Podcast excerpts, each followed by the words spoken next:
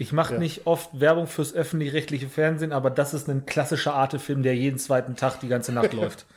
Ja. Ich weiß es nicht hundertprozentig, aber wenn man den, würde ich, würd ich darauf wetten, wenn ihr jetzt eine, eine Fanseitung ja, zu schöne Prisma, dann wirst du da irgendwo auf Arte diesen Film finden. Bin mir relativ sicher. Die Arte Ultras Fangruppe weiß Bescheid. Die wissen Bescheid. So sieht's aus.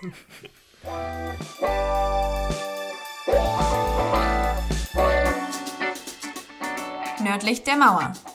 Der Film- und Serienpodcast mit Mike, Christopher und Ilias. Hallo und willkommen zu einer neuen Folge von Nördlich der Mauer, dem Film- und Serienpodcast. Mein Name ist Christopher und bei mir sind wie immer der Mike. Hallo. Und Ilias. Hi. Heute soll es um Kriegsfilme gehen. Und ich habe mir überlegt, was könnte man denn zum Einstieg Besseres nehmen als die Definition, mit der wir uns sowieso immer schwer tun, einfach mal vorne ab vorzulesen. Und ich möchte euch beiden so ein bisschen jetzt auf dem, auf dem falschen Fuß erwischen und ich möchte euch gleich mal fragen, was fehlt euch da? Denn mir fehlt bei dieser Definition ein Wort, das reicht mir schon. Ich glaube, wenn man unsere Auswahl anschaut, dann haben wir alle nach diesem Wort auch so ein bisschen gefiltert und ein bisschen gestöbert, was denn für uns ein Kriegsfilm ist. Ich lese die Definition einmal vor und dann möchte ich euch einmal ganz kurz hören, was aus eurer Sicht fehlt. Ich habe schon Vermutung, dass zwei Worte fehlen, aber da komme ich gleich drauf. Okay, sehr schlecht. Also, Definition folgendermaßen. Der Kriegsfilm als Filmgenre umfasst diejenigen Spielfilme, also Kino- oder Fernsehfilme, in denen die kriegerischen Auseinandersetzungen den Hintergrund für die handelnden Personen abgeben und deren Handlungsstränge ganz oder zum großen Teil in einem Kriegsszenario verlaufen. Was fehlt euch? Michael, du schon zwei Worte hast, ja noch besser. Äh, ich glaube, es sind sogar drei. Good Morning Vietnam. Ich habe gedacht, das ist die Definition davon. Ähm, Good Morning wird. Achso, nein, okay.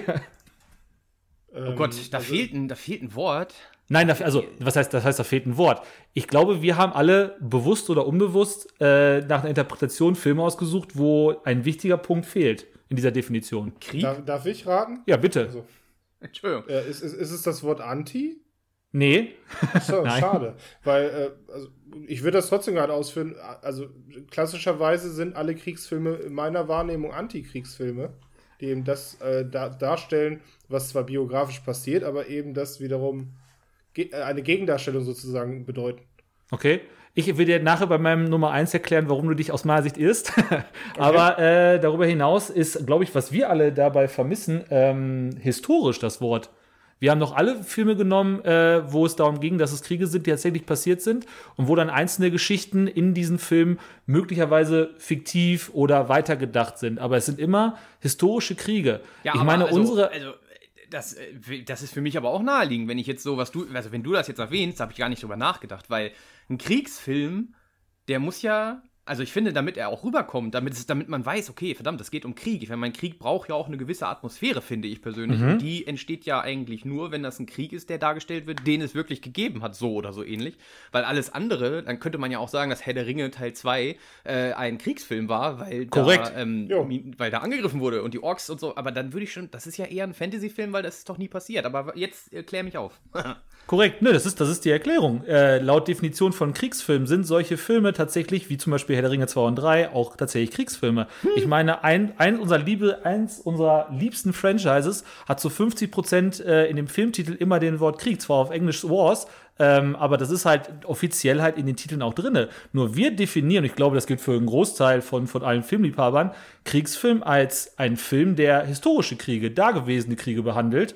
Äh, und das finde ich schon spannend, weil wir unsere Top 9 äh, genau noch ausgesucht haben, ohne dass wir es abgesprochen hätten. Und wahrscheinlich hätten es alle Menschen äh, auf dieser Welt so gemacht. Ich, ich denke auch, Viele. weil äh, alleine, wenn wir jetzt die Genres mal in unseren Köpfen äh, durchgehen, die wir jetzt schon besprochen haben und vielleicht noch besprochen, äh, besprechen werden, dann müssen wir ja 80% der Filme rausnehmen aus den anderen Genres, weil das alles Krieg ist. Weil alles Krieg ist. Genau, genau. Ist wirklich so. Da ist einfach Krieg ist immer ein Teil davon, irgendwie ein Stück weit. Zumindest Schlachten, zumindest Schlachten in, viel, in vielen Filmen auf jeden genau. Fall. Äh, widerspreche ich denn mit meiner Annahme? Das heißt, ähm, also ich habe, glaube ich, klassisch, alle, es ist, glaube alle Mann, meine ganze Auswahl sind Antikriegsfilme. Die werden so definiert. Kann man, kann man so definieren, ja. Okay, kann man, okay. da, da würde ich da bewusst bei meinem Platz 1 drauf gehen, weil ich schon mal, ich hatte schon mal angedeutet, äh, dass aus meiner Sicht meine Nummer 1 der, der ultimativ vielleicht der einzige richtige Antikriegsfilm ist. Äh, das würde ich aber da aufs Ende schieben wollen, weil dann können wir okay. richtig losledern. Ui. Okay, äh, in diesem Sinne, 3x3, Top 9, Mike fängt an. Wunderbar, dann lege ich mal direkt los und boah, da muss ich ja direkt darauf eingehen. Mein erster Film, den habe ich mir sogar heute angeguckt und jetzt so beim, bei näheren Betrachtung ist es, glaube ich, auch kein Antikriegsfilm. Ähm, das ist King Arthur und damit spreche ich nicht den Film an, den wir jetzt alle gerade äh, hoch gesehen haben mit Legend of the Sword, sondern der etwas ältere von 2004 King Arthur. Ähm, der hat auch keinen Beinamen oder so und ich bin auch ganz überrascht. Äh, da wurde nichts geändert am englischen Originaltitel. Es wurde so übernommen. Äh, King Arthur, gut, wenn man ihn äh, jetzt googelt zum Beispiel, dann wird er auch als Abenteuerfilm mit ähm, Historienfilmelementen betitelt. Da steht auch nichts von Krieg. Aber ich finde, also den, ich weiß nicht, so Kriegsfilme an sich, das ist nicht das, was ich rauf und runter gucke. Obwohl, wenn ich jetzt drüber nachdenke, dass Herr der Ringe einer ist, dann vielleicht doch. Aber alles, was mit Historien zu tun hat, die gucke ich mir nicht ganz so oft an. Also das gebe ich gerne zu, weil die sind immer so, boah, die gehen mir ins Knochenmark, diese Filme, weil die natürlich eine Situation beschreiben, die wirklich so oder so ähnlich passiert ist und das, das tut dann schon manchmal weh, finde ich. Alleine sich vorzustellen, okay, da sind wirklich Leute gestorben und die haben gelitten und die wurden gequält und hast du nicht gesehen und bei lebendigem Leib verbrannt. Mir fällt das schwerer, mir das immer wieder anzugucken, als wenn ich sehe, dass ein Ork gevierteilt wird oder so, weil ich denke, pff, mach nochmal, ne, ist cool. Hat er verdient äh, gibt's ja nicht und so weiter. Aber bei King Arthur, wie gesagt, äh, den habe ich als äh, Jugendlicher schon öfters mal geguckt. Ist ja auch schon ein paar Tage her, dass der rauskam, weil ist mir damals gar nicht so groß aufgefallen, der eine unglaublich pff, gute Besetzung hat. Also ich war ganz überrascht, weil zu der Zeit habe ich die alle noch nicht so, so bekannt vor Augen gehabt. Zum Beispiel Clive Owen. Also eigentlich mag ich den nicht so gerne, aber hier habe ich ihn lieben gelernt. gelernt. Er ist auch Arthur. Wir haben auch Kira Knightley dabei, die, äh, was mir auch heute wieder aufgefallen ist, die ich in diesem Film noch lieber mag als überhaupt schon, weil sie mal eine andere deutsche Synchronstimme hat und die kommt sogar ganz gut rüber. Dann haben wir noch zum Beispiel Ioan Grufford. Den Namen an sich kennt man vielleicht nicht so häufig, aber das ist Mr. Fantastic aus dem ersten und zweiten Fantastic Four Film. Und das ist so, ich weiß gar nicht, ob ich die schon mal irgendwo erwähnt hatte, aber ich mag die total gerne, auch wenn die ähm, äh, ja ganz schlecht abgeschnitten haben dabei. Aber er macht einen guten Job. Der auch klasse. Ist das, ist das nicht auch der Typ, der äh, in Titanic äh, Kete findet? auf, dem, auf, auf, auf der Tür im Wasser? Uff. Mit der Pfeife? Ist, ist, das nicht sogar? Das müsste man herausfinden. Also Titanic ist auch nicht so einer meiner äh, Highlights. Im meine auch nicht. Ich glaube, die meisten schreien jetzt, ja, stimmt, aber keine ja, Ahnung. genau. Darauf hoffe ich. Auch wenn ihr beides nicht tut, äh, der Rest der Welt jetzt hoffentlich schon. Ja, vielleicht. Aber ich habe ihn sonst, glaube ich, nur hier und bei den Fantastic Four gesehen. Äh, der spielt hier auch eine komplett andere Rolle, finde ich, als bei Fantastic Four. Ist nämlich hier ist er äh, Lancelot, da komme ich gleich nochmal drauf. Außerdem haben wir Stellan Skarsgård, ne, den, ich glaube, das ist ja der Papa von dieser ganzen Skarsgård-Familie. Äh, den kennen wir ja auch als Stiefelriemen Bill von Fluch der Karibik oder Ganz aktuell in Dune. Ganz, ja, aktuell. ganz aktuell in Dune, stimmt. Guck mal. Oder bei äh, hier dem Gesangsfilm Mama Mia, wollte ich sagen. So, da spielt er auch mit und eigentlich ach, mittlerweile Verblendung. Überall. Verblendung, genau. Tor, ja Tor, auch, Tor. Ach, natürlich, Tor.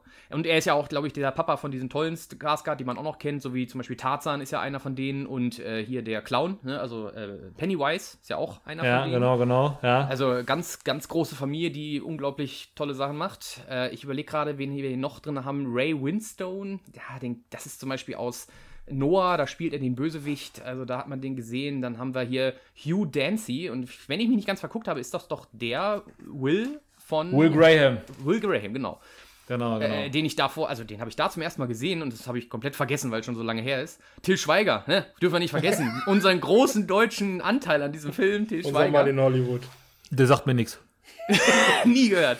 Ja, und 2004, ein Mensch, den ich noch nie gesehen habe, wo ich einfach nur dachte, was ist das für ein geiler Typ? Heute kennen wir ihn alle. Mats Mikkelsen spielt da auch mit. Einfach so. Ach äh, was? Als, als, fast schon Nebenrolle eigentlich, ne?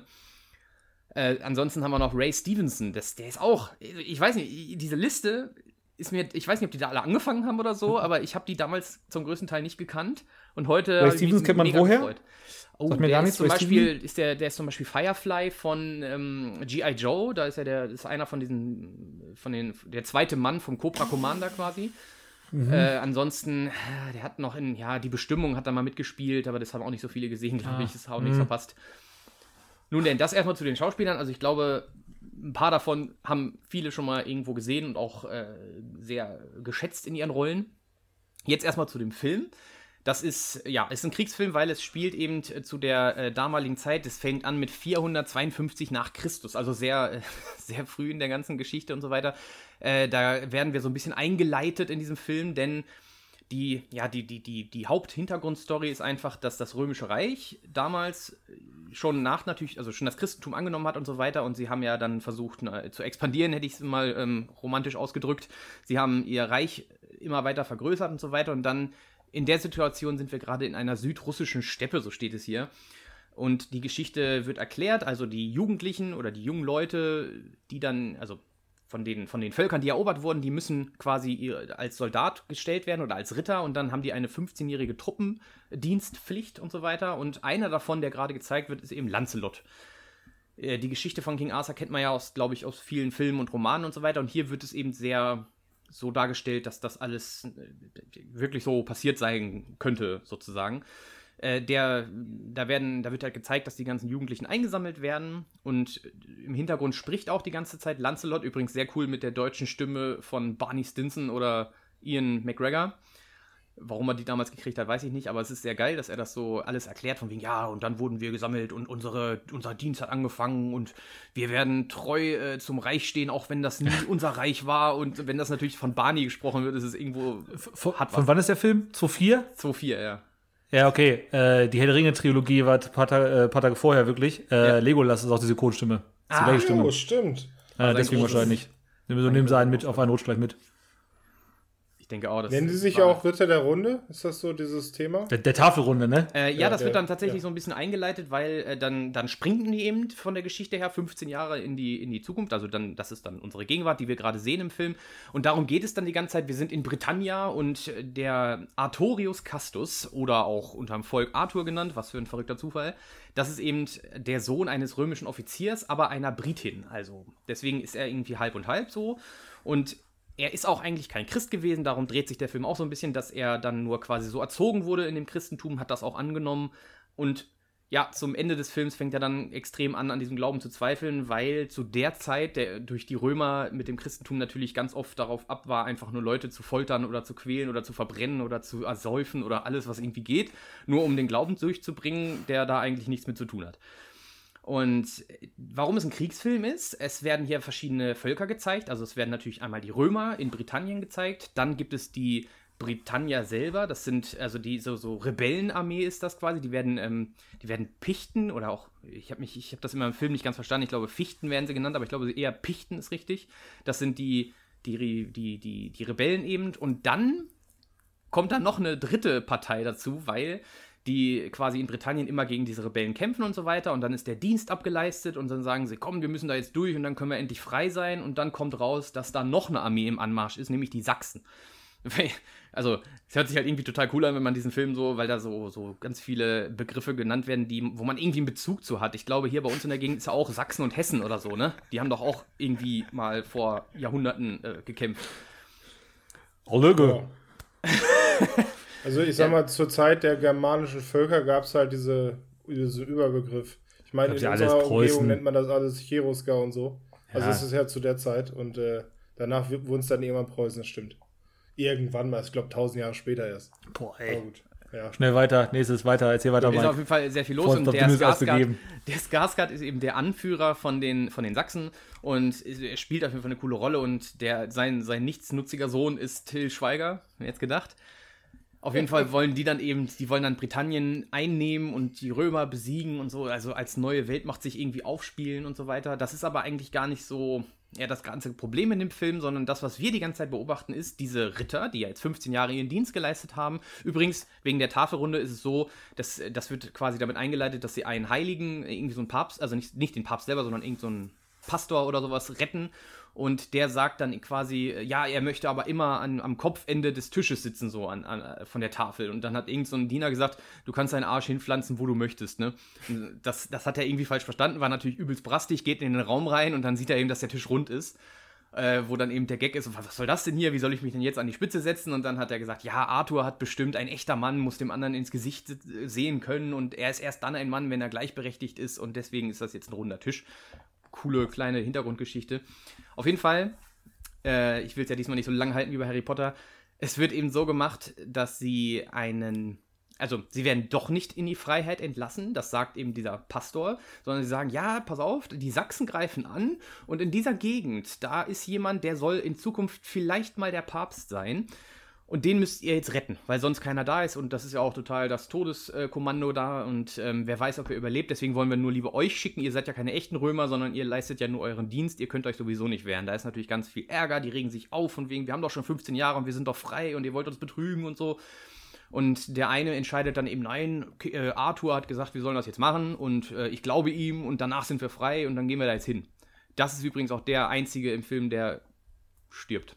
Der auf seiner Seite war. Kleiner äh, Spoiler an das Ende. Ich hab's aber nicht gesagt, wer es ist.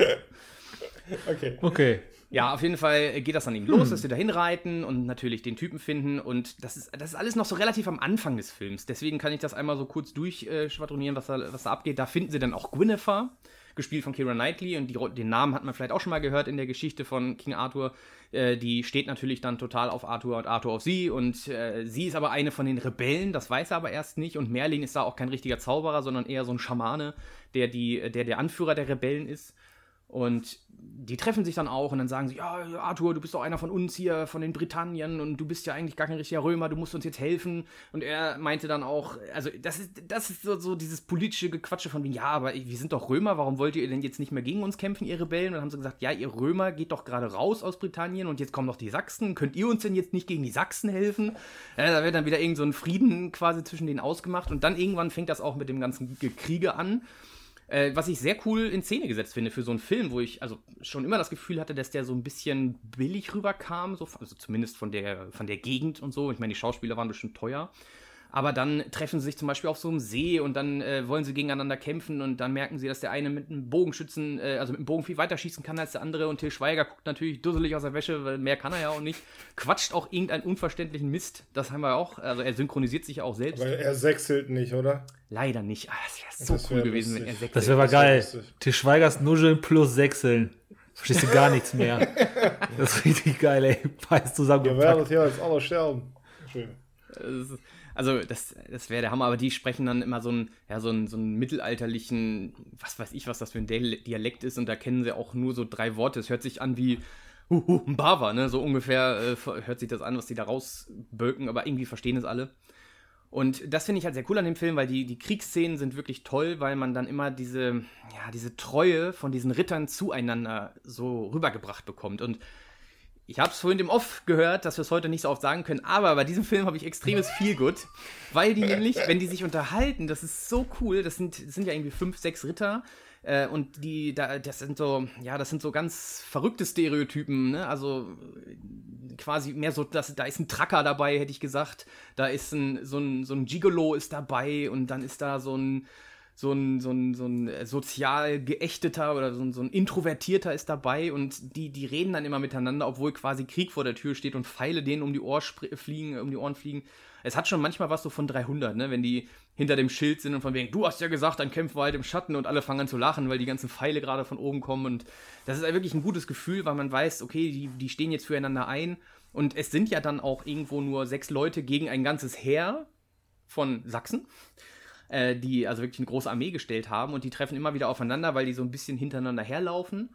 Und es gipfelt dann, und da brauche ich ja nicht sagen, wie es ausgeht oder was alles passiert, aber es ist eben eine Schlacht, wo dann die Ritter gegen die Sachsen kämpfen und natürlich Guinevere ihren Teil noch tut, um zu unterstützen und so weiter. Und da kracht und bumst. Es hat schon fast so ein bisschen Herr der Ringe für Arme-Style, weil sie dann auch so viele Bogenschützen eben mit reinbringen. Deswegen Klar. kommt, kommt das so von den Elben äh, rüber, weil die aus dem Wald kommen und so weiter. Das ist, ist, ist sehr geil. Ja, was soll ich mehr dazu sagen zu dem Film? Also, er lohnt sich auf jeden Fall, ihn anzugucken. Das ist auch wirklich einer der Filme, die ich mir mal damals schon in, in jungen Jahren als, als physischen Film gekauft habe und den habe ich rauf und runter geguckt.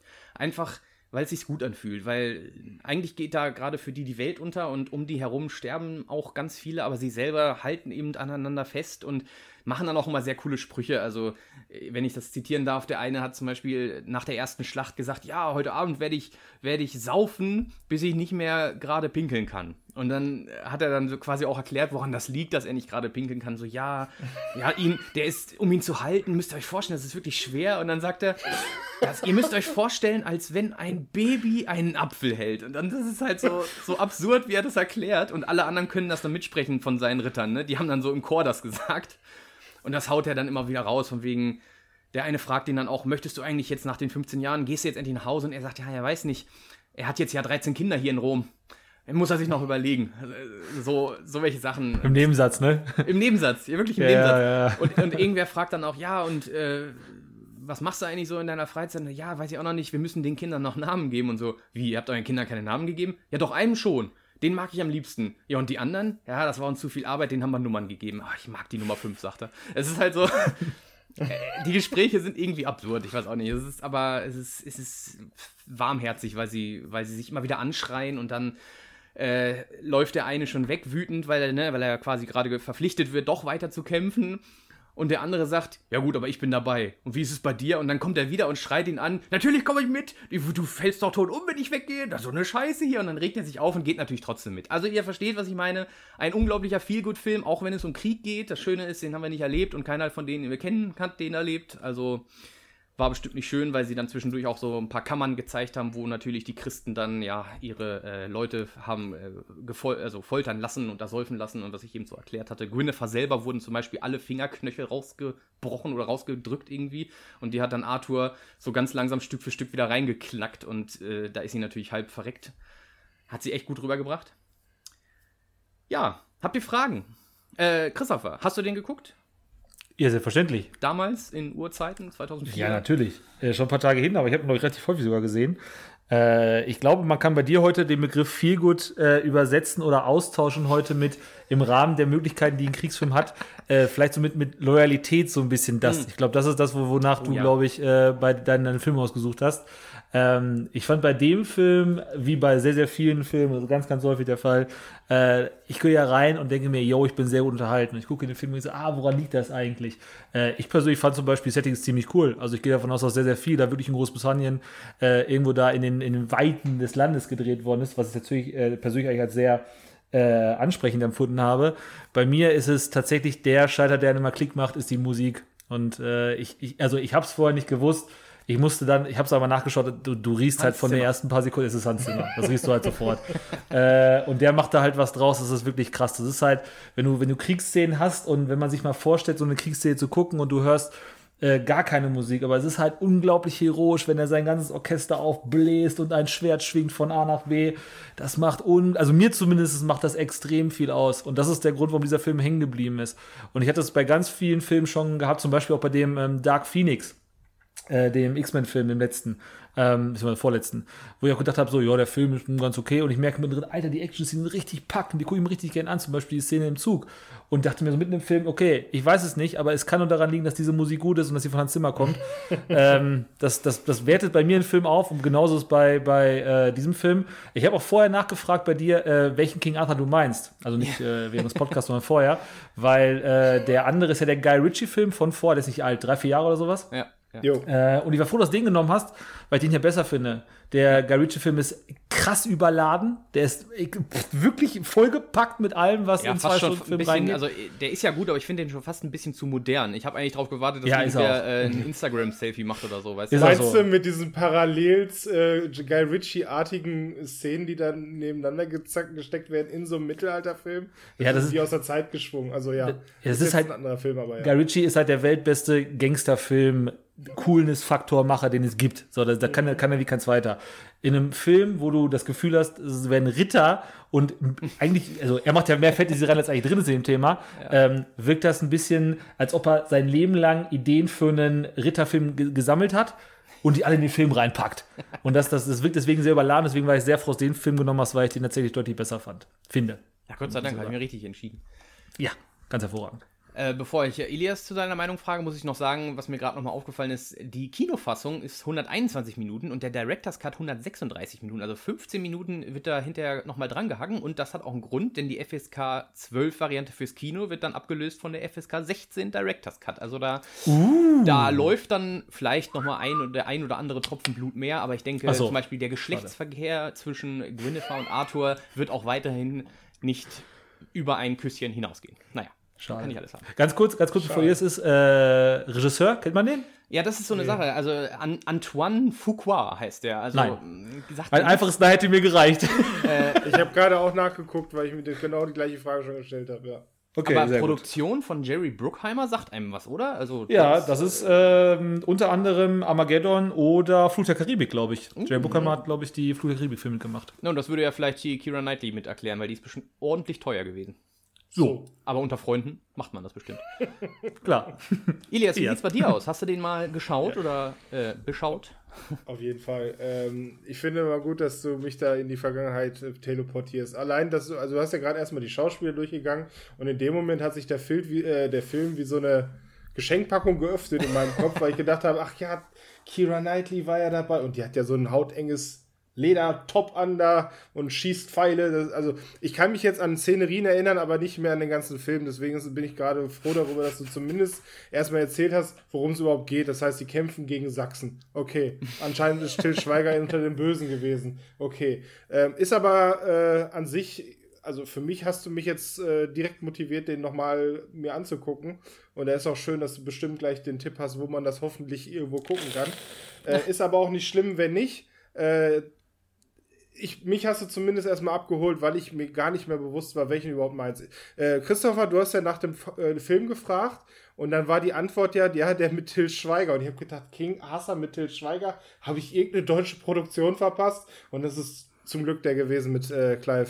Ja, doch, es gibt auch einen King Ja. Arthur äh, mit Til Schweiger in der Hauptrolle von Uwe Boll, von dem noch keiner was weiß. Jetzt ehrlich? Nein, nein, nein, nein, nein, nein, gibt's nicht. Nein, Das, nein. ey, das hätte aber durchaus. Hätte sein können. Nach Far Cry, nach dem Welterfolg Far Cry, äh, kommt King Arthur aus Sachsen direkt hinterher. Ich mache den Scheiß jetzt selber hier. Na, gut, äh, ja, deswegen ist, glaube ich, meine größte Frage, aber jetzt nur, und ich glaube, das beantwortet sich mit dem Zeitpunkt, wo der Film rauskam. Wa- Was ist der, der Sinn und Zweck dieses Filmes gewesen? Was will der uns darstellen? Will der uns unterhalten oder ist es ein Historiendrama? Ich meine, es hat sich jetzt für mich jetzt noch nicht so ganz so beantwortet, aber es kann auch sein, dass es eben für diese 2000er-Ära steht, die das, glaube ich, genauso gezeigt hat. Oder wie siehst du das? Also Mike? an sich, so wie ich es damals verstanden habe und witzigerweise habe ich fast so, habe ich das hier bei äh, Wikipedia nachlesen können. Es hatte, ich, also ich fand auch schon die Geschichte von King Arthur immer ganz toll und äh, muss zu meiner Schande gestehen, dass ich da nie einen Roman gelesen habe, sondern im Prinzip nur äh, so wahrscheinlich alle Videospiele und Filme dazu genossen habe, die es gibt. und das war natürlich immer diese, diese Fantasy-artige Geschichte. Also zum Beispiel spielt das ja auch mit rein in Dragonheart, falls ihr den kennt. Äh, da natürlich. da Dennis gibt es eben Quaid. auch. Der ist geil. ja, der ist super geil. Und dann der Drache fliegt, Dennis Quaid, dann eben auch in eine Fabelwelt, die unter anderem aus dem Roman King Arthur äh, kommt. Äh, deswegen, so hatte ich das immer verknüpft. Und dann kam dieser Film und der hat das wirklich mal so in, ja, in, in relativ realistisch dargestellt. Und äh, sowas finde ich dann auch mal ganz gut. Also, das, das ist mir heute noch mal aufgefallen beim Gucken. Der ist ja von 2004. Das muss man sich mal durch den Kopf gehen lassen, dass das 17 Jahre her ist. Und ähm, der funktioniert immer noch, weil der so fast ohne Spezialeffekte sich trägt. Also das Einzige, was wirklich passiert, ist, dass sie auf so einem, auf so einem See stehen und da haben sie quasi, dass der, dass der gefroren ist und dass der immer von unten gezeigt wird und so. Das ist ein Spezialeffekt, aber alles andere ist irgendwie echt. Also die haben wirklich irgendwelche Häufchen gebaut und die angezündet zum Beispiel und da riesen, riesen Rauchschwaden produziert und das merkt man dann eben auch, wenn sie da durchlaufen, weil die Schauspieler dann auch wirklich so reagieren, als wenn das echter Rauch ist, was es ist. Ähm, und äh, die andere Geschichte, die ich auch sehr interessant fand an diesem Film, ich weiß auch nicht, das kam mir auch so absurd vor, weil man, man hört ja immer in Filmen und so weiter und durch die Geschichte und vielleicht Konfirmandenunterricht oder was auch immer, dass die Römer und das Christentum gar nicht mal so Freunde waren, im Prinzip. Und in diesem Film ist es so, dass die Römer versuchen, das Christentum durchzudrücken. Äh, und im Prinzip, dass die, die Römer jetzt die ganzen Heiden, also in deren Augen Heiden, dass sie die alle verfolgen und so weiter und dass sie die dann aber trotzdem unterjochen. Also da kommt nochmal dieses Römische von wegen, ja gut, es sind zwar Heiden, aber lasse doch für uns kämpfen, ist in Ordnung. Äh, das ist das, was man aus anderen Filmen über die Christen damals nicht so kannte. Das, die haben ja einfach alles, was nicht Christi, Christen ist, angezündet oder so. Ähm, ich weiß auch nicht, das, das war ultra spannend, also diese Geschichte. Und dass man dann während dieser, ja, während, während dieser bodenständigen Römer will sein Reich gegen eine Armee verteidigen und was weiß ich, das ist ja alles sehr bodenständig. Und dann zwischendurch immer so Namen zu hören, ne? Also dann kommt, wie gesagt, Guinevere oder Arthur oder Lancelot oder, oder Galahad oder sowas, ne? Das wird dann so reingeworfen, was eigentlich, ich weiß nicht, in meinem Kopf nie Verknüpfung zu, zu dieser Geschichte hatte. das macht mich heute noch glücklich, weil ich denke, geil, das ist, ne, da trifft, da trifft ja Fantasie auf Realität und im Prinzip haben die das so zusammengestrickt, dass man am Ende des Films gar nicht sagen kann, vielleicht war das so. Ne, oder vielleicht auch nicht. Also kann man sich nicht darauf einigen.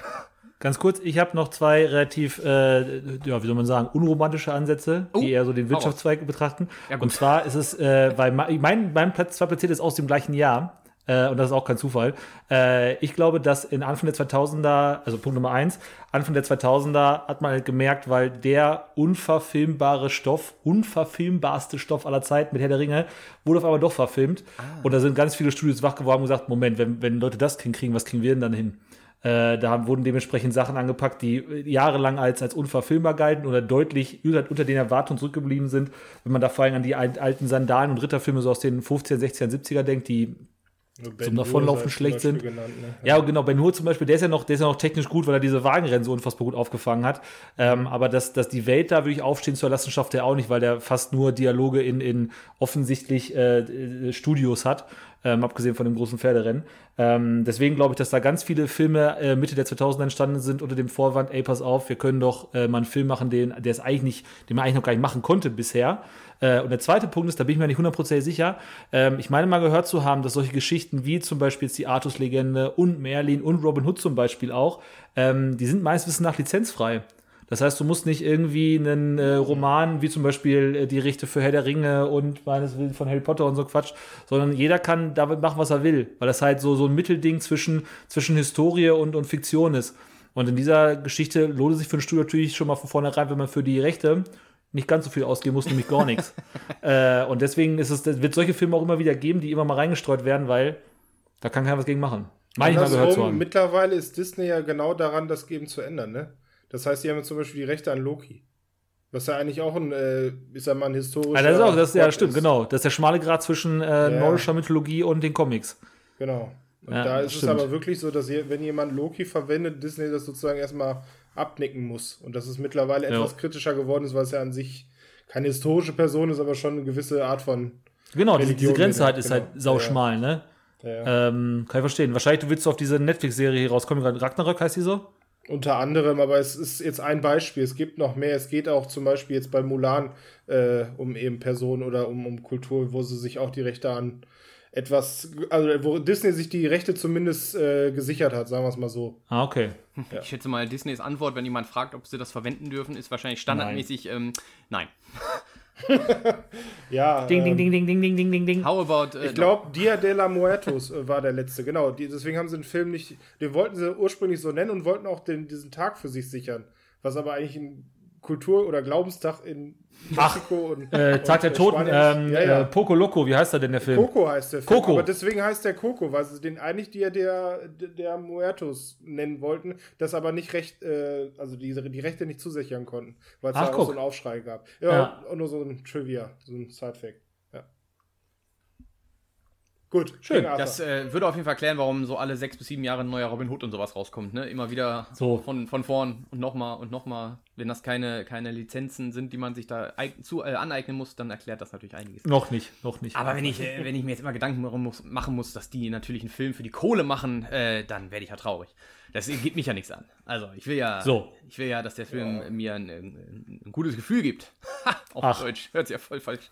Das ja geht ja gar nicht. Äh, wir wollen natürlich noch wissen, IMDb-Bewertung. Die harten Fakten haben wir schon lange nicht mehr gehabt, ne? 6,3 auf IMDb und ich, ich, ich habe bei meinen Filmen gemerkt, dass das sich so durchzieht in der Richtung. Äh, gut, kann ich mit leben. Den haben auch nicht so viele bewertet, sehe ich gerade. 163.000 ist wahrscheinlich nichts. Und ja, wenn ihr ihn gucken wollt, liebe Zuhörer, müsst ihr euch den wohl kaufen, weil aktuell nicht im Schade. Stream verfügbar, nicht mal im Sky Store oder iTunes, die ja sich immer so merkwürdige Filme sichern, äh, haben sie auch nicht gemacht. Was ist eigentlich Rekruten? Haben wir schon mal darüber gesprochen, ne? Rekruten TV, Chili? Rakuten. Was ist denn Chili? Außer ein Gewürz. Naja, Ja, das sind neue Streaming-Anbieter, aber Rakuten ist relativ groß in China. Aber es, ah, Und der Hauptsponsor von Barcelona, habe ich schon mal gesagt. das ist eigentlich interessant. Ne? Deswegen geht ihn auch Das nur. ist so das Amazon-Pendant neben Alibaba. ach, wie süß. so, Ja, dann hätten sich ja wenigstens mal so einen Film äh, sichern können. Naja, genau. ähm, das war's dazu. Weiter geht's mit euch. Jawohl, äh, weil Mike sich wieder Thomas Gottschalk-mäßig äh, nicht an die Uhr hält, muss ich mir ein bisschen ranhalten hier und Ja. den Film etwas verkürzen. Mein Platz Nummer drei ist auch ein Film, über den es tatsächlich nicht so viel zu erzählen gibt, äh, beziehungsweise wo ich wahrscheinlich relativ viel allein erzählen muss. Deswegen halte ich mich kurz und es geht jetzt von dem Stimmungsbarometer her krass Richtung Boden. Einmal äh, schön äh, auf den Boden der Tatsache zurück, nämlich Platoon, ein Film von 1986. Und zwar handelt es, äh, geht es in diesem Film um den Vietnamkrieg und ähm, das, warum ich diesen Film ausgesucht habe, ist jetzt schon so ein bisschen Teil von dem, was Eli vorhin angesprochen hat, mit was ist denn Kriegsfilm, beziehungsweise was ist ein Antikriegsfilm. Und dieser Film äh, handelt von eben den Tagen im Vietnamkrieg. Äh, genauer gesagt beginnt die Handlung im September 1967 und ist aus der Sicht von Chris Taylor äh, gespielt beziehungsweise dargestellt von Charlie Sheen. Warum das wichtig ist, erzählt ihr das gleich nochmal, beziehungsweise interessant ist auf jeden Fall. Ähm, und geht darum, wie er in sein Platoon reinkommt, in, in diese, diese, wie soll man sagen, in seine, in seine Truppe, in seine Kameraden, wo er dazukommt. Er wird neu in diese Welt eingeführt. Und das ist eben nicht so, wie man sich das bei äh, Forrest Gump vorstellt, der übrigens per Definition wahrscheinlich auch ein Kriegsfilm dann ist, fällt mir gerade mal ein, zumindest in Teilen, ne? Stimmt. Fällt mir gerade mal so ein. Ähm, äh, es ist nicht so, dass er locker ist und man das Gefühl hat, es ist Sprüche gemacht, sondern es ist wirklich unfassbare, harte Realität. All das, wo du hinkommst, ist dunkler Dschungel, die Farben sind einfach traurig, die Musik boah, zieht dich krass runter. Selbst die Synchronstimmen sind wirklich nicht gut gemacht. Von 1986 sind die Synchronstimmen wirklich unter dem, unter dem Niveau. Also es ist nicht die von die typische von Charlie Sheen, die Stimme, sondern es ist irgendeine andere auf einem sehr, sehr schlechten Niveau, was aber aus irgendeinem absurden Grund gut funktioniert, weil du das Gefühl hast, selbst die Synchronstimmen haben nicht die Energie, normal zu reden. Äh, und was mich an diesem Film so fasziniert, beziehungsweise jedes Mal wieder bedrückend zurücklässt, ist die Tatsache, das, was Mike gerade angesprochen hat, ähm, egal wie schlimm der Krieg ist, beziehungsweise wenn man äh, sich vor schlimmen Gefahren auseinandersetzt, Hauptsache, man hat sich, man hat seine Kameraden, man hat seine, meine Leute hinter sich und weiß, okay, auf die kann, man mich, kann ich mich verlassen. Das ist hier nämlich auch nicht der Fall. Und deswegen habe ich diesen Film genommen, weil das wirklich krass ein Gefühl davon ansatzweise vermittelt, wie schlimm das für diese Leute gewesen sein muss. Und das darf man auch nicht vergessen. Wir reden hier von 1967. Wir haben auch da zufällig bei Platz Nummer 1 haben wir drei alle einen Krieg genommen, der eng mit der deutschen Geschichte verwu verwurzelt ist. Wirklich Zufall, haben wir nicht so gewollt. Ähm, aber man darf bei solchen Filmen wie dem oder den, den ihr es gleich nennen wird, nicht vergessen, wie wichtig es für US-Amerikaner ist, die es einfach noch erlebt haben. 1967 haben sehr, sehr viele Menschen noch mitbekommen, äh, das zu verarbeiten. Und ich glaube, dass Hollywood ein sehr großes Ventil dafür ist, sowas zu verarbeiten und dann auch ganz entscheidend der Generation weiterzugeben, die dann kommt. Denn ich persönlich kenne niemanden, der in so einem Krieg gedient hat. Aber wenn man sowas sieht ähm, und sich ansatzweise ein Bild davon macht, was für Schrecken das gewesen sind, ähm, dann ist das ganz, ganz wichtig, dass sowas nicht in Vergessenheit gerät. Und ich glaube, da sind solche Filme wirklich elementar wichtig und deswegen auch Platoon. Ähm, ich habe es gerade schon mal kurz angesprochen. Innerhalb dieses Platoons ist eben nicht Friede vor der Eierkuchen. Es ist keine eingefleischte Mannschaft, sondern es ist äh, ein Haufen, der leider sehr, sehr ähm, miteinander ja, im Konflikt steht. Und ich möchte das auf ein paar Leute kurz runterbrechen. Ähm, es gibt viele interessante Nebendarsteller, die alle aber wirklich sehr, sehr verhalten auftreten und nur wenig zu beitragen. Ähm, das sind unter anderem John C. C. McGinley, das ist äh, Dr. Cox, der zum Beispiel mitspielt. Äh, spielt. Forrest Whitaker, äh, Kevin Dillon kennt man. Johnny Depp auch kommt zu Wiedererkennen in einer ganz, ganz jungen Rolle, den man da sieht. Aber wichtig sind vor allen Dingen drei Leute. Einmal Charlie Sheen, der neu reinkommt, dann ähm, Robert E. Lee Barnes, gespielt von Tom Berenger, ähm, kennt man kaum vom Gesicht her so eins, weil zum Beispiel in Inception hat er eine kleine Rolle. Das ist wirklich der ultimativ böse Lieutenant, Sergeant, wie auch immer man das dann nennen mag, der wirklich das Gegenteil von dem ist, was man sich als Chef wünscht, der nur egoistisch ist, der nur an sich denkt und der einen Feind in der Gruppe hat, äh, Sergeant Elias Grodin, oder Grodin, wie Hallo. auch immer, gespielt von, bitte? Das hat Elias gesagt. Entschuldigung. Elias, sorry, Elias, stimmt, ja. Mit E haben wir geschrieben, Elias wahrscheinlich Sorry. gesprochen. Elias Grodin, ähm, gespielt von Willem Dafoe. Oh. Und äh, die beiden beharren sich permanent. Das geht wirklich auch nicht nur über Neckereien, sondern äh, das ist wirklich schlicht und ergreifend mittlerweile Folter, was die gegen sich aufeinander, aufeinander auftreiben. Äh, und der Film gewinnt da an Fahrt, weil sie verschiedene Settings bekommen, verschiedene Schlachten gewinnen. Das möchte ich aber gar nicht groß beschreiben. Ich möchte eine Szene gleich beschreiben, sobald ich euch kurz zu Wort gekommen lasse, weil das die eine Szene ist, die diesen Film so legendär macht.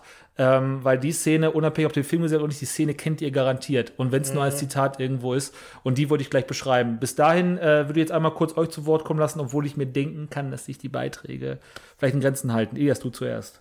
Ich habe immer Angst, wenn ich jetzt äh, von der Szene erzähle, die mir im Kopf geblieben ist, dass es jetzt gerade genau die ist. Ähm, was aber den Film okay. innehält und was viele Vietnam-Filme haben, äh, und auch der Film ist äh, die Art und Weise, wie man mit der Bevölkerung umgeht. Und das ist mir noch im äh, Kopf geblieben, speziell bei Pl Platoon, weil es natürlich immer zivile Opfer gibt ähm, in jedem Vietnam-Film, der heute auch noch vorkommt. Und äh, die Art und Weise, wie dann halt, sage ich mal, diese, diese GIs, die da halt vor Ort sind, darauf reagieren und mit der, ja, mit der Situation umgehen, ist es halt das, was mir sozusagen stecken bleibt. Ist es das, was du meinst, oder ist es die andere große Szene? Die also, so nach zwei Drittel kommt. Okay, gut. Die seht ihr auch auf dem Cover zum Beispiel auch, ist die, die, ja. die, also die wird, die müsste man kennen. Mike? Ja. Äh, meine Frage ist nur, weil ich habe den nicht geguckt und äh, du, du sagst es ja, dass die sich da, also dass die, dass das überhaupt kein Feelgood ist, weil die auch sich nicht ja, verstehen in dem, ja. äh, in dem Platoon quasi. Ähm, das äh, kommst du da noch zu oder kannst du das jetzt oder willst du das jetzt erklären? Erfährt man das schon sehr früh, woran das liegt? Weil äh, ne, Bob Kelso hat das ja damals schon festgestellt in Scrubs, dass mhm. sich quasi die Soldaten eigentlich richtig gut verstehen, wenn es einfach einen großen Feind gibt, den sie, den sie fürchten und hassen. Und das war ja wahrscheinlich damals äh, Vietnam und äh, mhm. äh, warum, warum haben die sich denn untereinander zerfleischt? Erfährt man das oder ist das einfach nur so eine laufende, hm, dass die sich einfach von Anfang an nicht abkönnen da und dass, dass auch der, der Sergeant oder Captain oder was auch immer das ist, einfach ein böser Mensch ist? Oder das ist einfach so diese, diese, diese absolute Abgründe des Menschen. Ähm, es ist, dieses Zwischenmenschliche als solches wird nicht wirklich ergründet. Es gibt auch mal zum Beispiel Charlie Sheen und William Dafoe mögen sich, die verstehen sich. Ähm, was aber die Fallhöhe einfach noch ein bisschen höher macht, äh, wenn es dann eben zu, zu emotionalen beziehungsweise auch Gräueltat untereinander kommt. Ähm, da gibt es nicht wirklich einen Grund für. Eher so, diese Art von Krieg bringt das Schlimmste im Menschen hervor. Ähm, und das funktioniert tatsächlich richtig krass. Das, das ist wirklich so, du, du hast komplette Hoffnungslosigkeit, ja. die spiegelt sich in Charakteren wieder, auch in dem gesamten Setting ähm, und ist auch, also wirklich, ich habe selten einen Film erlebt, den ich dir, du hörst ja sowieso nicht auf meine Empfehlungen, aber den würde ich dir auch nie empfehlen. Da muss ich wirklich mal ganz klar sagen, dass, lass die Finger bloß davon, Mike. Das ist wirklich ein Anti-Mike-Film. Ob es ein Anti-Kriegsfilm ist, kann man hinstellen, aber es ist ein Anti-Mike-Film auf jeden Fall, das kann ich schon mal sagen. Ähm, ich würde in dem Zusammenhang, würde jetzt auf die Szene kurz zu sprechen kommen. Es ist nämlich eine Szene, die du garantiert schon mal also die jeder vom, schon mal wenigstens rezitiert irgendwo gesehen hat. Und zwar ist es ungefähr nach zwei Dritteln, so ungefähr, äh, ziemlich genau nach Stunde bzw. 90 Minuten, ähm, wo eine Schlacht, äh, ein, ein, eine Belagerung stattgefunden hat, auch da wieder im Dschungel.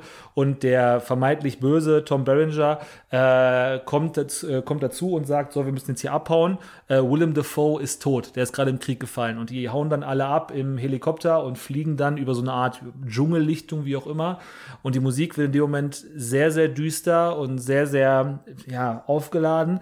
Und du siehst, wie Willem Dafoe aus dem Busch rausgerannt kommt und hinter ihm ein, eine Riesenbrigade an vietnamesischen Soldaten, die alle auf ihn schießen. Mhm. Und er läuft da in Slow-Mo wirklich in die Kamera so rein und wird von einer Kugel nach der anderen getroffen. Und es ist unfassbar, diese, diese Vorstellung einfach, wenn die Leute das da sehen. Und jeder auch in dem, äh, in dem Helikopter weiß, ach du Schande, unser Sergeant, unser Boss von einem hat ihn einfach eiskalt verraten, weil es ihm egal gewesen ist. Da ist, da ist nichts an an Hoffnung, weil selbst der Chef halt der größte von denen ist. Und William Dafoe sackt dann auf seine Knie zusammen und reißt die Arme noch in die Luft mit letzter Kraft. Und wenn er dann in den Himmel guckt, dann diese, diese Szene, dieses Bild habt ihr alle schon mal irgendwo gesehen, wie William Dafoe da in den Himmel guckt. Und das Letzte, was er auf, auf Erden sieht, ist eben den Himmel und die, das Bewusstsein, dass er von seinen eigenen Leuten verraten worden ist. Ähm, das ist dermaßen schrecklich. Und die Vorstellung, dass es sowas öfter beziehungsweise andauernd im Krieg gegeben hat, reißt dann unfassbar runter und, und äh, ist in, in der Art und Weise, in der Darstellung, obwohl es eine relativ unblutige Szene ist, also wird nicht irgendwie groß gesehen, dass was da mit dem Körper passiert, aber die Vorstellung einfach da allein äh, zurückgelassen zu werden und das seinen, seine letzten Momente so allein zu erleben, äh, hat mich damals wirklich schockiert zurückgelassen ähm, und ist in dem Zusammenhang halt ein Kriegsfilm, der sowas ein Stück weit auch erzählen muss. Bei der Recherche ist mir aufgefallen, dass ich, äh, es gibt, gibt wahrscheinlich Unterschiede zwischen dem europäischen DVD oder Blu-ray-Cover mhm, und dem, äh, dem, genau, und dem äh, amerikanischen Original. Also ich kenne das Cover mit einem Helm, wo ich glaube zwei so, so Hundemarken im Helm drinne stecken. Mhm. Das ist, was mir im Be Bewusstsein ist und jetzt habe ich es gerade gegoogelt. Und ist tatsächlich das Platz 2? Äh, nee, äh, und tatsächlich ist, äh, nee, nee, es ist das, äh, okay. was ich kenne. Und äh, tatsächlich ist jetzt hier Willem, Daf äh, Willem Dafoe, wie er halt diese Arme in den Himmel ja, streckt, genau. das Originalcover. Genau, ähm, ich, ich, also ich bin nicht so weit von meinem DVD-Regal entfernt. Ich würde gleich gerne nachgucken, mache ich in der Pause. Äh, weil ich glaube, ich meine, ich habe das mit, dem, äh, mit den Armen in die Luft. Ähm, und dies Jahr hat man, glaube ich, schon öfter auch schon mal gesehen, diesen, diesen, diesen Shot. Ähm, ich weiß noch, dass ich überrascht gewesen bin, weil ich kannte das Bild vorher. Und ich hatte immer erst gedacht, das ist, ähm, der hat so eine ähnliche Kinnpartie wie Arnold Schwarzenegger. Dachte ich immer, dass der das wäre, weil er so ähnliche Zähne hat. Und ich dachte immer, wo kommt diese Szene? Ich wusste es nicht, habe die Szene dann erst im Nachhinein gemerkt, ach du Schande, das ist ja diese Szene. Die kenne ich ja sogar schon. Ähm, allein dafür lohnt sich der Film, ähm, wenn man sich bewusst machen möchte, was für unfassbare Zeiten da Menschen durchleben mussten. Ähm, ja. Noch irgendwas von euch? Also ich bin immer noch ein bisschen geschockt, ich muss mir den mal angucken. Dieses, also gerade das, was man immer erwartet, dass die zusammenhalten und dass das da überhaupt nicht stattfindet. Ich will wissen, wie sich das ausartet, äh, weil das ist ja furchtbar. Ich meine, du hast also wir sind uns ja, glaube ich, einig, dass das auch, also geschichtlich klar ist, dass das ein totaler idiotischer Hasskrieg war, den die da geführt haben. Ja. Äh, gegen die, also die Amerikaner gegen Vietnam. Dass das wirklich total dusselig und dumm und überhaupt und bekloppt. War das nicht Nixon, der da damals den Scheiß da äh, geleitet hat oder so? Auf jeden Fall. Müsste ungefähr gewesen sein, ja. Total sein, ja. dumm. So, das heißt, die haben also, aber die Amerikaner selber, also die waren zwar nicht glücklich, dass sie eingezogen wurden, aber die haben ja heute noch immer diese Manier, dass sie alles für ihr Land tun und also auch für ihr Vaterland zur Not sterben.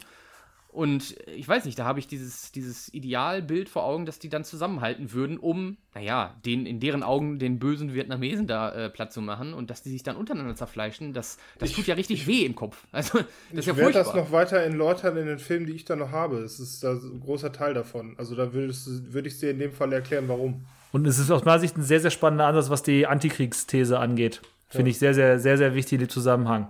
Ja. Ähm, eine kurze Sache noch, die ich zu Abschluss erwähnen möchte, mal abgesehen von der IMDb-Bewertung und der Streaming-Empfehlung. Äh, Oliver Stone ist ein Regisseur, der in den USA ziemlich abgefeiert wird, den ich für maximal überbewertet halte, weil der nur zwei gute Filme hat mhm. und sonst nur richtig krass oft ins Klo gegriffen hat. Äh, der hat Platoon und der hat Wall Street, auch Charlie Sheen. Ähm, Michael Douglas, Gordon Gecko, äh, die Gier ist gut. Ähm, das ist halt wirklich ein sehr, sehr zeitloser Klassiker, der auch riesen Einfluss auf ganz, ganz viele Filme hat, die anschließend bis heute ähm, entstanden sind. Ähm, der hat aber auch danach einfach aus meiner Sicht nur noch Müll produziert. Ich habe neulich mal auf Netflix den ähm, 9-11-Film World Trade Center, oder heißt der World, nee, ich glaube World Trade Center heißt der, glaube ich, eine Unverschämtheit von Film. Der ist aus meiner Sicht nicht zu gucken. Der ist wirklich, ich finde den wirklich ganz, ganz furchtbar äh, und habe den äh, nicht aushalten können. Habe mal durchgezogen, weil ich dachte, mein Gott, was kann man denn bei so einem Film einigermaßen falsch machen? Äh, aus meiner Sicht ist der völlig überbewertet, hat zwei große Filme gehabt, die ihn zu einer wahrscheinlich überheblichen Legende gemacht haben und seitdem, aus meiner Sicht, können wir gerne Gegenbeispiele nennen, nur Müll produziert. Ich habe genau das gleiche gedacht, als ich die Filmografie gelesen hatte. Genau Sehr das. Schön. Ich habe Oliver Stone gegoogelt, habe gesehen, oh, Platoon und dann waren die letzten fünf an sich schon nicht mehr gut genug, wo ich mir gedacht habe, ja gut, dann ist der durch. Also, Entschuldigung. Aber Was, hast, hast du gerade zur Hand die letzten fünf? Oh, bist du jetzt auch Fuchs. Sorry, sorry. Ist ja egal. Es sind ja sowieso Müllfilme. Es sind keine Cook-Empfehlungen, sowieso alles Müllfilme. Deswegen können wir sie auch außen vor lassen. Äh, IMDb-Wertung von 8,1 und leider im Moment, wie gerade schon Mikes Film, nicht im äh, Stream zu finden. Äh, war aber schon mit Netflix, bin mir relativ sicher und äh, wird dementsprechend mit großer Sicherheit auch bald mal wieder bei Netflix zu finden sein. Vietnamkrieg Nummer 1 abgehakt. Eas, du bist dran. Ist, ja, der Komplettierungshalber. Entschuldigung. Äh, äh, hier, Oliver Stone, die letzten Filme, Snowden, Savages, dann, davor war Wall Street, wie du schon gesagt hast, und dann äh, World Trade Center. Tatsächlich sind es die, die du gerade auch. Ah, nee, äh, Wall Street 2. Äh, das, das gibt einen zweiten Teil, ja. das mit Shia LeBeouf, der. Der ist ja aus 2010 oder so, das ist der. Achso, hier steht, Geld, Geld schläft nicht anscheinend. Geld schläft nicht, genau, das, das, ist Teil 2, genau, das, okay. das, ist Teil 2. So, Mike, du ähm. wolltest gerade noch was sagen? Also, ich hatte nur gelesen, dass äh, Platoon auch der, also, äh, das ist ja der Witz an der Sache, der dritt erfolgreichste Film, der das Vietnamkriegsthema be bearbeitet ist, ne? Also, äh, ich glaube, an, an Platz 1 ist, glaube ich, Rambo 2 oder so. Ja, das der komplett, ich, ich komplett anders Und ich bin, jetzt, ich bin jetzt Platz 2 wahrscheinlich auch. Oder 1. Wollte sagen. Ja. Äh, ich würde dann jetzt äh, das Ruder übernehmen. Bitte. Und äh, wir bleiben in Vietnam. Äh, wir haben jetzt einen Film, der ist etwas äh, früher in der Erzählung. Das heißt, dein Film war ja von 1986. Ich habe den Film Apocalypse Now von Francis Ford Coppola aus dem Jahr 1979. Ähm, äh, hatte ich ja gerade schon gesagt, behandelt das Thema Vietnam und nicht diesmal in der Hauptrolle. Und das ist ja wirklich das Interessante. Ich glaube, das ist einer wahrscheinlich der meistgenanntesten Filmfacts, weil es so absurd ist. Ja. Äh, in der Hauptrolle ist äh, Martin Sheen. Das heißt, wir hatten gerade in Platoon Charlie Sheen.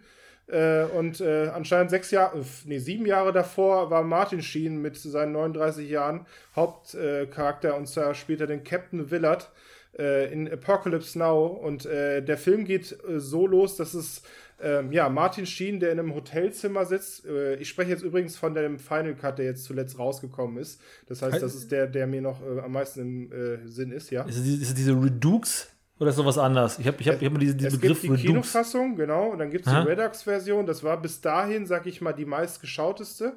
Aha. weil die Kinofassung halt wirklich teilweise auch geschnitten war. Und der Final Cut ist so, sag ich mal, das, was Francis Ford Coppola auch so als finale Version hatte. Also so hat es jetzt ausgedrückt. Okay. Ich finde, die ist für mich die eindrucksvollste. Also ich habe den Film noch in Erinnerung gehabt und äh, mit dem Final Cut ist das auf jeden Fall bestätigt worden.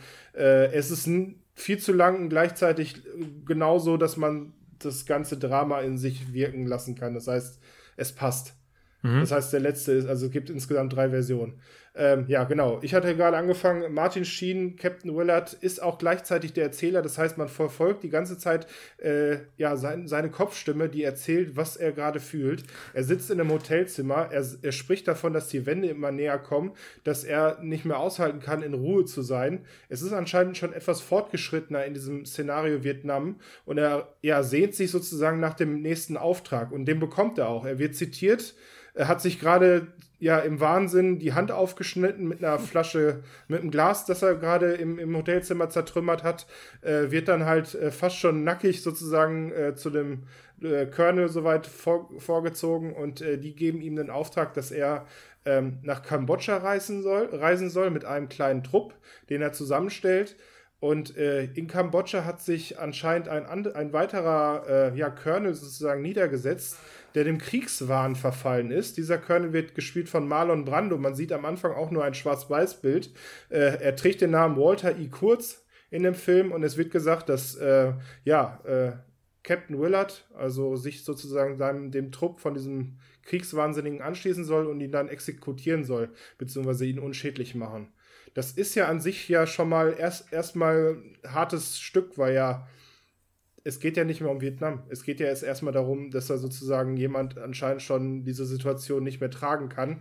Äh, und äh, man erwartet jetzt äh, natürlich äh, genau diese Infiltration von äh, Captain Willard, aber das passiert erst viel, viel später. Es geht nämlich jetzt in dem Film darum, wie er sich erstmal die Leute holt, mit denen er äh, ein kleines Boot besetzt und eben einen langen Fluss in Vietnam hochschippert und währenddessen allerlei Abenteuer erlebt. Ich kann das jetzt in Gänze ausfüllen oder auch viele wahnsinnige Momente äh, beschreiben, aber ich finde, das ist, äh, was diesen Film genau ausmacht. Das heißt, das, was ich jetzt beschreibe, ist in dem Falle dieser Wahn, den eben dieser Vietnamkrieg innehält. Man erfährt es eben durch die Kopfstimme von äh, Captain Willard, der die ganze Zeit seine Eindrücke beschreibt. Man hört auch äh, nicht nur, also man hört natürlich auch seine Kameraden oder seine Kollegen, die mit auf dem Boot sind, darunter zum Beispiel auch äh, Robert Duvall oder ähm, hier Lawrence Fishburne ist einer, der mit auf dem Boot steht in seinen jungen Jahren. Das ist ganz interessant, weil Martin Sheen kennt man ja heutzutage, also ich kenne ihn nur in Grau. Das heißt, äh, mit weißen Haar und weißen Haupt.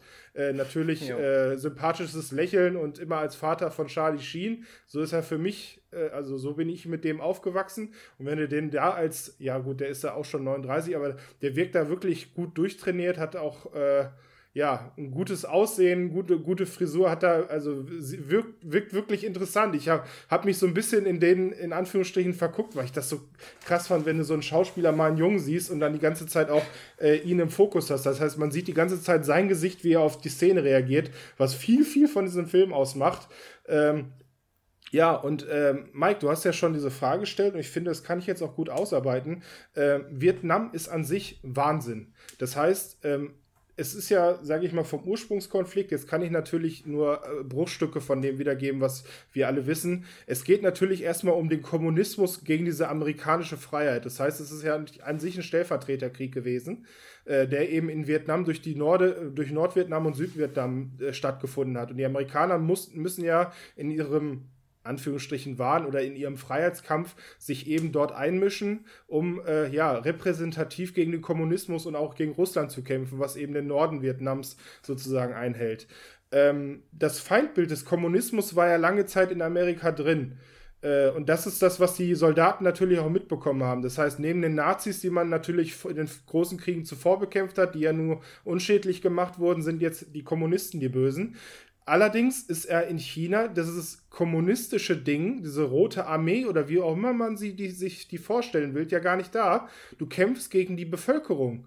Das heißt, ein Vietcong, so wie er da eben als Widerstand dargestellt wird, gegen, de, gegen den die Amerikaner kämpfen, sind ganz normale Leute, die typisch diese typischen Reichshüte aufhaben, in irgendwo im, im Wald sitzen. Man sieht die ja gar nicht. In dem Film mhm nimmt man die kaum wahr. Man sieht flüchtende Bevölkerung, die zum Beispiel mit dem Boot irgendwo hinschippert, äh, die die dann teilweise untersuchen, ob die nicht irgendwie Waffen liefern oder die Vietcong unterstützen und dabei halt auch zum Beispiel versehentlich jemand erschossen wird, weil man jetzt vermutet, dass da irgendwas im Argen ist und dann merkt, da ist auch gar nichts. Und das ist eben dieser Wahnsinn Vietnam. Mike, du wolltest gerade schon was sagen, Entschuldigung, nee, wenn ich. Nee, ich wollte gar ja. nichts sagen.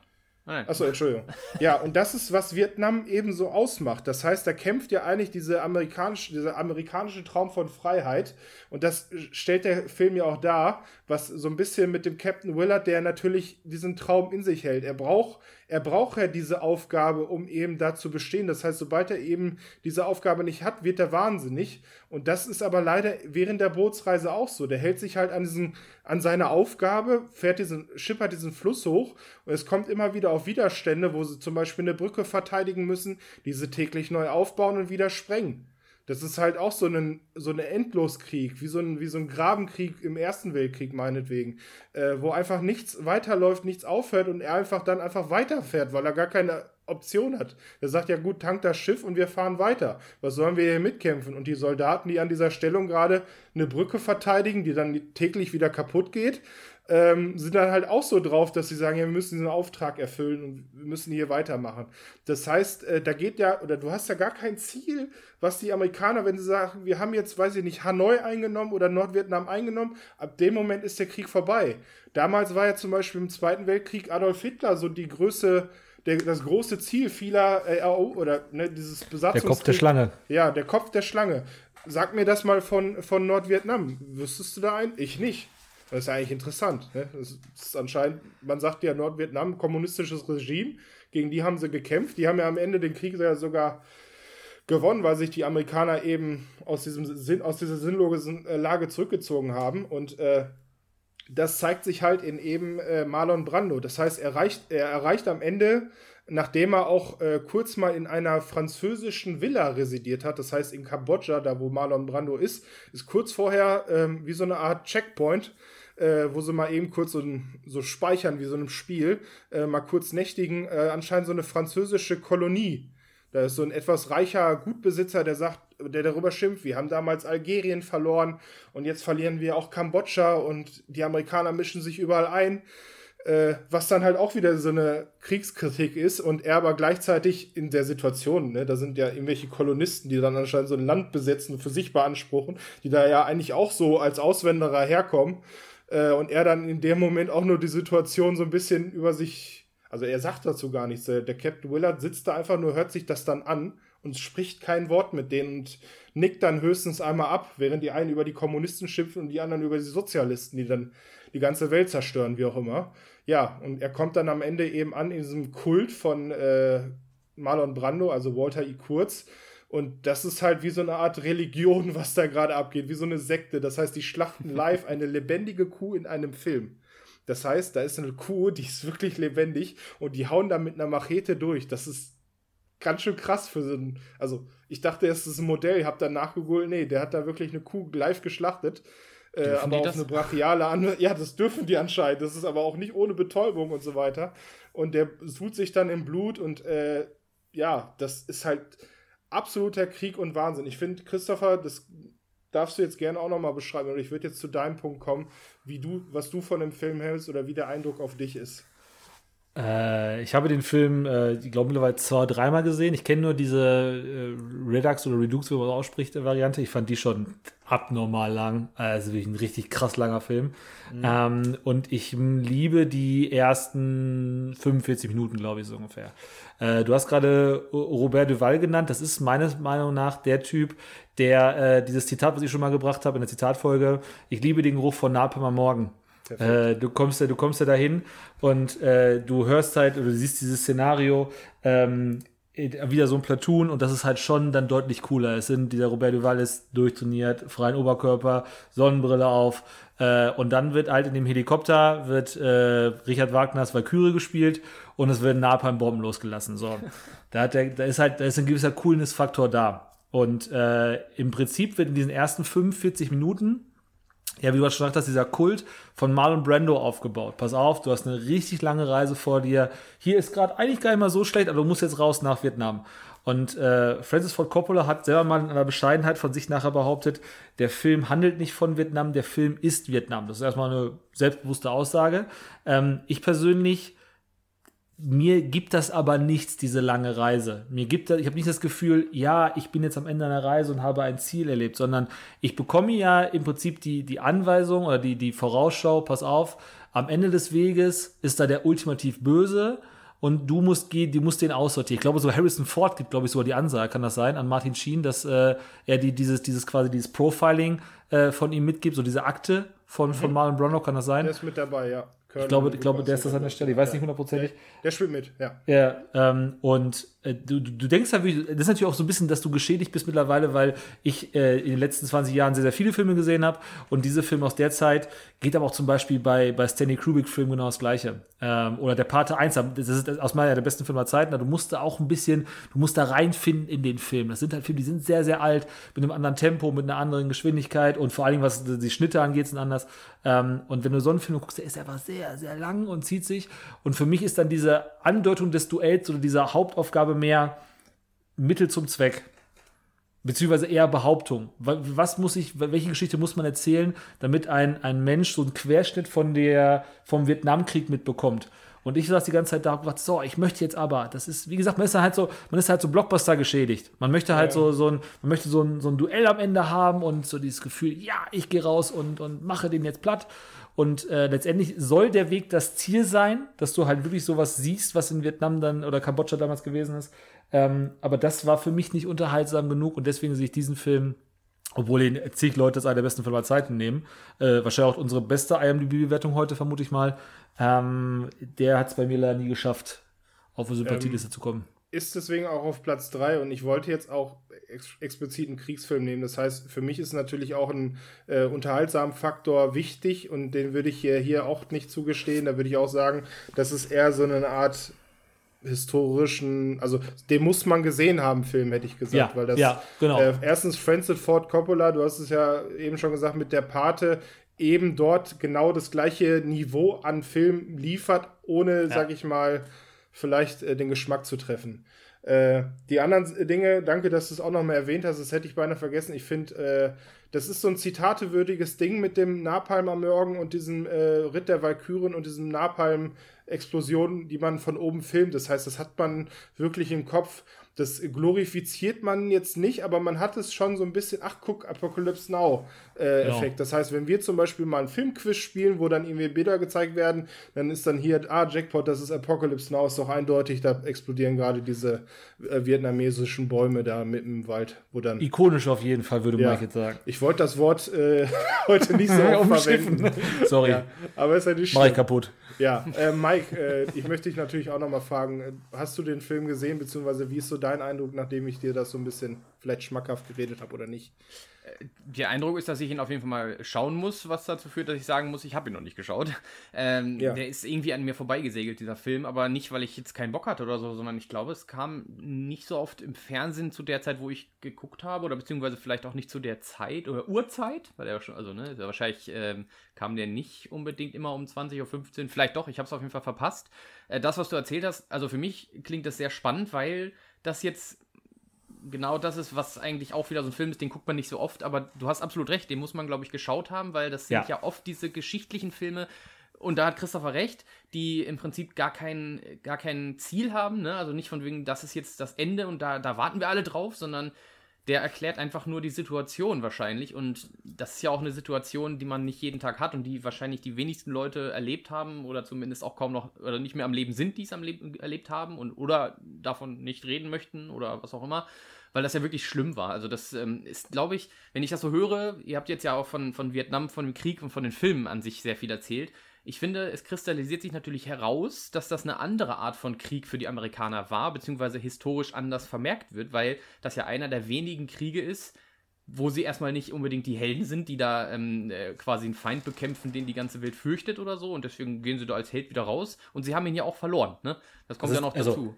Also sie schämen ich sich doch ich glaube, auch so ein bisschen für die ganze Geschichte, weil, da, weil, der, weil der Präsident da ja auch wirklich total Mist gebaut hat und äh, tausende, aber tausende Leute geopfert hat, gerade auch von, von den Amerikanern selber für eine dumme Sache, ne? Und Also, das ist ja, das ist ja genau, was ihr gesagt hat. Äh, die wussten, okay, wir sind da und die sind aber nicht wirklich mit einer Armee aufgestellt. Die sind mit der Arroganz dahin gefahren, die machen wir weg. Das, Ja, ja. Das, ist, das ist ja kein Krieg, da geht, den machen wir vorbei. Und gibt es, also jetzt, jetzt wird natürlich wieder mega, mega viel Halbwissen. Es ist doch der einzige Krieg, den die Amis verloren haben, oder nicht? Genau, und deswegen sehen die den anders. Also ich habe auch geguckt, ne? Ja. also äh, Elias hat total recht. Bei äh, Wikipedia steht er auch deklariert als Anti-Kriegsfilm. Und ich glaube, das müssen sie auch einfach, das muss so sein, dass die Amerikaner Mhm. sagen, das ist, ja, Krieg ist ganz furchtbar, ne? Also sowas wie in Vietnam, das, das darf keiner machen und wir Amerikaner würden sowas auch nie wieder tun, weil es war ja, also, es war ja sowas von dumm und schlecht und ah, Leute, es tut uns auch leid und so. Also die dürfen das auch, glaube ich, nicht verherrlichen, ne? Sondern wirklich Ja. Müssen zugeben, Also ich- Leute, sorry, machen wir nicht nochmal. Also mit den Nazis, das war cool, ne? Da haben wir, da haben wir eingegriffen. So. Also in der heutigen Wahrnehmung haben sie ihn verloren, weil ja das nordvietnamesische Regime, so ist es ja in unserer Wahrnehmung, eben das Ding halt zu Ende, also hat dann halt ganz Vietnam eingenommen. Äh, deswegen ist der, der, die Ursprungsmission natürlich fehlgeschlagen. Ähm, ich glaube aber, dass zu der Zeit wahrscheinlich die Amerikaner selber sowas immer als äh, Triumph sehen, so wie den Irakkrieg, wo ja auch in Anführungsstrichen nichts passiert ist, bis dann irgendwann mal Saddam gefunden wurde und erhängt wurde. Ne? Das war ja sozusagen, oder, oder meinetwegen Bin Laden jetzt zuletzt auch exekutiert wurde. Das sind ja, sage ich mal, die, die einzigen, ne, wie, wie der Kopf der Schlange, wo du es halt an, einem, an einer Tat festmachen kannst, so, so. jetzt ist vorbei.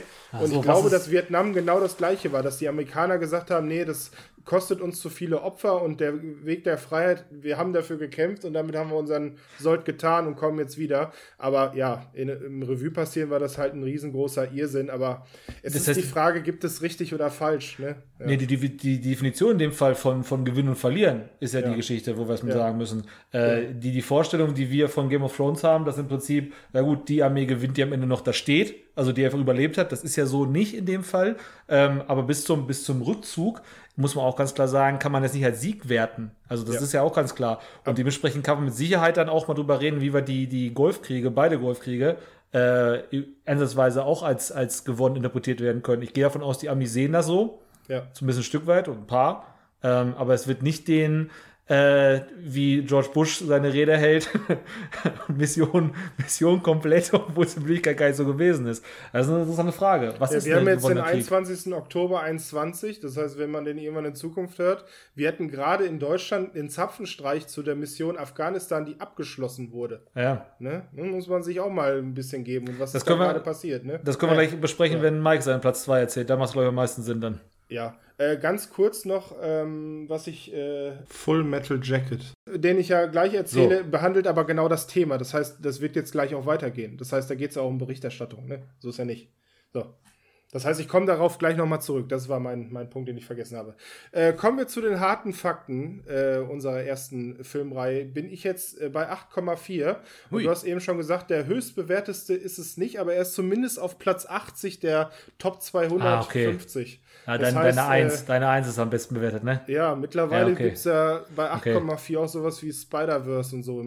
Es ändert sich ja leider auch so ein bisschen mit der Zeit. Endgame, äh, glaube ich, auch. Müsste ja, ja, oder- 8,4 haben. Endgame. Äh, Streambar. Und ich hatte jetzt leider zuletzt, äh, oder das ist ein bisschen schade, er war zuletzt bei Amazon Prime mit dem Final Cut eben released worden, weil der kam ja auch erst äh, gerade frisch. Also ich glaube aus 2019 ist der Final Cut. Ich gucke nochmal nach. Äh, ja, ähm, ja, ist jetzt leider nicht mehr verfügbar. Das heißt, man kann ihn nirgendwo sehen, äh, es sei denn, man erwirbt ihn käuflich. Oder es gibt ja diese Zusatzprogramme von äh, Amazon Prime, wo man den dann auch sehen kann unter ja, dem Punkt, wo er dann auftaucht. Ich, ich, ich glaube, die haben acht Kanäle. Ich mache ja. nicht oft Werbung fürs öffentlich-rechtliche Fernsehen, aber das ist ein klassischer Arte-Film, der jeden zweiten Tag die ganze Nacht läuft. Ja. Ich weiß es nicht hundertprozentig, aber wenn man den, würde ich, würd ich darauf wetten, wenn ihr jetzt eine, eine Fanseite okay, zu schöne Prisma, dann wirst du da irgendwo auf Arte diesen Film finden. Bin mir relativ sicher. Die Arte Ultras Fangruppe weiß Bescheid. Die wissen Bescheid. So sieht's aus. Das waren schon drei verschiedene Kriegsszenarien, die wir gerade angesprochen haben. Und wir haben gerade schon kurz angedeutet, ähm, in welche Richtung Mikes äh, zweitplatzierter Film gehen könnte, beziehungsweise welchen Krieg äh, dieser Film äh, dann thematisiert. Mike, bitte, deine Nummer zwei. Ja, sehr gerne, vielen Dank. Äh, meine Nummer zwei ist ein bisschen aktueller gewählt. Äh, der Originaltitel war 12 Strong und die Deutschen haben dann, habe ich gerade gesehen, noch ein Operation 12 Strong davor gesetzt. Ganz wichtig. Äh, wahrscheinlich wegen Operation Valkyrie oder so haben sich gedacht, dann erkennen die Leute, dass das ein Kriegsfilm ist. Da geht es nämlich darum, also das ist, der ist, äh, glaube ich, im, sogar im deutschen Kino erschienen, äh, 2018, ist also schon pff, noch gar nicht so alt. Der ist dann aber, glaube ich, zu Netflix irgendwann gekommen und wird auch, pff, wird das sogar als Netflix-Film deklariert? Müssen wir mal gucken. Nee, nee, nicht. nein. Ich, ich habe heute das gesehen, nein.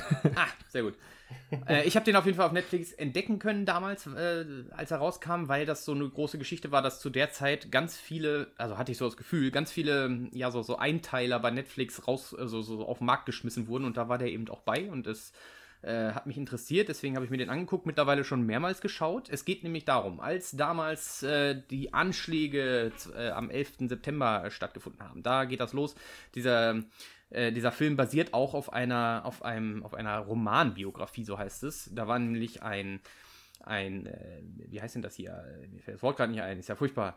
Autor. Ein, ein, nee, nee, ähm, Journalist, Soldat? verdammte Kiste. Ein Journalist ist da mitgereist damals, als das passiert ist und hat dann auch viele Gespräche mit vielen Soldaten gehalten und so weiter. Und das Buch, was er dann hinterher geschrieben hat, also die Romanbiografie, heißt Horse Soldiers, The Extraordinary Story of a Band of US Soldiers Who Rode to Victory in Afghanistan. Länger ging es aber auch nicht, der Titel. Äh, Doug Stanton war das, der das geschrieben hat und auf diesem Buch basiert dann auch dieser Film, denn als, äh, ja, als der große Knall dann eben kam, die Flugzeuge da reingesegelt sind, da wurden, da, da sind natürlich, in Amerika ist ja, äh, ja, wie soll ich sagen, da war ja so viel, so viel Aufregung wie noch nie zuvor. Und sie sind dann wohl auch sehr schnell dazu gekommen, zu reagieren und so weiter. Das ist, also, das beschreibt hier auch wohl nur eine Geschichte oder einen Einsatz, der da stattgefunden hat. Und zwar deswegen, weil der so besonders war. Nämlich, wurden da Soldaten zusammengerufen, die eigentlich schon, ja, irgendwie im Urlaub waren oder so, die wurden alle nach Hause gerufen. Ich hatte so ein bisschen das Gefühl, wie bei Independence Day, ne? die hatten gerade Urlaub und wurden alle zurückgeordert, von wegen, wir haben jetzt auf einmal Krieg. Keiner wusste, was hier los ist. Die haben das dann eben nur im Fernsehen gesehen und äh, waren also wirklich am Boden zerstört in diesem Film. Das haben sie gut rübergebracht. Und dann ging es eben darum, dass sie jetzt ganz spontan nach Afghanistan müssen, um dann äh, quasi die Taliban und Al-Qaida schnellstmöglich wieder zu dezimieren oder eben auch die, äh, ja, die, die, die Armeen davon zu finden und anzugreifen. Und dieser, äh, der, der, der Captain, der dann quasi sich gemeldet hat, das ist gespielt von Chris Hemsworth, hier im Film genannt Captain Mitch Nelson, umgenannt. Der Originalname war äh, Mark Nutsch, aber ist schon nah dran, finde ich. Und der hatte noch gar keinen richtigen Einsatz. Das ist die Besonderheit, das soll uns so ein bisschen hucken in dem Film. Chris Hemsworth macht dann eben so äh, diesen, diesen Captain, weil er hatte wohl in ganz vielen Übungen einfach äh, bewiesen, dass er unglaublich gut ist, unglaublich äh, Taktiken anwenden kann und dass sein Team vor allem, also sein, sein, sein, sein, äh, sein Zug oder wie man das auch nennen möchte, der hat wirklich hinter ihm gestanden. Da sind auch welche bei gewesen, die älter waren als er und einfach gesagt haben, er hat es drauf, er, seine Befehle sind richtig und so weiter und er wollte sich auch er gehörte, glaube ich, gar nicht so wirklich dazu mehr, weil er irgendwie woanders hingesetzt oder versetzt werden sollte. Das habe ich jetzt gar nicht mehr so auf dem Schirm. Weil das freiwillig. freiwillig. Freiwillig, freiwillig. Mhm. Und dann hat er sich ja doch wieder quasi einsetzen lassen oder auch, wurde auch vorgeschlagen in dem Fall. Und natürlich hat keiner an ihm geglaubt, aber es ging ja eben los, dass sie dahin mussten, um, wie gesagt, dann ja die Taliban zu finden und anzugreifen. Und die Besonderheit ist eben, dass sie mit den mit den Taktiken ja eigentlich der, der anderen Armeen sich gleichsetzen mussten. Das heißt, sie haben also auch mit einem Warlord zusammengearbeitet, Äh, der hieß General Das, Dostum. Ich weiß nicht, der Schauspieler, den habe ich schon mal gesehen, aber ich weiß gar nicht, der heißt Navid Negaban. Soll ich, soll ich dir sagen, wo du gesehen hast? Hau raus, hau raus. Aladdin, da spielt er den äh, Sultan. Ah, ja, gut, das passt natürlich. Ja. Äh, da hat man den natürlich schon mal gesehen, okay. Der spielt dann eben diesen Warlord und den begleiten sie dann eben. Und da, da entstehen ganz tolle Gesch äh, Gespräche wieder. Da- Das ist wieder das, was ich sage. Also die müssen sich dann so gegenseitig irgendwie den Respekt beweisen und auch verdienen in dem Fall, weil der General Dostum schon sehr alt ist und der kämpft schon sehr lange in, in Afghanistan und der hat natürlich dann in dem Fall erstmal gar keinen Respekt vor den Amerikanern, ist aber wohl genötigt, mit denen zusammenzuarbeiten, weil er selber ist eben kein Taliban und das finde ich in dem Film kommt richtig gut rüber. Ich weiß natürlich nicht, wie, wie sehr die Amerikaner das jetzt äh, romantisiert haben in dem Fall, aber da wird eben auch gesagt, dass die Taliban in, in Afghanistan eben auch die Feinde der normalen Bürger sind oder waren, wie auch immer, zu dem Zeitpunkt ganz schlimm und äh, dass die die auch nicht da haben wollten, dass sie ihre eigenen Leute auch unterjocht haben und gequält und erschossen und so weiter und einfach nur um Krieg zu führen für ihre Sache, die wie auch immer nicht ähm, gut war oder ist, wollen wir ja nichts in Dreck ziehen, was das angeht.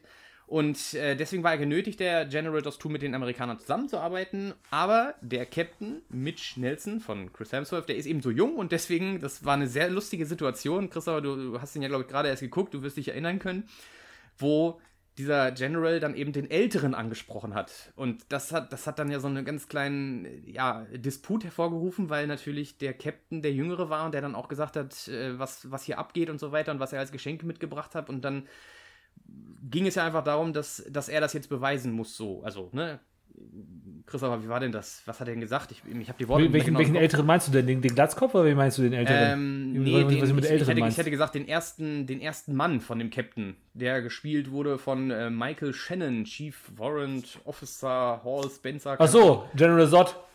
Ja, genau, General Zod. Äh, der Wortlaut weiß ich gar nicht mehr genau. Ich weiß nur, was mir in Erinnerung geblieben ist, ist dieses Gespräch mit dem, äh, mit diesem glatzköpfigen äh, General, wo er bei so einer Art ihr Casting wirklich schon quasi ist. Äh, mein Team möchte jetzt als erstes rausrücken. Äh, und er kann sich dafür äh, qualifizieren, weil er zwar nicht die meiste Erfahrung hat, sondern ist ein ziemlich junger äh, Captain, aber er kann eben aufgrund seiner Herangehensweise, wie er Sachen betrachtet, wie er eben Sachen wertet und eben auch, wie er versteht, warum dieser Warlord so wichtig ist, warum er mit denen kommunizieren muss. Das geht dann ja sogar so weit, dass dieser Warlord, ich weiß nicht, ob du erzählen willst, ich hoffe, nichts vorneweg, dass der Warlord auch unmittelbar mit der Taliban spricht, also unmittelbar wie, die beiden haben einen Walkie-Talkie, hätte ich fast gesagt, was zueinander, also die, die quatschen gerade, also der, die findet gerade Krieg statt und die beiden Seiten unterhalten sich. Gut und böse unterhalten sich in dem Moment gerade. Ja, und zwar, Also, das, ist, das ist eine wirklich eine gute, gute Situation, die du da erwähnst. Das, äh, das fand ich auch sehr krass in dem Film, weil es ja einfach so ist, dass die Amerikaner gar nicht so richtig verstehen, dass die da schon ewig Krieg führen oder schon ewig auch Hass untereinander haben, der nicht unbedingt politisch ist, sondern auch äh, fast schon privat, ne? Dass die sich gegenseitig dann irgendwie hassen und bekriegen und so weiter und dass sie dann immer wieder eine Stadt einnehmen und dann kommt wieder der andere und macht die Armee nieder und nimmt die Stadt ein und so weiter. Und dann war ja diese Situation, die du gerade beschreibst, ist ja so, dass sie das angreifen wollen, weil die Amerikaner sollen, also das ist deren Hauptziel, äh, Koordinaten durchgeben für Angriffe. Ne? Die sollen die ja irgendwie lasern, damit dann quasi die Flugzeuge kommen können und äh, die Bomben abwerfen. Und da, hatten, haben, da hat dann ja quasi Chris Hemsworth sich mit dem General gestritten, weil er gesagt hat, wieso soll ich denn da jetzt angreifen, nur weil du das sagst? Ich weiß ja gar nicht, ob der da ist. Und dann hat er das Funkgerät genommen und hat wirklich zu ihm rüber gefunkt. Hat gesagt, hier, die Amerikaner sind da, die werden dich gleich angreifen, angreifen, schieß doch mal in die Luft und so weiter. Und das hat er dann wirklich gemacht. Also der, die Bösen, also ne, ich sag mal, in dem Film sind das natürlich absolut die Bösen. Die Taliban haben dann tatsächlich sich bemerkbar gemacht und so ging das ja dann die ganze Zeit weiter, dass Chris Hemsworth Stück für Stück versteht, wie das da in Afghanistan abgeht und er freundet sich ja richtig auch mit diesem General dann an und verdient sich natürlich seinen Respekt. Äh, was, ich, was sich auch irgendwo ganz gut anfühlt, weil der General einfach dann irgendwann einsehen muss, dass es nicht nur am Alter liegt, dass jemand Erfahrung hat oder was auch immer, sondern auch, weil er vielleicht schon viel erlebt hat in kurzer Zeit oder weil er von sich aus schon sehr clever ist und so weiter. Das, das merkt man ja richtig, dass das so in ihm aufgeht und so weiter. Und warum das ja auch eine besondere Geschichte ist, äh, diese, ganzen, diese ganzen Soldaten, die dann da versuchen, die Taliban schnellstmöglich auszulöschen und dem General zu helfen und so weiter, äh, die werden nicht groß berühmt oder sowas. Also die wurden nie anerkannt, die durften das auch nicht, weil das ja irgendwie mh, ja kein offizieller, keine Ahnung, Kriegsakt war oder sowas auch immer. Und äh, deswegen haben die keine, keine Ehrungen bekommen, keine Medaillen. Die sind einfach nur nach dem Einsatz, als das alles gelaufen ist und so weiter, nach Hause gekommen und fertig. Und erst viele Jahre später wurde dann eben ein, ein, ähm, ein Denkmal aufgestellt, auch äh, da, wo die äh, Twin Towers standen, von einem berittenen US-Soldaten. Also so eine große Figur wurde da eben aufgestellt. Das hat damit zu tun, dass die Soldaten, die da irgendwie in Afghanistan vorankommen mussten, nicht mit Autos oder Panzern äh, gefahren sind, weil sie es nicht, weil es einfach nicht sie hatten keine und es wäre auch nicht gegangen durch die ganzen Berge, sondern sie mussten dann auf Pferden reiten, was sie noch nie getan haben. Das war auch eine ganz besondere Geschichte in diesem Kriegsfilm. Äh, was, es ist halt irgendwo auch absurd, ne? Das ist ja zur Neuzeit im Prinzip und dann führen sie einen Krieg auf Pferden. Und das haben sie dann auch geschafft. Und das, das, ist also, das fühlt sich richtig gut an, weil sie sich, sie, sie haben auch keinen Mann verloren. Das finde ich ist ganz besonders. Okay, ähm, man muss leider sagen, von den Afghanen sind schon welche ähm, gestorben, leider. Aber von diesen Hauptfiguren, um die sich dieser ganze Film eben dreht, haben sie keinen verloren. Es wurde nur einer verletzt, ist aber nicht gestorben. Und sie sind dann auf den Pferden auch, sie sind da angekommen irgendwann, also wie der Krieg abgelaufen ist, brauche ich ja nicht erzählen, das würde ja den ganzen Film spoilern, aber äh, sie haben im Prinzip etwas erreicht, was, was nicht hätte sein können, was dieser Glatzköpfige, den wir schon angesprochen haben, also der Chef von dieser ganzen Aktion, der nicht mitgekommen ist, sondern der das nur koordiniert hat, der ja behauptet hat, das ist nicht möglich und das würden sie nicht schaffen, weil Chris Hemsworth hat ja gesagt, das schaffen wir in weniger Zeit, so nach dem Motto, als sie uns gegeben haben. Und ja, ich glaube, langes Gerede, aber das ist, es ist ein sehr ist, der spricht mich halt deswegen an, wie, auch wieder, weil es eben eine ganz große Kameradschaft entsteht, natürlich, die schon vorher da war zwischen den Soldaten und dem Captain und dann neu aufgebaut wurde, eben zwischen, ja, auch den Afghanen, also auch diesen General Dostum und seinen Leuten, die vorher, ich hätte gesagt, wenn man die gesehen hat, dann, dann sind das eigentlich von Geburt an Feinde gewesen, aber sie haben sich dann verstanden, haben sich respektiert und haben dann auch Seit an Seit gekämpft. Da gibt es teilweise Szenen, wo sie sich also gegenseitig den Arsch retten äh, und dann werden natürlich Blicke ausgetauscht, die Treue symbolisieren und die Stolz symbolisieren und was auch immer. Und das ist wieder ein gutes Gefühl. Natürlich dann ganz anders, als was ihr jetzt zum Beispiel beschrieben habt von diesem Vietnam-Film. Aber auch ne, ist ja auch ein anderer Krieg, ne, muss man so sagen. Da sind die Amerikaner, die sich ja wirklich als Held sehen in der oder als Rächer. Ähm, ich glaube, die, die gucken sich auch gerne Filme darüber an und machen auch gerne immer weiter Filme darüber, wie toll sie doch sind. Äh, obwohl das natürlich auch da brauchen wir ja nicht groß überreden, ein Riesenmassaker ist, was die da tun, ne? Also für, das, das wurde, glaube ich, in dem Film auch nochmal noch mal erwähnt irgendwie, ne? Also für, für 5000 Amerikaner, die getötet wurden, haben sie dann über 250.000 äh, in Afghanistan. Taliban und Al-Qaida, ja. Ja, genau. Und auch Zivilisten leider natürlich einfach niedergemäht. Blöde Geschichte, aber der Film bringt das cool rüber, auch von der Besetzung her mal was Neues, ne? Also so ein bisschen neue Schauspieler reingebracht, äh, die ja eigentlich eher im Fantasy-Bereich auch tätig waren. Also Chris Hemsworth am meisten finde ich ja persönlich so als Thor. Ihn dann in so einer Rolle zu sehen, macht schon Spaß. Ich glaube, er hat auch noch einen anderen Film zu der Zeit gemacht, ne? Mit äh, Tyler. Rake meinst du jetzt? Tyler Rake, genau. Der, der war ja, später. Die kam, ja, die kam gleichzeitig bei Netflix raus. Der war aber so. später, der Tyler ah, okay. Rake. Ja. Aber auch wieder so ein Armeetyp, ne? Also zu der Zeit mhm. hat er äh, Ich glaube, das ist ein, ein, was ist denn, Söldner, glaube ich, der da spielt, ne? Ja. Michael ja, Pena spielt ja, glaube ich, auch noch mit, ne? Der ist ja auch in seinem Trupp mit drin. Der spielt das ist ja auch eher komödiantisch. Kann sagen, ja. ja. ja. Aber der kann eben auch ehrlich, also äh, ernste Rollen spielen. Da komme ich noch mal in einem anderen Film nachher drauf zu sprechen. Der ist nicht immer nur lustig, kann auch mal, also das hätte ich nicht erwartet. So, man kennt ihn auch von Ant-Man, ne? Wo er einfach nur äh, irgendwelche ja. Scherze raushaut, obwohl das teilweise ernste Situationen sind, aber naja. Ja, dann zu euch. Äh, Elias, fangen wir mit dir an. Hast du ihn auch schon geguckt? Ja, auf jeden Fall. Das ist genau wie Christoph es gerade gesagt hat, äh, damals im Zug äh, Tyler Ray kam raus und dann kamen dann Filme, die du auch äh, geguckt haben musst. Und dann hatte ich gesagt, ach guck, äh, Chris Hemsworth und dann ist der Film, der Film ist ja auch erst aus 2018, ist dann anscheinend komplett an mir vorbeigegangen. Das heißt, ich habe den jetzt auch nicht im Kino wahrgenommen. Aber ist wahrscheinlich auch nicht viel beworben worden. Also ich gebe mir jetzt, glaube ich, selber nicht die Schuld, ist aber nicht so schlimm. Äh, mir hat der Film auch sehr, sehr gut gefallen. Ähm, das hat vor allem Dingen, ähm, was ich immer ganz gut finde, es kann auch sein, dass ich ein bisschen befangen bin in gewissen Situationen, kein klassisches Schwarz-Weiß-Denken. Äh, es geht natürlich, und das ist ja durch diesen General äh, Dostum äh, dargestellt, auch um Afghanistan. Das heißt, äh, der sagt es ja genauso, wie du es eben geschrieben hast. Die Taliban haben zuerst die Afghanen äh, angegriffen und nicht die Welt. Ne?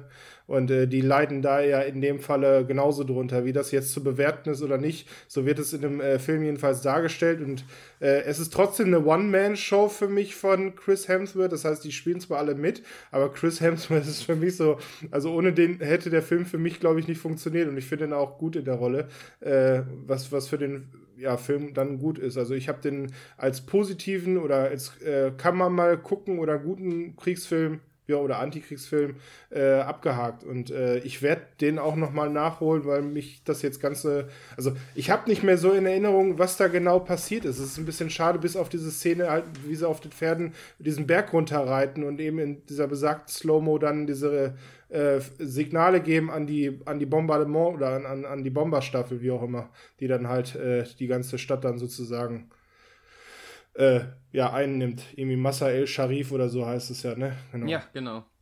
Genau. Ja, das ist äh, so mein Eindruck. Finde ich sehr gut, dass das dich auch nochmal interessiert. Mir fällt gerade eine Situation ein, warum ich mich sehr verbunden gefühlt habe, nämlich die, ähm, diese Prämisse, dass sie auf den Pferden geritten sind, hat eben bei diesem älteren Herrn, also der sollte einen sehr älteren Herrn darstellen, dieser Michael äh, Shannon, natürlich zu, zu körperlichen Leiden geführt, die ich gut nachempfinden kann, weil er dann darüber äh, ja, äh, äh, ähm, geredet hat, dass, dass seine Bandscheiben quasi geplatzt sind und dass er Rückenschmerzen hat und über Hämorrhoiden hat er geklagt und eigentlich alles, was irgendwie so im Alter einfach auf einen zukommen kann, das, das fand ich auch sehr realistisch. Ne? Das, die haben nicht einfach gesagt, oh, Pferde, klar, können wir machen, noch nie gemacht, aber ist ja cool, was soll schon passieren, nach dem Motto. Und, der war ja vorher schon verletzt, ne? Der lag da, glaube ich, teilweise. Die mussten ja einmal so ein bisschen reparieren. Ja, ja, weil er ja, quasi ja. Unter, diesem, unter, dieser, unter diesem Bandscheibenvorfall dann auch litt von früher noch und dann auch immer wieder neu gekriegt hat und das wurde natürlich durch das Reiten immer noch schlimmer. also das fand ich sehr realistisch, weil das es wirkte halt so vorgeschoben, aber so ist es ja einfach, ne? Also der, der war ja dann schon, keine Ahnung, an die 40 oder über 40 und hat die ganze Zeit im Krieg gedient so. Äh, das steckt man halt nicht einfach so weg. Also ja. fand, ich, fand ich eine gute kleine, ja, wie soll ich sagen, Geschichte. Und er ist ja dann auch nicht daran gestorben, sondern er wurde dann eben äh, mitgeschleift und dann gerettet zum Schluss. Das fand ich richtig gut. Christopher, du hast den jetzt gerade erst nochmal geguckt oder so, hast du gesagt. Mhm.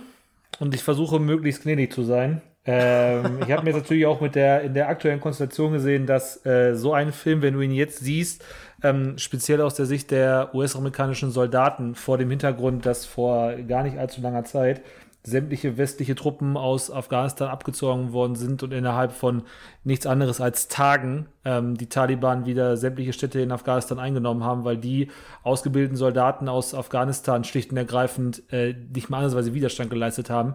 Ähm, da muss so ein Film eine steuernde Ohrfeige sein und ich glaube, dass äh, so eine Art von Film auch in den nächsten Jahren eben, also das wird es nicht so oft geben, glaube ich, weil dieser Krieg jetzt so in der Nachbetrachtung äh, glaube ich, sich noch sinnloser anfühlt als mancher vielleicht, äh, den wir schon angesprochen haben.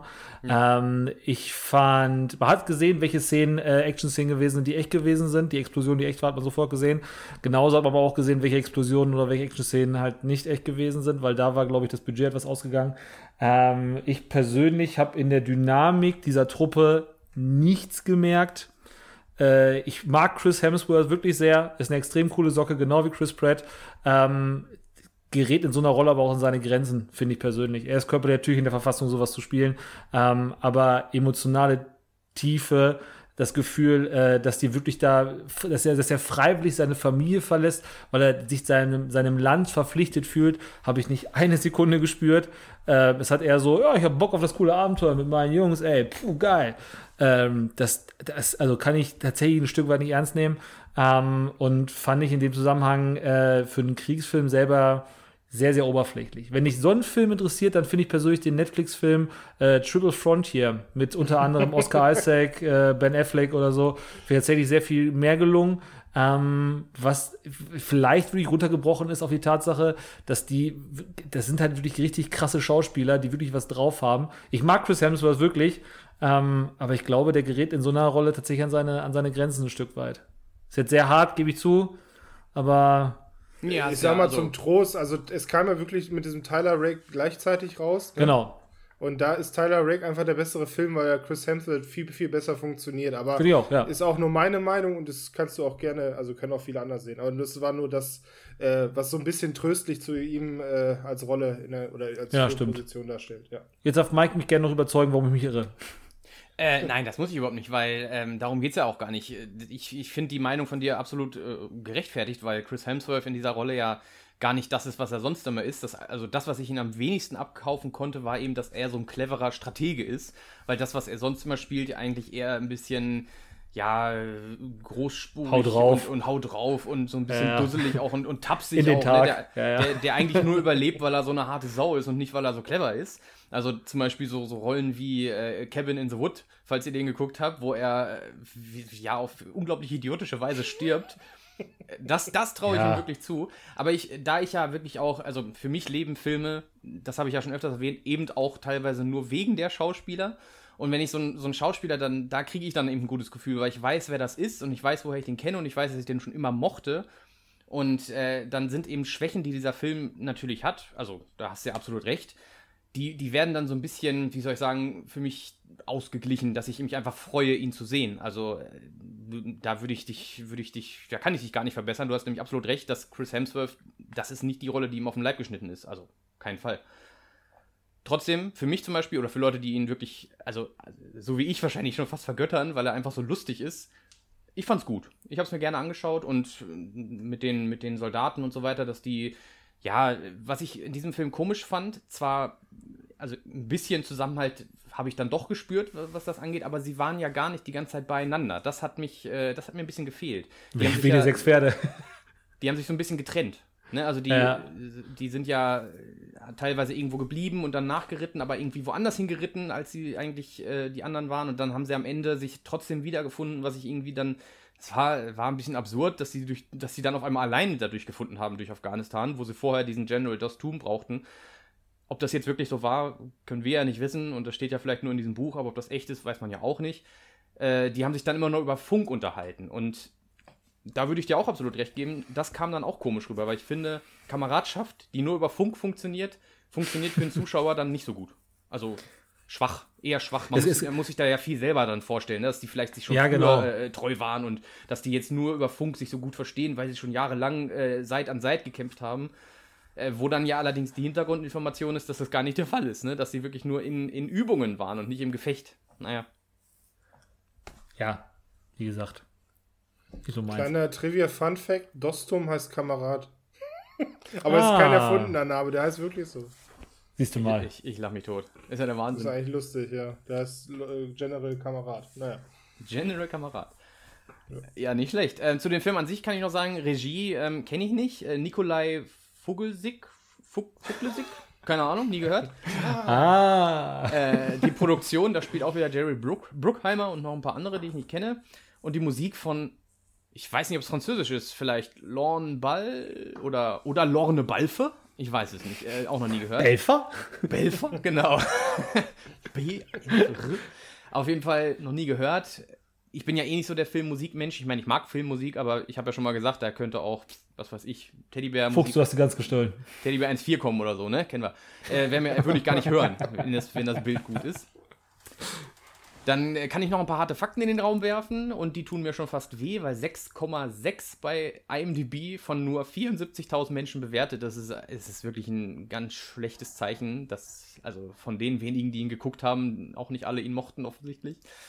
Und wenn ihr ihn im Stream schauen wollt, aktuell immer noch bei Netflix zu finden. Ansonsten leider nirgendwo, aber man kann ihn überall kaufen. Das dazu.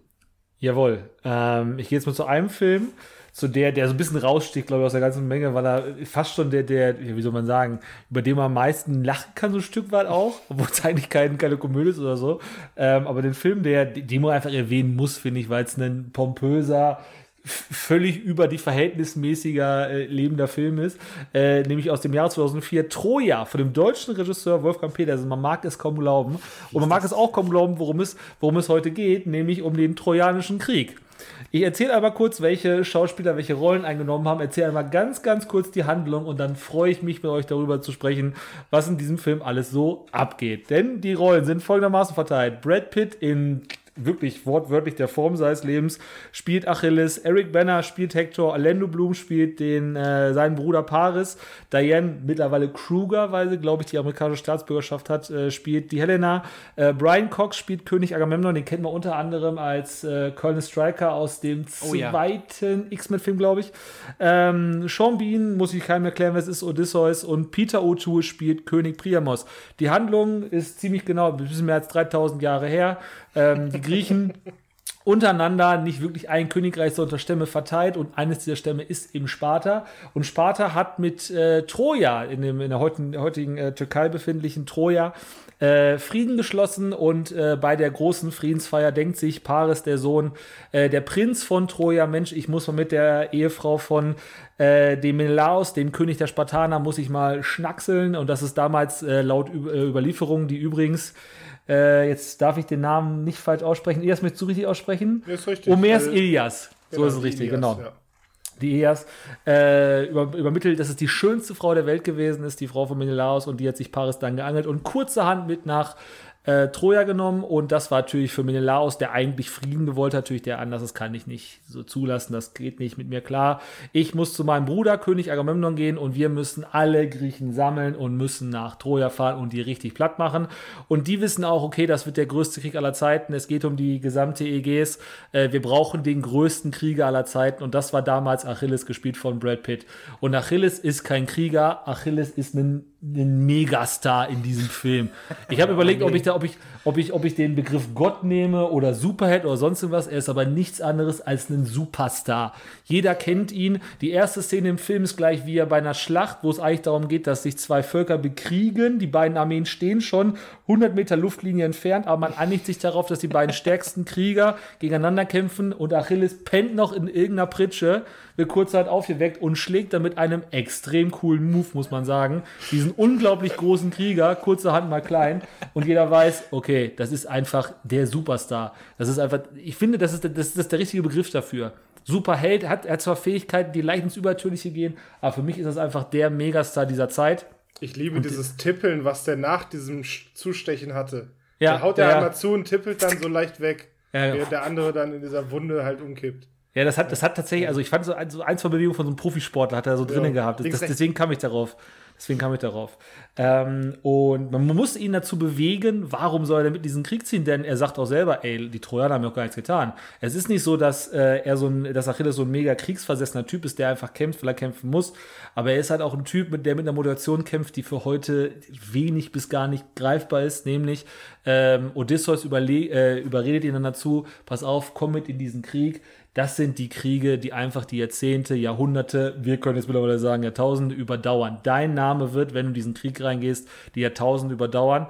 Äh, wir reden jetzt über 3000 Jahre später noch über diesen Krieg. ist geil, Hat ne? also funktioniert, das kann man schon mal so sagen. Ähm, und anschließend beginnt der Krieg. Äh, ich glaube, man muss an der Stelle nicht erzählen, wie der Krieg weitergeht. Äh, wie der Krieg endet, weiß auch jeder. Nach 3000 Jahren muss man nicht spoilern, dass äh, das trojanische Pferd dazu geführt hat, dass am Ende die Trojaner nach einem jahrzehntelangen Krieg, übrigens hat ewig lange gedauert 30, äh, ne? Oder? Überlieferung. 30 Jahre? Ich weiß nicht, wie lange gewesen ist. Auf jeden Fall nicht innerhalb von ein paar Tagen, sondern das hat ewig gedauert, diese Belagerung. Äh, nichtsdestotrotz wurde der Krieg dann äh, letztendlich aus Griechensicht gewonnen, weil das berühmte trojanische Pferd eben in Troja eingeführt worden ist. Warum ich diesen Film so besonders finde, im Positiven wie im Negativen, würde ich gleich erwähnen. Ich würde jetzt erstmal euch nochmal zu Wort kommen lassen. Äh, Wer ich gerade zuerst? Ich glaube mal, nee, Mike jetzt aber jetzt zuerst. Ihr seid gerade gehabt, jetzt Mike. So muss es, glaube ich, sein. Mike, bitte. Oh, ich darf zuerst. Also, äh, Troja. Äh, ganz ehrlich, hättest du ihn nicht genommen, wäre wahrscheinlich auf meiner Liste gelandet, weil ich, ich liebe diesen Film. Es ist ähm, natürlich ein ganz alter Krieg, aber ich glaube, da wird ganz, ganz viel Krieg geführt, das kann man sagen. Der ist ja auch mega mörderlang, der Film, ne? Also, ist ja nicht drei Ich habe Stunden ich hab so? zwei, ich hab zwei Varianten hier. Ich kenne nur die Kinofassung. Kennt ihr vielleicht den Director's Cut? Kenne ich persönlich nicht. Der glaube- Kinofassung ist 162 Minuten lang. Director's Cut 198 Minuten. Uiuiuiui. Nee, wieso macht man denn ich sowas? nicht. Kenne kenn ich nicht, kenne ich persönlich nicht. Und die ist FSK, verbrennen. das ist FSK 16. Äh, gehen wir davon aus, dass diese äh, halbe Stunde länger es richtig zur Sache geht. Also die siehst du Originalfassung wahrscheinlich FSK Brad Pitt 12. Duschen oder so, was weiß ich, keine Ahnung. Ja, deswegen muss ich jetzt nicht unbedingt gucken. Äh, Aber ja. War ein Scherz. Ja, also das ist, das ist, ich weiß auch nicht, dieser Film, der war der Wahnsinn. Also alleine, was das für eine Achterbahn ist, als Zuschauersympathie weil- zu empfinden. Wie, wie, du weißt ja gar nicht, ich meine, da, da, da treffen ja auch zwei Fronten aufeinander und im Prinzip, äh, die haben ja alle was falsch gemacht, aber sie haben auch alle einen Grund zu kämpfen und manche haben auch keinen und, und manche haben, haben mehr als die anderen einen Grund zu kämpfen und der Grund teilweise ist blöd und dann wieder total clever und du weißt ja auch gar nicht, zu welcher Seite du stehen sollst. So, so ist es ja dann auch im Verlauf des Films, dass du beide Seiten irgendwo verstehen sollst und da ist ja auch der Krieg gar nicht ja, der ist ja nicht in Armeen aufgeteilt, habe ich das Gefühl, sondern eher in Hauptfiguren, denen du folgen sollst. Und die Armeen sind nur die Werkzeuge, so wie es dann, also ich meine, so ist es ja eigentlich im Krieg auch. Äh, aber Achilles zum Beispiel, äh, als, als, der ist ja so als eigene Partei, die aber für, äh, für, für Agamemnon, oder heißt er, glaube ich, ne? Ähm, wie heißt der so? Egal, auf jeden Fall für den Menelaus, ne? Für den kämpft er ja. Äh, ich weiß auch nicht, wie ich das beschreiben soll. Ich glaube, das, was Ja, mich also- an dem Film am meisten gestört hat, um da einfach mal hinzukommen, ist, ist der, der, wie heißt der, Eric Banner, ne? Ich kann diesen Typen nicht. Den magst du ja nicht. Oh, der, hat, der hat den Hulk versaut und seitdem ist der unten durch. Und diesen, weiß ich nicht, und diesem Film ist auch völlig schwachsinnig. Und ich finde, er hat auch gekriegt, was er verdient hat in diesem Film. Das war eine unglaublich tolle Szene, wenn Achilles mit ihm kämpft und alleine schon, warum er mit ihm kämpft. Das hat ja überhaupt nichts mit diesem Krieg zu tun. Das ist so toll. Wenn er vor diesem. Darf ich das ruhig sagen? Bitte, der, bitte nicht. Ich will das machen. Okay, äh, auf jeden Fall, die Szene werden wir gleich hören. Was? Ja. Ganz genau so. Wenn er vor dem Tor rumfährt oder rumläuft, dann auch und immer wieder Hector schreit. Das ziehen die ja auch in die Länge in der Situation. Ähm, ich denke mal, ihr könnt das gleich, oder Christopher darf es euch erzählen, warum er das gemacht hat, aber es ist ganz toll natürlich. Gott, dieser erzähl Film- ruhig, erzähl ruhig. Darf ich ruhig? Okay. Es ist Klar, ja so gewesen, dass Hector eben auch einen Cousin, glaube ich, war es, ne? Einen Cousin dabei hatte. Und Nennt ihn Vetter, ja. Äh, Hector sag ich schon. Vetter Patrik. Patroklos. Patroklos. Ja, genau. Also Achilles, der Patroklos ist der Vetter, so heißt er. Der ist ja, glaube Vetter. ich, Cousin. Naja, der Vetter von, von Achilles. Genau, Patroklos, der Vetter von Achilles, so, der ist eben dabei und der wird ja auch ausgebildet von Achilles und Achilles hat ja auch so eine ganz tolle mythische Geschichte, die ich immer schon irgendwie lustig fand, weil es geht ja einfach darum, dass er in den Styx getaucht wurde und er wurde an der Hacke festgehalten und deswegen ist er überall unverwundbar, außer an der Hacke. Blöde, ich hätte ja auch, man hätte ja auch den komplett reintauchen können, aber es ist eine lustige, äh, lustige Geschichte auf jeden Fall. Und äh, dann irgendwann ist es so, dass, dass Achilles in einer Situation sagt, dass jetzt heute nicht gekämpft wird, dass sie sich zurückziehen, seine Truppe. So, er hat ja seine eigene kleine äh, Eingreiftruppe dabei, die er dann äh, quasi auch äh, kommandiert in dem Fall. Und er hat Nein gesagt. So, und dann Myrmidonen. werden. Und was? Die Myrmidonen heißen die. Myrmidon, geiler Name auch, ne? So, und Patroklos ist aber dagegen, dass sie aufgeben, sein kleiner Vetter, und deswegen kämpft er dann eben. Und die laufen ihm hinterher und dann kämpft er gegen Achilles und Achilles tötet diesen Vetter und Alter, das geht so schlimm und dann, dann rastet ja Achilles völlig Hector. aus. Habe ich gesagt Achilles? Ich meine natürlich Hector Ja. tötet Patroklos, so. Und äh, deswegen rastet Achilles ja total aus und macht auch seinen ersten Mann nieder, deswegen, obwohl ihm das ja wirklich leid tut, weil er dann auch sagt, er hat gedacht, es wäre Achilles, er hatte die Rüstung von ihm an und so weiter, blöde Geschichte. Und dann geht er ja wirklich alleine dahin, Achilles, vors Tor, und dann schreit er da eben rum, Hector, und dann irgendwann, Hector, ist, auch diese Situation, es ist so geil, wie er sich von seinen Leuten schon verabschiedet, weil er einfach gar nicht davon ausgeht, dass er gewinnt gegen Achilles. Es ist, es ist, wie du schon sagst, er ist wie so eine Art Gott oder Superheld dargestellt, obwohl es ja gar nicht um Fantasy in dem Film gehen soll, sondern um realistische Zustände damals, ne? Äh, Weit realistisch, ja. weitgehend realistisch, ja. Und also, ich weiß nicht, ich finde den Film an sich total cool. Auch ähm, Orlando Bloom, der wirklich mal eine Rolle spielt, die so schwach wie noch nie in seiner Filmgeschichte rüberkommen soll, glaube ich. Also, das ist ja so eine- Weinerlich ist, glaube ich, das richtige Wort. ja, Weinerlich. so ein weinerlicher kleiner Hund, das ist ja unglaublich. Und der, und wegen ihm und seiner Helena wird dieser Krieg ausgelöst. Äh, ist echt ein krasser Hintergrund. Natürlich wird das ja dann irgendwann auch mal klargestellt von Hector, dass der Krieg, der, der, das, das musste eigentlich passieren, ne? weil ähm, Menelaus ja, glaube ich, das einfach nur als Anlass genommen hat, um. Agamemnon, der andere. Ach, verdammt. Der andere so viele verrückte Namen. Agamemnon hat das zum Anlass genommen, äh, dass sein, sein Bruder da diese, mit, mit, dass die Helena weggelaufen ist und so weiter. Und äh, das hätte sowieso passieren müssen. Also sollte Paris sich dann nicht so schlecht fühlen und so weiter. Ich weiß ja noch im Lateinunterricht, ne? Elendig lange haben wir darüber übersetzt. alle Punkte weg, lass mich doch jetzt. Ah, okay. Ähm, also toller, toller Film. Es ist auch ein Film, wo ich sage, ich finde den, ich find den nicht zu lang. Es tut mir leid. Also ich finde, ich finde, dieser Film, der hat alles richtig gemacht, um Spannung aufrechtzuerhalten und auch um den Willen in mir zu wecken, ihn zu Ende zu gucken. Äh, Habe ich auch schon viele, viele Male getan und wenn man weiß, wie lang dieser Film ist, dann waren das viele Stunden, die ich damit verbracht habe und ich habe nichts davon bereut. So, Ilias darf. Also es ist einerseits so, äh, das alles, was du gesagt hast, würde ich genauso unterschreiben und gleichzeitig muss ich diese Punkte nochmal betonen. Äh, es ist der Film, der Lateinunterricht zumindest für eine Phase mal gerettet hat, ne? Für, Oh ja. Da, da selbst der Lateinlehrer, den wir hatten, auch mal kurz so ein bisschen in Freude und er, der weiß natürlich, dass das da gerade übertrieben dargestellt wird und wahrscheinlich so nie gewesen ist und gleichzeitig denkt er sich, hey, endlich kann ich den Schülern mal Latein so ein bisschen hier äh, zeigen. Da ist nämlich Achill und Hektor und äh, keine Ahnung was. Aber ich äh, kann mich sehr gut an diese Stunde erinnern, wie du es auch eben äh, schon beschrieben hast. Äh, ich liebe diesen Film. Das heißt, wir haben jetzt endlich neben diesem ganzen Wahnsinn und dem Pathos eine, doch eine kleine Feelgood-Ecke und das liegt und das hast du ja schön beschrieben an Achilles. Das ist allein Posen, die er einnimmt. Er hat ja, er hat ja erst einen Speer, als er gegen Hector kämpft, und dann schmeißt er den weg. Dann zieht er sein Schwert und hat sein Schild. Und dann nimmt er das Schild ja so äh, irgendwie in den Nacken, legt er den, ne? Und hat das Schwert so nach vorne gerichtet. Und, und weicht dann teilweise aus, indem er dann halt mit seinem Rücken blockt. Mhm. Das ja. ist doch irre. Das ist doch, also den Kampf könnte ich mir jetzt fünfmal 5000 Mal hintereinander angucken. Das ist einfach nur geil und äh, ich hoffe, ich nehme dir jetzt den Punkt nicht weg.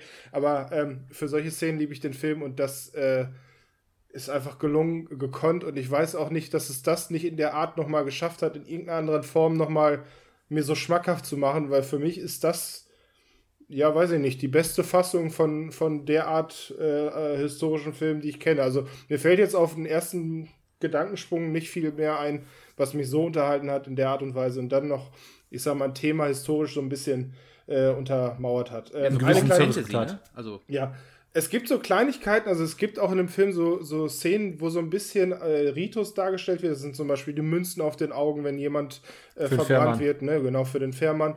Oder auch äh, äh Achilles nimmt ja Hektor mit, das heißt, er zieht ihn mit dem Pferd, glaube ich, in sein Lager rein. Ne? Mhm. Und dann kommt ja die Frau von Hektor irgendwann nachts in das. Äh, in der Vater. Das, äh, Vater. Ach, der genau, Vater, der Vater, genau. Ja. Ja, der eigentlich sozusagen die Kopf der Schlange oder der ja derjenige ist, der sozusagen das letzte, die letzte Bastion von Troja ist und er bittet ihn dann um den Körper und äh, Achilles gibt ihn dann aber auch. Ne? Das mhm. ist dann auch wieder ja, Heldendarstellung à la Provence, wo du sagst, ja gut, er hat ja anscheinend doch eine sanfte Seite, was dann natürlich mit äh, Patrokles dann auch dargestellt wurde, was dann ja logischerweise ihnen entri äh, ja, entrissen wurde. Ja, das waren meine Punkte. Hector. Äh, Darf ich noch eine Sache sagen, auch wenn, wenn Christopher die jetzt bestimmt sagen will, ich hoffe, du bist mir nicht böse, aber das ist so ein, so ein Fan- Fact, Fun Fact wollte ich sagen. So ein Fun Fact, der mich schon immer begeistert hat, die, die Beine von, von äh, Brad Pitt sind ja nicht sind seine gedubelt. eigenen. Ne? Sind gedubelt, genau. Es ist so cool. Wie, wie, wie absurd ist das denn, dass einfach alles in, in das, das sind nicht seine Beine, die gezeigt werden, weil er selber einfach so schmächtige Beinchen hat, ne? Und die einfach ja, das trainiert hat. Team Brückenpfeiler ist enttäuscht. Ja, äh, das hat da nicht gereicht. Fairerweise muss man sagen, ansonsten ist er ganz gut in der Form. Äh, er ja, hat sich ganz gut in Form gebracht, nur die Knöchel haben nicht ganz mitgespielt. Ähm, ich habe die deswegen genommen, weil dieser Film halt mit vielen tausend Jahren Abstand, beziehungsweise die Geschichte mit vielen tausend Jahren Abstand, ähm, da kann man, das kann man einfach als Kriegsfilm wirklich genießen. Der Film ist bombastisch groß. Äh, man merkt, dass ganz, ganz viele Sachen einfach wirklich gebaut worden sind. Die haben da wirklich ein paar Türme und ein paar Holzklötze und haben wirklich was in die Luft gejagt. Die haben wirklich extrem viele Statisten genommen. Das merkst du ähm, man merkt auch, dass man an Original-Settings ist, während bei einem Film wie 300 wahrscheinlich kein Schauspieler den ganzen Dreharbeiten das Tageslicht gesehen hat, merkst du hier, die haben einfach wirklich permanenter Knall im Sonnenlicht gespielt. Dadurch wirkt der Film auch ein bisschen, ein bisschen älter, weil er einfach unfassbar krass ausgeleuchtet ist. Du kannst da einfach nichts kaschieren. Ähm, das macht aber auch, das passt aber auch. Äh, Eli hat gerade angesprochen, in einem Genre, es gibt so diesen Begriff Sandalenfilm. Für mich ist der, das, der, der, der beste Sandalenfilm, ah, wenn Leute diese, diese mit, mit Ben Hur zum Beispiel oder äh, Arche Noah oder Zehn Gebote, sowas in der Richtung. Ähm, das ist für mich der beste Film dahin. Der ist unglaublich groß.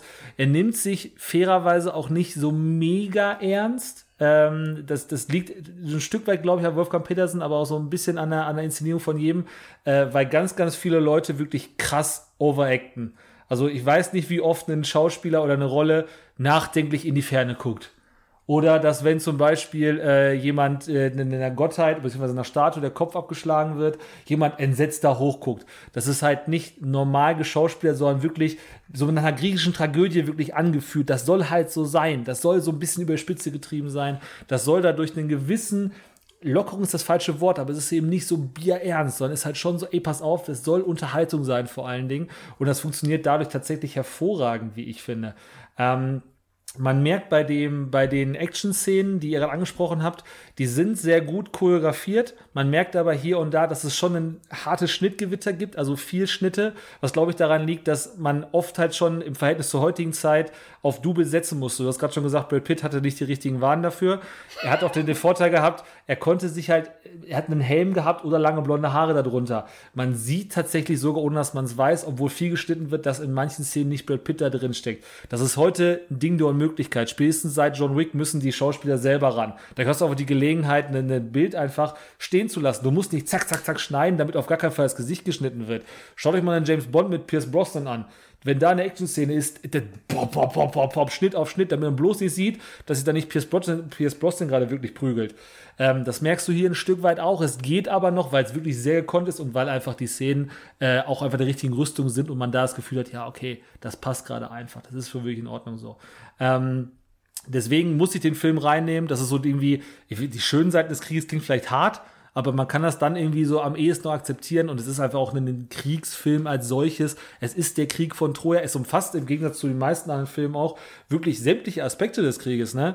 Äh, politische Ebenen, Ursachen, warum man das macht, äh, sowohl kleinere Schicksale als auch die ganz großen Schicksale, wenn die Helden aufeinandertreffen, äh, bis zum Ende des Films. Dadurch muss man vielleicht die historische Authentizität so ein bisschen aufweichen und das innerhalb von ein paar Wochen strecken, äh, äh sagen wir, stauchen und nicht innerhalb von ein paar Jahrzehnten. Ähm, aber dadurch passt es eben auch in einen Film. Und deswegen musste ich ihn unbedingt reinnehmen, weil ich, ähm, ja, im Sinne von Kriegsfilm muss man so einen Film erwähnen und ich finde, dass da Troja tatsächlich am besten geraten ist. Zum Thema Historie kann ich nur sagen, es geht ja um die Ilias und die hat ja Homer geschrieben. Genau. Das basiert, also wie gesagt, das ist halt eigentlich eine Romanverfilmung von einem Buch, der auf dem Trojanischen genau. Krieg basiert. Ja, Insofern muss das jetzt gar nicht ne, originalgetreu sein. Das Nö, ist, ist es auch, genau. Geschichte. Ja. Natürlich ist es, also ja. wer in so einen Film reingeht und, und also ich, wahrscheinlich waren wir damals so blöd und gesagt haben, ja. ich äh, schreibe meine nächste Lateinklausur, was ich da in dem Film zusammengereimt habe, ähm, dass man da wie Freiden ist ja immer. Das ist ja dieses, dieses Inspired by oder sowas oder ich nach habe sogar Cassandra in Deutsch gelesen, also die ist so ja auch aus. Film. Genau, genau, die kommt auch drin vor. Ähm, das Drehbuch ist von David Benioff, einer der beiden äh, Game of Thrones Macher, nur mal so nebenbei.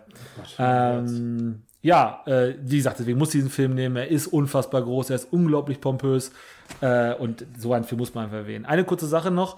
Ähm, ja gut, Mike, ja, beim Soundtrack ist natürlich immer so eine Sache. Shit. Elias, ist dir beim Soundtrack mal was aufgefallen? Eine große Parallele zu einem anderen äh, Soundtrack?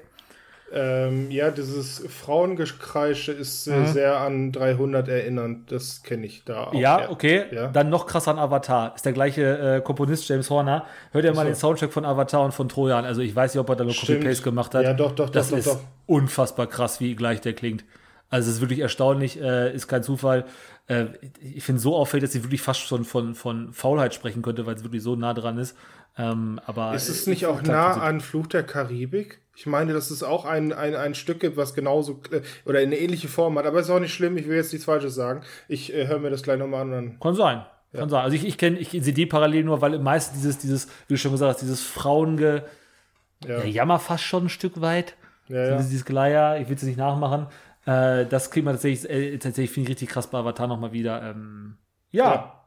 ja. Ähm, äh, Habt ihr auch was? Ja zwei Lust, also eine lustige Anekdote. Ich kann mich nämlich gut daran erinnern, dass äh, wir im Lateinunterricht nämlich tatsächlich die Übersetzung von einer Geschichte da angesetzt haben, wo der Film auch endet. Ne? Wenn Paris mhm. flüchtet mit diesem Typen da, mit seinem, ich weiß gar nicht, wie hieß der nochmal? Ja. Aeneas, genau. genau. Oh, Aeneas, dieser Name, wie oft wir den schreiben mussten, ist unfassbar. Das fand ich halt ah, immer wirklich sehr cool, ne? Dass man den, wir kannten den Film ja, glaube ich, schon, oder? Der ist doch schon super alt. Äh, 2004. Bitte? Wie King Arthur, 2004. 2004. Ah, guck mal.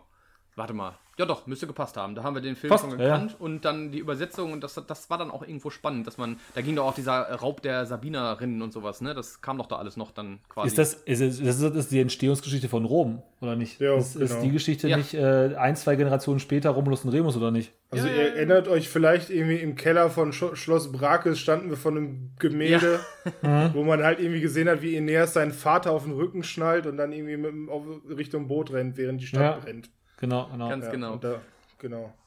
Äh, und die andere Sache ist, also die, die Parallelen zu 300 finde ich halt ganz schön krass, ne? Weil das, also nicht, dass man schon gesehen hätte, also wenn man 300 kennt und dann Troja, dass dieser Kampfstil, finde ich, von, von Achilles sehr an 300 erinnert. mit, diesen, mit diesen Speeren und dieses Springen die ganze Zeit, ne? Und diese, diese krassen Bewegungen, die irgendwie, ja, wie Christopher schon sagt, choreografiert sind auch, merkt man. Aber vor allem der Schauspieler, der erste Mann von Achilles ist ja auch der erste Mann von Leonidas, ne? Ja, ja also, genau, genau. Wie, wie geil ist das denn? Und auch mit der gleichen Frisur. Ist das seine Frisur? Das ist nicht zu fassen. Der gleiche Bart, alles ist gleich. Er hat sogar die gleiche Rolle irgendwie gespielt. Dieser, dieser wahnsinnige Anhänger, der einfach alles für ihn tut. Ja, genau. Das ist, ja, ist, das ist natürlich ein krasses Beispiel dafür. Äh, der, der ist halt für diese Rolle geboren. Ne? Ja. Dieser Anhänger, der sagt, ja, mein, äh, ja, mein Herr, ich bin dabei, mein Herr. Bis in den Tod. Äh, ja, stimmt schon. Ja, ja genau, genau. also Wahnsinn. Und also dieser Film, du kannst ja auch, du kannst in der Reihe gucken, ne? Guckst, wenn du Lust hast, dann guckst du 300 oder guckst du erst Troja, ist egal. Also es passt zusammen. Es ist, das eine ist einfach noch mal ein bisschen mehr, mehr düster, ne? Als Troja. Ja, ja genau. Man muss auch wirklich komplett halber sagen, äh, Troja war vor 300, ne? Also die ja, Reihenfolge ist, ist, ist Troja dann 300. Das ich muss man die haben das, erwähnen. Die haben das gesehen und haben sich gedacht, ey, geil, den Schauspieler, den will ich auch. Ja, ist ja so, schon, bei solchen ja, Filmen, das, das, spielt halt Sean B äh, oft mit. Ähm, da hast du so ein, zwei Nasen, die bei, bei Herr der Ringe äh, schon eine Rolle gespielt haben. Ja, das, das haut halt bei, bei fast allen Gesichtern irgendwie hin. Ne? Es gibt ja. so, so ja, Historienfratzen, nicht was gesagt. Und auch Sparta, ne? ähm, ne? Marker. Und Sparta. Sparta ist ganz toll. Ähm, 7,3 bei IMDb fehlt sich auch ein bisschen mehr wenig. Nicht? Ich glaube, was? ich hätte auch gedacht, dass es mehr wäre. Ähm, wenn, wie gesagt, ich glaube, es liegt so ein bisschen daran, dass das tatsächlich so ein bisschen, das so nicht ganz hundertprozentig ernst genommen wurde, sondern immer so ein bisschen ja, mein Gott, es ist Tragödie, es ist ein bisschen Spektakel. Ähm, ich persönlich finde super. Ich finde ja, find wirklich episch. Ich gucke mir mal wieder gerne an. Äh, und das habe ich auch vor kurzem getan und weiß deswegen, dass er bei Netflix im Stream zu finden ist. Elias. Ja, ähm, gehen wir wieder weg von diesem tollen Film und kommen wieder in der Realität an. Wobei, ähm, ich habe den Film Full Metal Jacket und viele kennen diesen Film eigentlich nur für seinen ich sag mal, ersten Drittel, ne?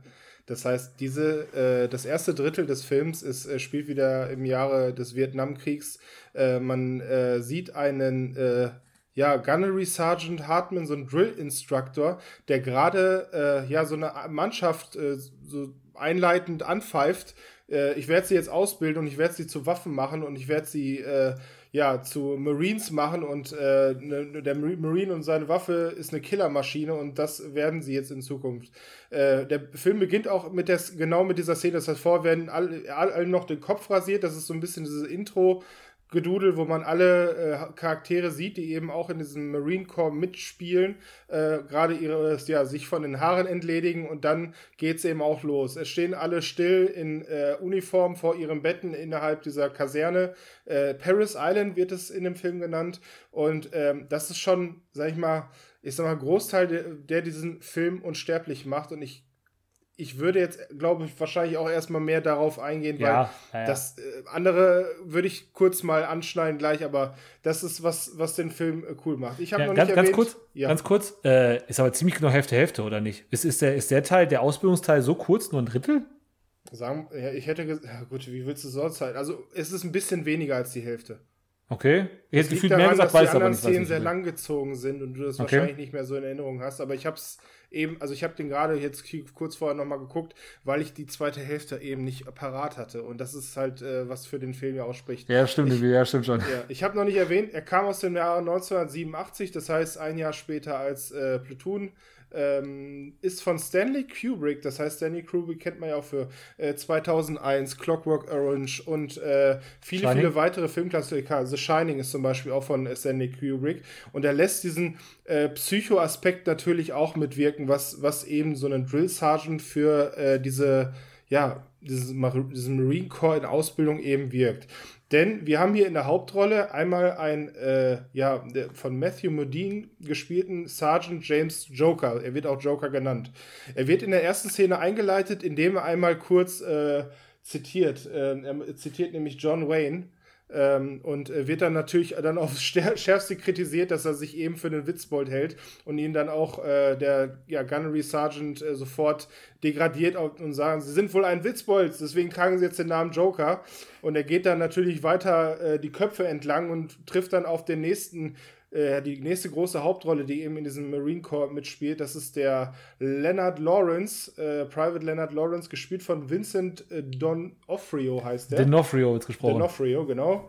Ähm, kennt man der, ja, äh, der dann Paula genannt wird, ne? Äh, Private Paula, äh, um ihn zu degradieren. Der grinst sich nämlich in diesem Moment gerade lustigerweise das Gesicht ab, weil er anscheinend diese, diese Situation so ulkig findet, wie der Gunnery Sergeant in allerhöchster Strenge den zitatwürdig zunichte macht und er dann auch sagt, was ist dieses scheißverdammte Grinsen? Wenn sie nicht in drei Sekunden ihr scheißverdammtes Grinsen einstellen, dann äh, dann knallt es und so weiter und äh, ja, er bittet ihn dann zu Boden und wirkt ihn dann mit seiner eigenen Hand oder er zwingt sich, ihn selbst zu wirken mit der ha Hand des äh, Gunnery Sergeant. Es setzt einfach den Ton für diesen Film. Ich finde, das ist unfassbar faszinierend oder interessant, diese ja, dieses, diese, diese Situation zu äh, entdecken, weil man sich sowas ja genau vorstellt.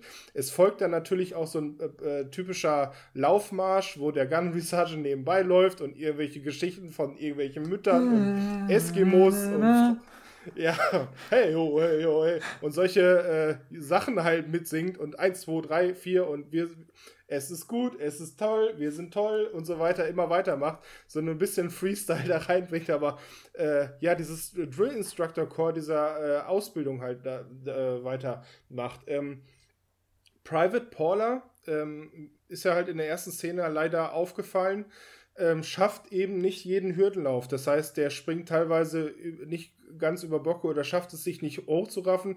Er ist auch vom körperlichen ein bisschen äh, dicker und äh, wird durch diesen Druck immer weiter äh, runtergewirtschaftet, beziehungsweise er schafft es halt nicht, ähm, Teil der restlichen Mannschaft sozusagen zu werden und es kristallisiert sich immer mehr raus, dass er sozusagen zum fünften Rad des Wagen oder der, der schlecht, das schwächste äh, Kette in der, äh, Glied in der Kette wird und äh, deshalb kriegt der Hauptcharakter James äh, Joker dann die Aufgabe, weil er, sage ich immer, so einen guten Schneid hat, ihn persönlich zu betreuen.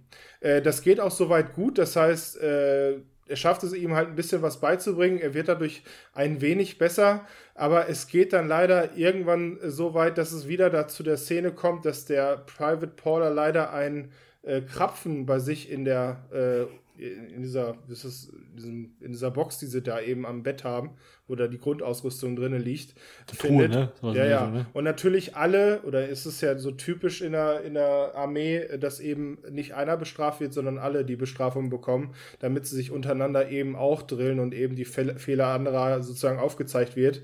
Und deswegen leiden alle mit. Das hat natürlich auch diesen psychologischen Effekt, dass alle mehr zusammenhalten, aber da geht es halt genau in die andere Richtung. Das heißt, äh, in der Nacht, wo das eben passiert ist, gibt es eine sogenannte Blanket Party, wo alle ein Stück Seife in ein Handtuch wickeln und ihn dann einmal ja, in der Nacht wirklich äh, quälen und äh, kloppen. Und er dann natürlich schreiend im Bett liegt.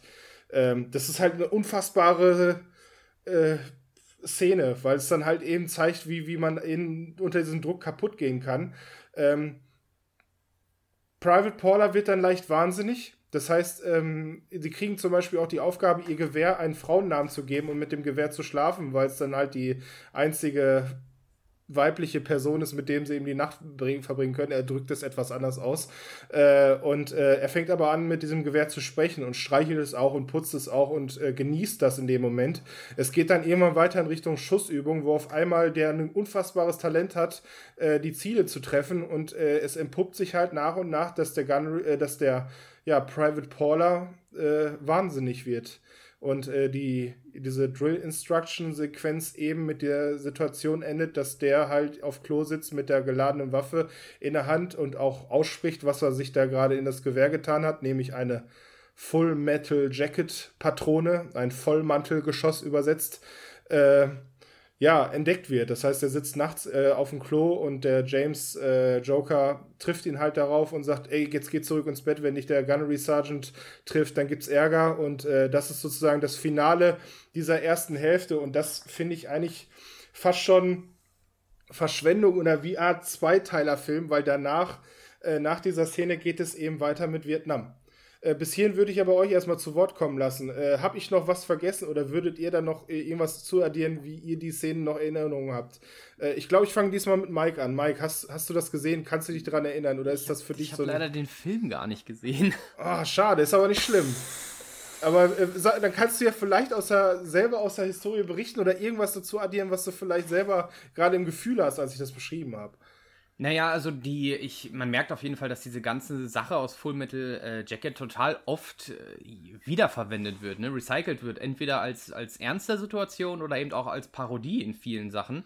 Äh, das, also das, das, das, das äh, sinnvollste Beispiel ist natürlich Forrest Gump, wo, wo so eine Situation dargestellt wird, wo dieser Drill Sergeant einen anschreit. Ich glaube, es gibt auch eine Serie, oder es gab mal eine Serie auf, auf Pro7, wo es diesen Drill Sergeant gab, als, als das war doch der. Die Simpsons. Nein, es war, war eine echte Serie. Gab's auch? Ja, dunkelhäutig, ich kenne den, ich ja, weiß, ja, wen du meinst. Ja, leg ja. dich nicht, oder er, immer Ärger mit Sergeant hat er nicht gesehen oder so. Äh, ich glaube, sowas wird ganz oft wiederverwendet und ähm, ich werde nachher nochmal die Anekdote sagen, dass ich zumindest meinen Grundwehrdienst mal gemacht habe und auch da, selbst da wird dieser Film immer wieder zitiert und verwendet und weil die Ausbilder immer quasi versuchen, die Situation äh, zu erklären mit dem Film, ne? Von wegen, ja, dies und das wird bald passieren, ihr kennt bestimmt den Film Full Metal Jacket, so. Also, und trotzdem kennst du ihn nicht. Bitte? Hast du nicht geguckt dann, wenn du so, so Nee, gehört hast? Den nicht geguckt. Schade. Ich hätte gedacht, er hätte mich da motiviert, dann, wenn mich so schon so anstechelt, dass ich dann wenigstens weiß, wovon er redet, wovon er schwadroniert. Birthday, lieber Jesus. Nee, also Szenen, Szenen hat man natürlich im Internet mal irgendwo als, als, als Clip gesehen, aber jetzt den ganzen Film leider noch nicht. Ist noch an mir vorbeigesegelt.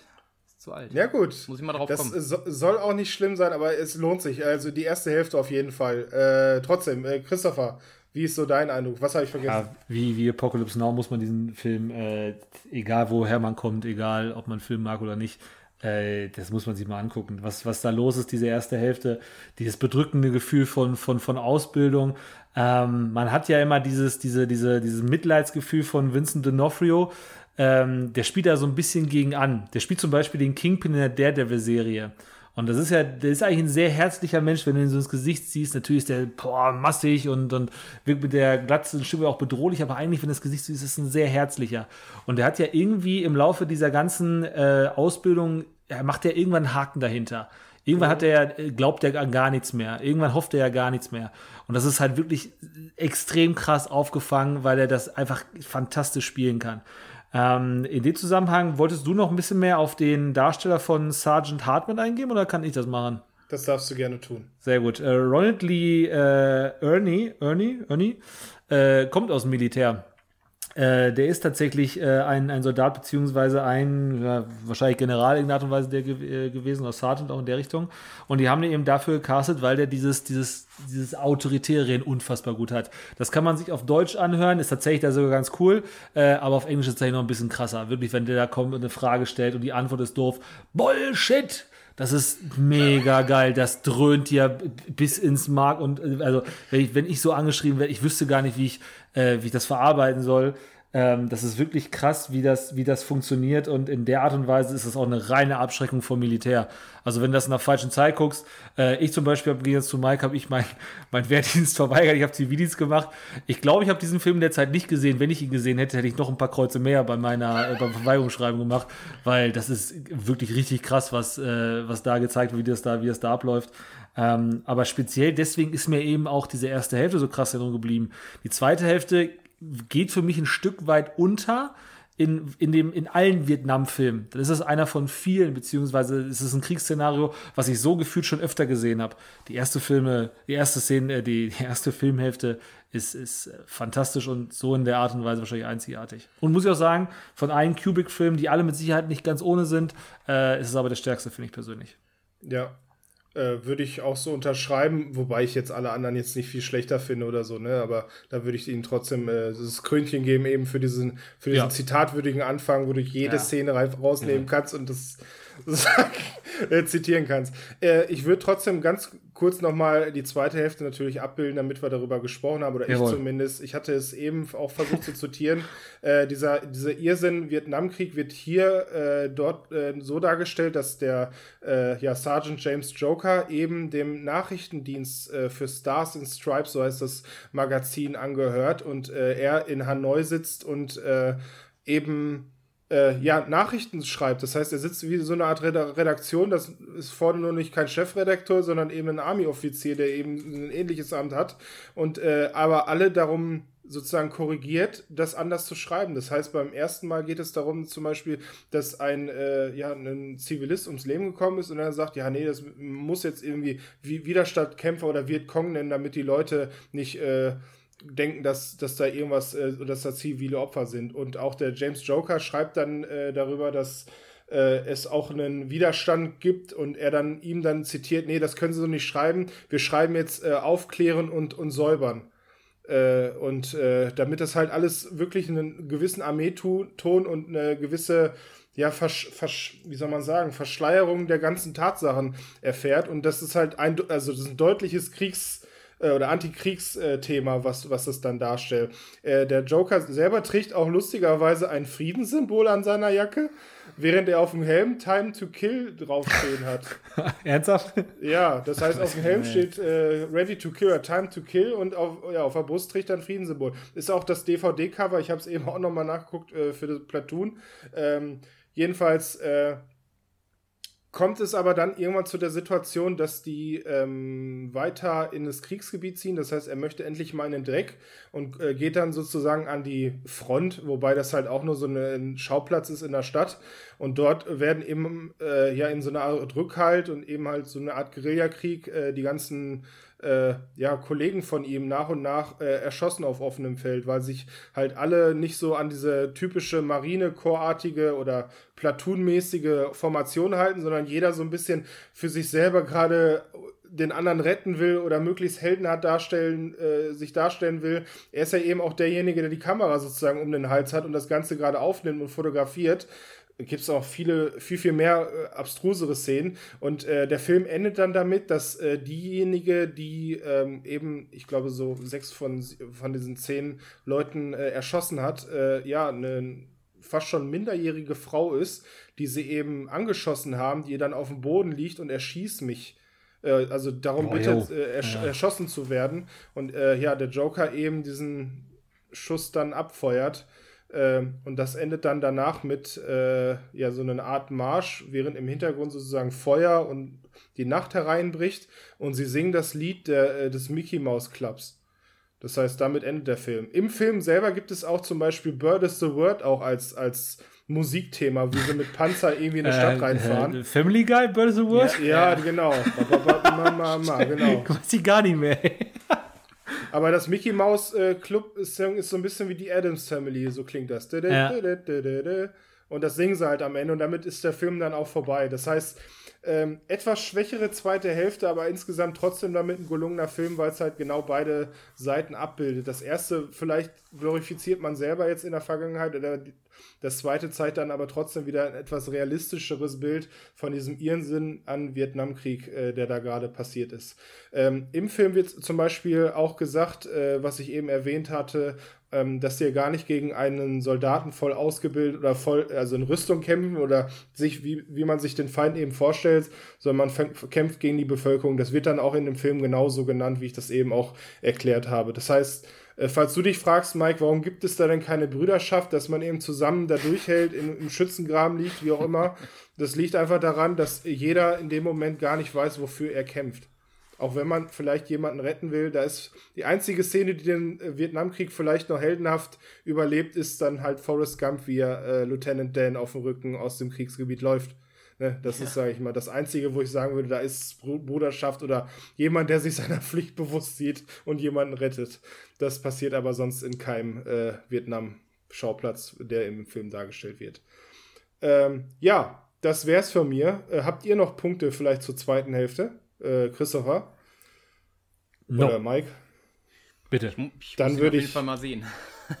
ja, dann würde ich natürlich zu den harten Fakten kommen. Äh, er ist bei IMDb unter 8,3, ist dann, glaube ich, nicht mehr klapp, knapp äh, drinne unter den 100. Er war auf jeden Fall mal unter den 100 äh, besten Filmen aller Zeiten, aber ich glaube 8,3 ist dann schon raus.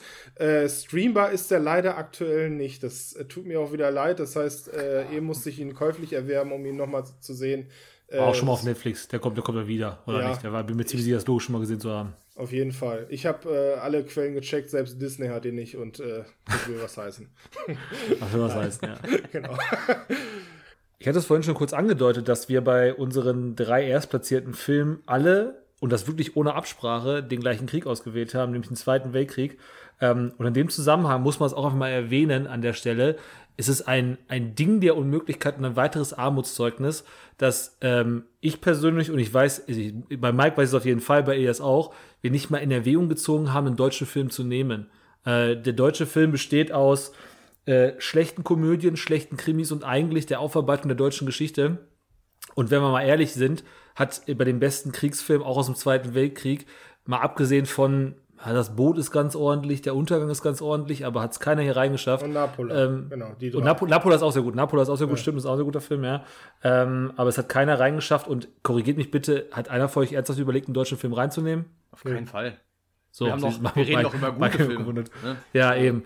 Äh, ein weiteres Armutszeugnis darüber, dass das, was der deutsche Film macht, ähm, erstmal in eine falsche Richtung geht und zweitens da nicht mal gut ist. Ähm, wollte ich an der mal Zeit mal wieder erwähnt haben, äh, weil ich es, wie gesagt, wieder erschreckend schlecht finde. Äh, aber deswegen geht es ja nicht um deutsche Filme, sondern wir haben uns äh, amerikanische bzw. amerikanisch-englische Produktion ausgesucht. Und Mikes Nummer 1 ist der neueste von denen, die wir haben, oder? 2014 ist meiner erschienen. Nee, gar nicht. Das ist mal der neueste. Ich mache es zurück. Ja, guck mal.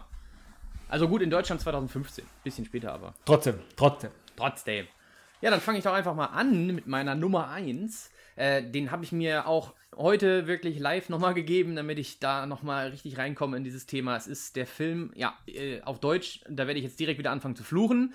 Herz aus Stahl. Das war klar. Ja, also ich meine, wenn ich jetzt nur Herz aus Stahl höre und den Film sehe, würde ich sagen, hm, kann man machen. Und dann sehe ich den englischen Titel, der einfach Fury heißt, äh, was übersetzt so viel wie Wut oder Rage heißt, was eigentlich komplett anderer Sinn dahinter steckt. Und dieser Film, ja, Kriegsfilm natürlich im Zweiten Weltkrieg von äh, aus Sicht der Amerikaner in dem Fall und auch meistens in einem Panzer gespielt und auf dem auf dem Rohr von dem Panzergeschoss steht mit weißer Schrift das Wort Fury drauf, weswegen ich nicht verstehe, warum man diesen Titel ändert, aber gut, äh, welches Marketing da, also welches Team da wieder äh, gepennt hat, weiß ich nicht.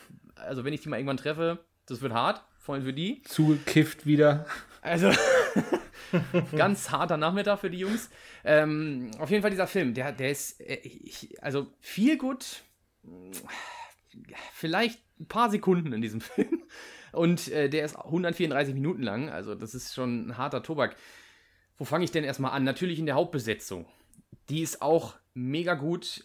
Vielleicht seht ihr es anders, aber es ist wieder, es ist schon wieder Brad Pitt. Also ich glaube, Brad Pitt ist einfach auch so ein Gesicht, was man da gut nehmen kann. Ich meine, er ist, er ist Achilles, er ist hier Don War Daddy Collier, der Anführer von, von, der, äh, von dem Panzerbataillon, was da fährt. Er ist ja auch bei ähm, Inglourious Inglourious Basterds. Bastards, genau, da ist er ja auch der Anführer. Und dann haben wir noch diesen Film auf Netflix War Machine? Wo- War Machine, genau. Also das ist, so, ja. sein Gesicht, was da reinpasst in so Kriegssachen. Also selbst bei World War Z, ich meine, da ist er, eigentlich- ist ja irgendwie auch im Krieg dabei und das passt einfach auch. Daher kann das gut rüberbringen. Ich liebe diesen Schauspieler, er ist toll. Äh, außerdem haben wir noch, ähm, ich spreche es hoffentlich richtig aus, Shia LaBeouf. Ja, Shia LaBeouf. kannst Äh, auch Buff sagen. Buff. Shia LaBeouf, finde ich auch nicht schlecht. Der dabei ist, dann haben wir äh, Logan Ler Lerman. Ist, ist das Percy Jackson oder ist das der von. Ja. Äh, ja, ne? Ist Percy Jackson. Wir Einer von jetzt den- bitte auch weiter Percy Jackson. was Einer von, den acht einer von den acht Schauspielern, die alle gleich aussehen. ja, ne? Ist so. Wie, zu, wie, zu, wie zum Beispiel Miles Teller, wie zum Beispiel der Typ, der bei Ready Player One gespielt hat und noch so ein paar Nasen, die ich alle auch durcheinander bringe. Ja, also einer von denen auf jeden Fall, Percy Jackson, Ja, genau, damit, genau. Äh, der eigentlich, also äh, wenn man jetzt nur einen Trailer sieht, dann würde man denken, was macht denn dieser Vogel in diesem Film? Aber ihr müsst euch diesen Film wirklich mal geben und der passt da unfassbar gut rein, um, um, um Gefühle auszulösen. Äh, wir haben außerdem schon wieder Michael Pina, ich glaube, so heißt er, ne? Äh, wo wir vorhin drüber gesprochen haben, dass der eigentlich immer den lustigen Typen gibt, äh, der halt immer irgendeinen Mexikaner spielt oder sowas oder irgendwas Spanisches äh, in den Film mit reinbringt und in diesem Film auch eine sehr ernste Rolle betritt, äh, also auch sehr, sehr düster, was das angeht. Äh, außerdem auch noch einer meiner, also erst seit kurzem meiner Lieblingsschauspieler geworden, John Berntal, spricht man, oder Jon, John, also J-O-N wird auf jeden Fall geschrieben, äh, abgeleitet Punisher. von Jonathan. Also John, würde ich sagen. Ne? John Berntal ist ja der Punisher. Ne? Also ist äh, ein geiler Typ, der, den, den kenne ich noch nicht so lange und mittlerweile ist er aber irgendwie überall dabei. Er spielt ja auch äh, nicht In nur den, Walking Dead Shane. Gut, Walking Dead habe ich nicht geguckt, da komme ich vielleicht so, noch mal okay. irgendwann zu, aber er hat äh, mittlerweile auch bei, bei älteren Filmen, ne? Also hat er nicht bei äh, Irishman auch mitgespielt? Nee, stimmt gar nicht. Äh, Wolf of Wall Street. Wolf of äh, Wall Street, danke. Äh, Regisseur war ähnlich, ne? So. Auf jeden Fall, da spielt er, er spielt ja mittlerweile in ganz vielen äh, Filmen mit und immer so als so ein bisschen, ja, härterer, pf, weiß ich auch nicht, so, so, so, ein, so ein harter Hühne oder sowas. Neues Wort, was auf ein T-Shirt drucken könnte. Der spielt eben auch damit. Noch ein paar andere Leute, aber jetzt erstmal zu dem Film. Es, es ist eine harte Situation, Zweiter Weltkrieg, und es geht eben um dieses äh, Panzerbataillon und das fängt halt schon damit an, dass sie in diesem Panzer fahren und äh, man sieht, diese, diese, ja, diese Kameraden, dieses Bataillon, was da drinnen sitzt. Obendrauf immer Brad Pitt, das ist so der Ausguck, der immer sagt, wo sie langfahren sollen, der auch sagt, wo sie hinschießen müssen. Äh, Shia LaBeouf ist unten am, äh, am Geschütz, das ist der, der dann zielt auf Anweisung von Brad Pitt. Dann haben wir den Punisher, der die Patronen nachfüllt. Und den äh, Pina, also Michael Pina, der dann eben den Panzer fährt. Und eigentlich haben sie noch einen am MG, also am Gewehr, Maschinengewehr, und äh, das ist eine blöde Situation. John Pina hält seine Hand aus irgendeinem Grund. Das wird immer so ein bisschen hin und her geswitcht, bis man dann irgendwann kapiert, dass da gar kein Kopf mehr auf diesem Typen ist. Also wirklich harter Tobak. Und das ist auch so der Ton des Films, der beibehalten wird. Es geht, also das wird dann dadurch eingeleitet, dass sie natürlich irgendwo ankommen, dann müssen sie sich ja von der Leiche trennen. Äh, John Pina will die Hand einfach nicht loslassen und dann kommt eben der Percy Jackson ins Spiel.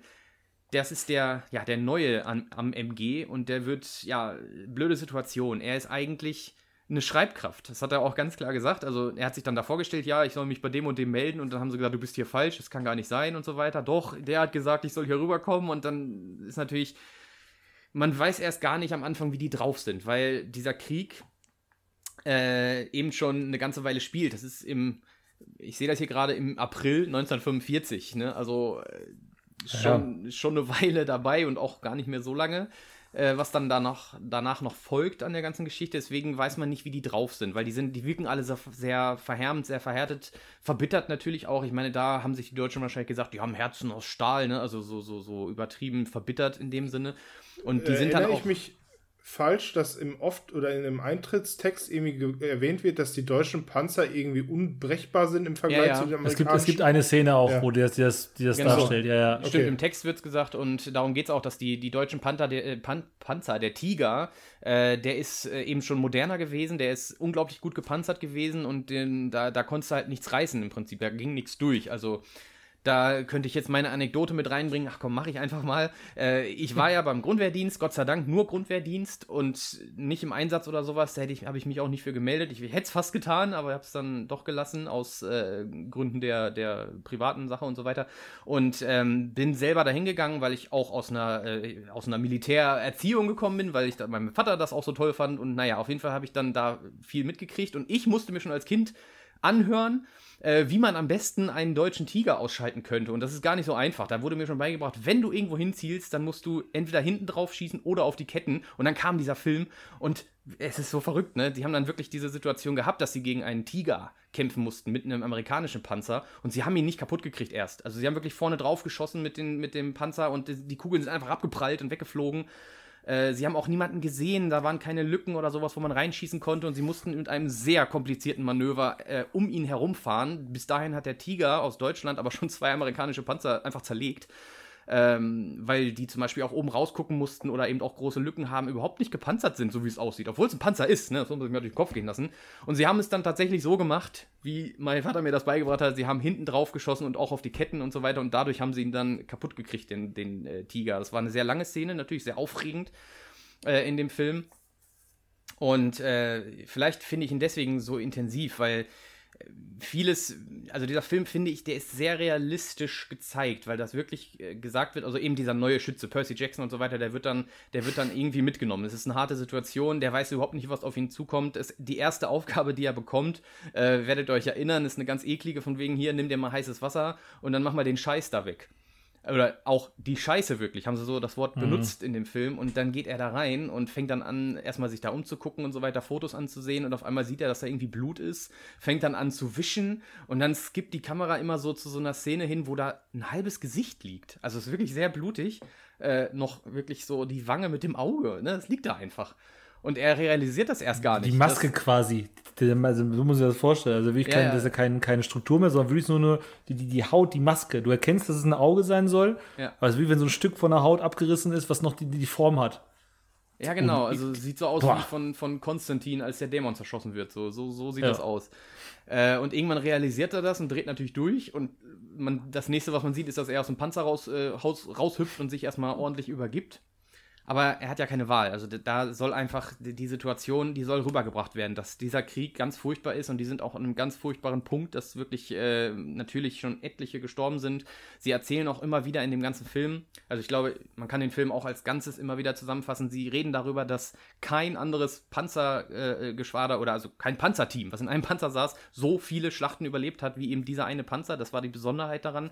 Und dadurch, dass die Deutschen damals dann eben diese Tiger hatten, wurde es halt immer schwerer und schwerer. Also da überhaupt noch durchzukommen. Und sie haben, dann wird auch in dem Film öfters mal erwähnt, also warum die so verhärmt sind und so verbittert, dass sie eben schon sehr lange am Kämpfen sind. Schon seit drei Jahren äh, sind sie unterwegs, unter anderem auch schon in Afrika gewesen, haben sich sozusagen nach vorne gekämpft, ne? über Afrika. Sie waren ja, haben sie gesagt, in, in Frankreich und haben, so sagen sie immer, ne? wir haben in Afrika Deutsche getötet, wir haben in Frankreich Deutsche getötet, wir haben in, ich weiß gar nicht, wo sie noch überall waren. Und irgendwann haben sie gesagt, so, und jetzt sind wir in Deutschland und töten Deutsche. Und äh, das ist unser Leben. Ne? Das haben sie dann immer wieder erwähnt.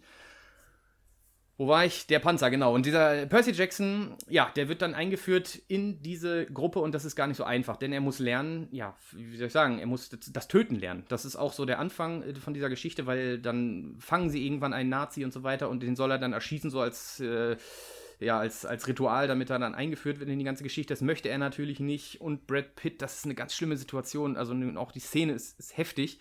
Ähm, Percy Jackson kriegt die Wahl, ne? Also, was willst du jetzt? Du musst ihn jetzt erschießen oder was oder sollen wir dich erschießen? Und dann sagt Percy Jackson allen Ernstes, weißt du was, dann erschieß mich. Er bettelt um den Tod. Das war wirklich sehr dramatisch in der Situation, aber äh, Brad Pitt hat ihn dann in den Schwitzkasten genommen hat, und hat seine Hand um die, um die Waffe und hat das dann durchgezogen. Richtig schlimmer Tobak. Äh, ja, ich fühlte mich natürlich noch erinnert äh, eben an die Bundeswehrausbildung, die Gott sei Dank, also da, das kann man nicht, äh, das muss man nicht schlimm reden. Heutzutage in Deutschland ist die Bundeswehrausbildung wirklich sehr entspannt. Das ist nicht wie in diesem Film. Allerdings die Informationen, die man über den Krieg kriegt äh, bei der Bundeswehr, Gott sei Dank, erinnern ein bisschen an den Film, damit man auch weiß, was auf einen zukommt. Und das ist überhaupt nicht schön. Äh, man sieht nämlich auch, während sie dann, ne, also der ist dann total kaputt, der Junge, und dann fahren sie weiter und dann fahren sie durch irgendwelche Dörfer, wo auf dem Boden naja, da liegen tatsächlich Leichen. Das haben sie in dem Film wirklich sehr eklig dargestellt. Das habe ich so noch nicht gesehen. Ähm, ich weiß nicht, ob ihr euch erinnern könnt an diese besondere Szene. Sie fahren durch ein Dorf, was keine richtige Straße hat, sondern das ist nur so ein Schlamm, also so ein Ackerpfad, wie auch immer.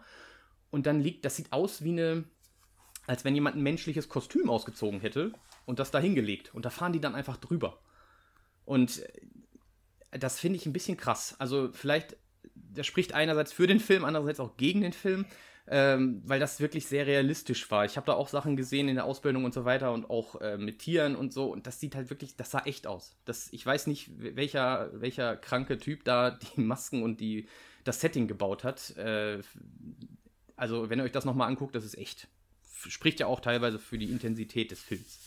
Ähm, wo war ich stehen geblieben? Es geht dann eben weiter, dass sie. Fahren in äh, diese Stadt, achso, ja. Sie fahren in die Stadt, genau. Es, da, da kommen dann noch so ein paar äh, dramatische Szenen, dass sie eben auch die Zivilisten natürlich zeigen. Also ähnlich, das erinnert mich so ein bisschen zumindest an diese afghanische Geschichte, dass natürlich die Nazis damals ja nicht nur ja, Stress gemacht haben für, für andere Länder und so weiter, äh, sondern eben auch im eigenen Land die Leute schlecht behandelt haben. Und das merkt man daran, dass sie in ein Dorf reinkommen, das zurückerobern von den Nazis und dann Teil, also zum Teil nett zu den Einwohnern sind, beziehungsweise sie eigentlich nicht unbedingt alle quälen oder foltern oder erschießen wollen, sondern nett mit denen sich erstmal unterhalten haben und zusammengesetzt haben. Und ja gut, sie haben sie für Geschlechtsverkehr bezahlt und so weiter, aber wehgetan haben sie ihn erstmal nicht. Und dann ist es eben so, dass, dass sie zum Schluss, äh, nach so einer ganz romantischen Szene, wird dieses Dorf wieder bombardiert. Allerdings nicht von den Amerikanern, sondern von den Deutschen. Und die Deutschen haben dann sozusagen, also in der Situation sehr schlimm, sie haben nur ihre eigenen Leute getroffen. Sie haben die ganzen Zivilisten bombardiert und nicht, also haben die Amerikaner nicht getroffen. Das soll natürlich auch nochmal zeigen, dass Krieg einfach ganz furchtbar ist und der Zweite Weltkrieg ganz furchtbar war und dass da überhaupt kein Sinn hintersteckte und dass das auch nicht ehrenhaft ist oder so, sondern einfach nur tragisch. Und das hat dieser Film sowas von gut rübergebracht. Äh, der, hat auch wirklich keine lange Spanne, dieser Film. Also das sind nur ein paar Tage, wenn ich das richtig interpretiert habe, die, der, die da gezeigt werden, wo dieser Panzer eben von ja, äh, Position A nach B fahren muss und an B äh, findet er raus, dass er zu Punkt C muss und das ist das Problem, da kommt er dann irgendwann nicht an. Äh, und wie dieser Film endet, ähm, auf sehr dramatische Art und Weise, werde ich nicht sagen. Auf jeden Fall sollte man sich das mal angeguckt haben, aber das ist auch keiner. Mit seinen Kindern sollte man das nicht schauen. Äh, FSK 16 finde ich fast schon zu niedrig Ja. eingestuft. Ja, ja, hab ich auch schon gedacht, eher- ja, ja. Ja, doch, also 18 Ja, würde ich empfehlen, weil da sind auch Sachen. Also Leute, stellt euch mal vor, ich, da, da ist einer, der guckt oben aus dem Panzer raus und dieser deutsche Tiger kann irgendwie besser zielen und die sind auch offensichtlich ein bisschen cleverer. Und dann hat er nicht auf den gegnerischen Panzer gezielt, sondern auf diesen Typen, der da oben rausgeguckt hat. Und dann hat Da er mit einem Pan über. Nein, da ist nichts von über. Der hat mit einem Panzergeschuss hat er ihm die Rübe abgeschossen. Das ist hier nicht normal. Und das haben die natürlich, da haben die voll drauf gehalten. Also FSK 16, bisschen untertrieben, kann man ein bisschen mehr machen, glaube ich. Aber trotzdem muss ich, muss ich meinen Hut absetzen für diesen Film, weil der so realistisch ist. Also, das ist dann eben so eine Sache, die man bei der Bundeswehr auch lernt, diese Kameradschaft, die irgendwann einfach entsteht. Und äh, auch wenn man nicht im Einsatz war, bei denen war es eben so, dass sie sich gegenseitig im Film auch angeschrien haben, sie waren unhöflich zueinander.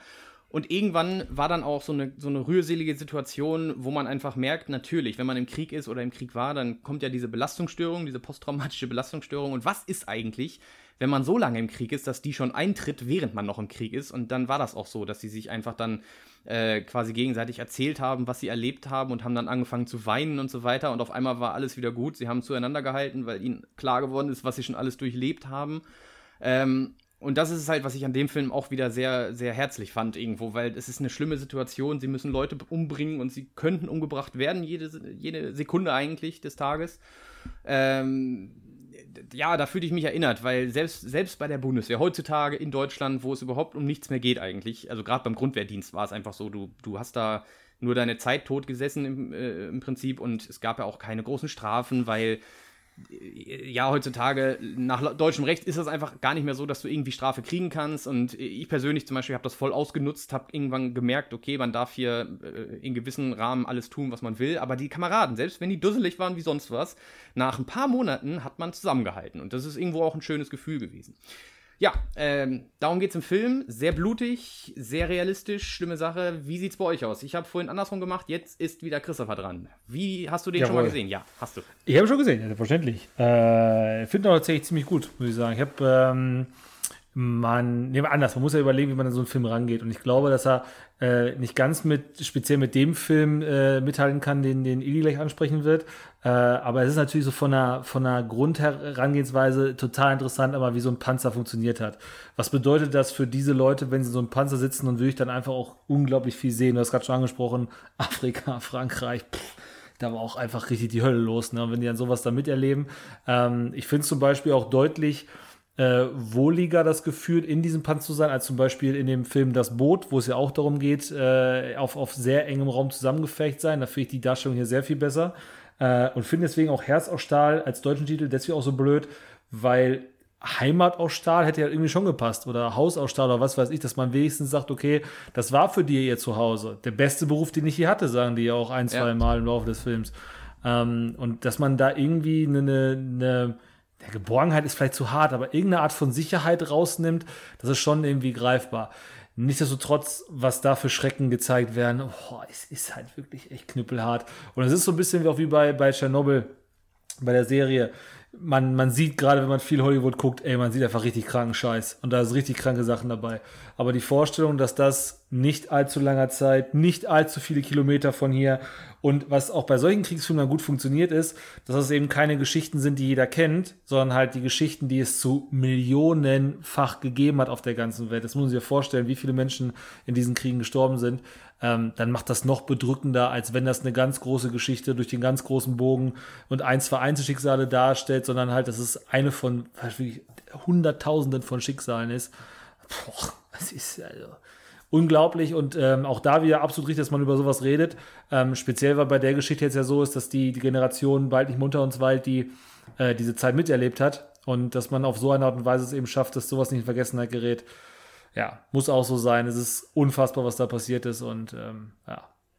Ich muss auch, es gibt ja noch also- NTV und N24, also das wird noch nicht so schnell Ja, vorbeigehen. ja, aber schon, aber Ja. du weißt auch ganz genau, dass die einzige Möglichkeit ist, wie du flächendeckend alle Leute motivieren kannst, äh, ganz Oberbegriff Kunst ist. Jetzt kann man auch sagen, dass Literatur eine Möglichkeit wäre, Dokumentation eine Möglichkeit wäre, um Leute wirklich zu bewegen, geht in der heutigen Zeit eigentlich nur das Medium Film oder Serie. Das ist das Einzige, was die Leute in der, in der breiten Masse bewegt und zum Nachdenken bringt, sonst nichts. Und ich finde auch, sie haben es besser rübergebracht. Also vielleicht ist das jetzt blöd, wenn ich das sage, aber so habe ich das empfunden, weil das, was du ansprichst, stimmt absolut. Diese Filme, die sind richtig gut, um das im, im Gedächtnis zu behalten, aber auf eine Ja. Art und Weise, die ich unterstütze, nämlich, dass das schlecht war und dass wir das nicht wieder haben wollen. Ich weiß noch, wir haben in ganz vielen Schulfächern über dieses bescheuerte Thema gesprochen, aber ich, ich finde bis heute auf eine falsche Art und Weise. Wir haben nämlich nicht die Schrecken des Krieges vor Augen immer wieder gekriegt, dass das wirklich furchtbar ist und dass man über sowas eigentlich gar nicht mehr reden muss, weil man sollte keinen Krieg führen, sondern wir haben teilweise ja auch gelernt, was das für politische Folgen hatte und wie man es hätte besser machen können und so ein Quatsch.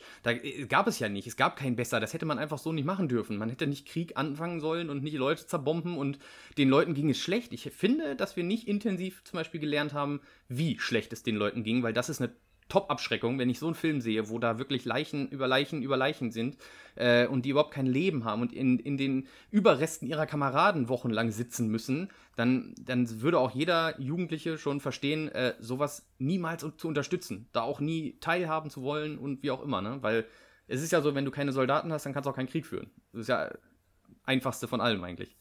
Also, finde ich toll, die Filme. So, ähm, Ilias.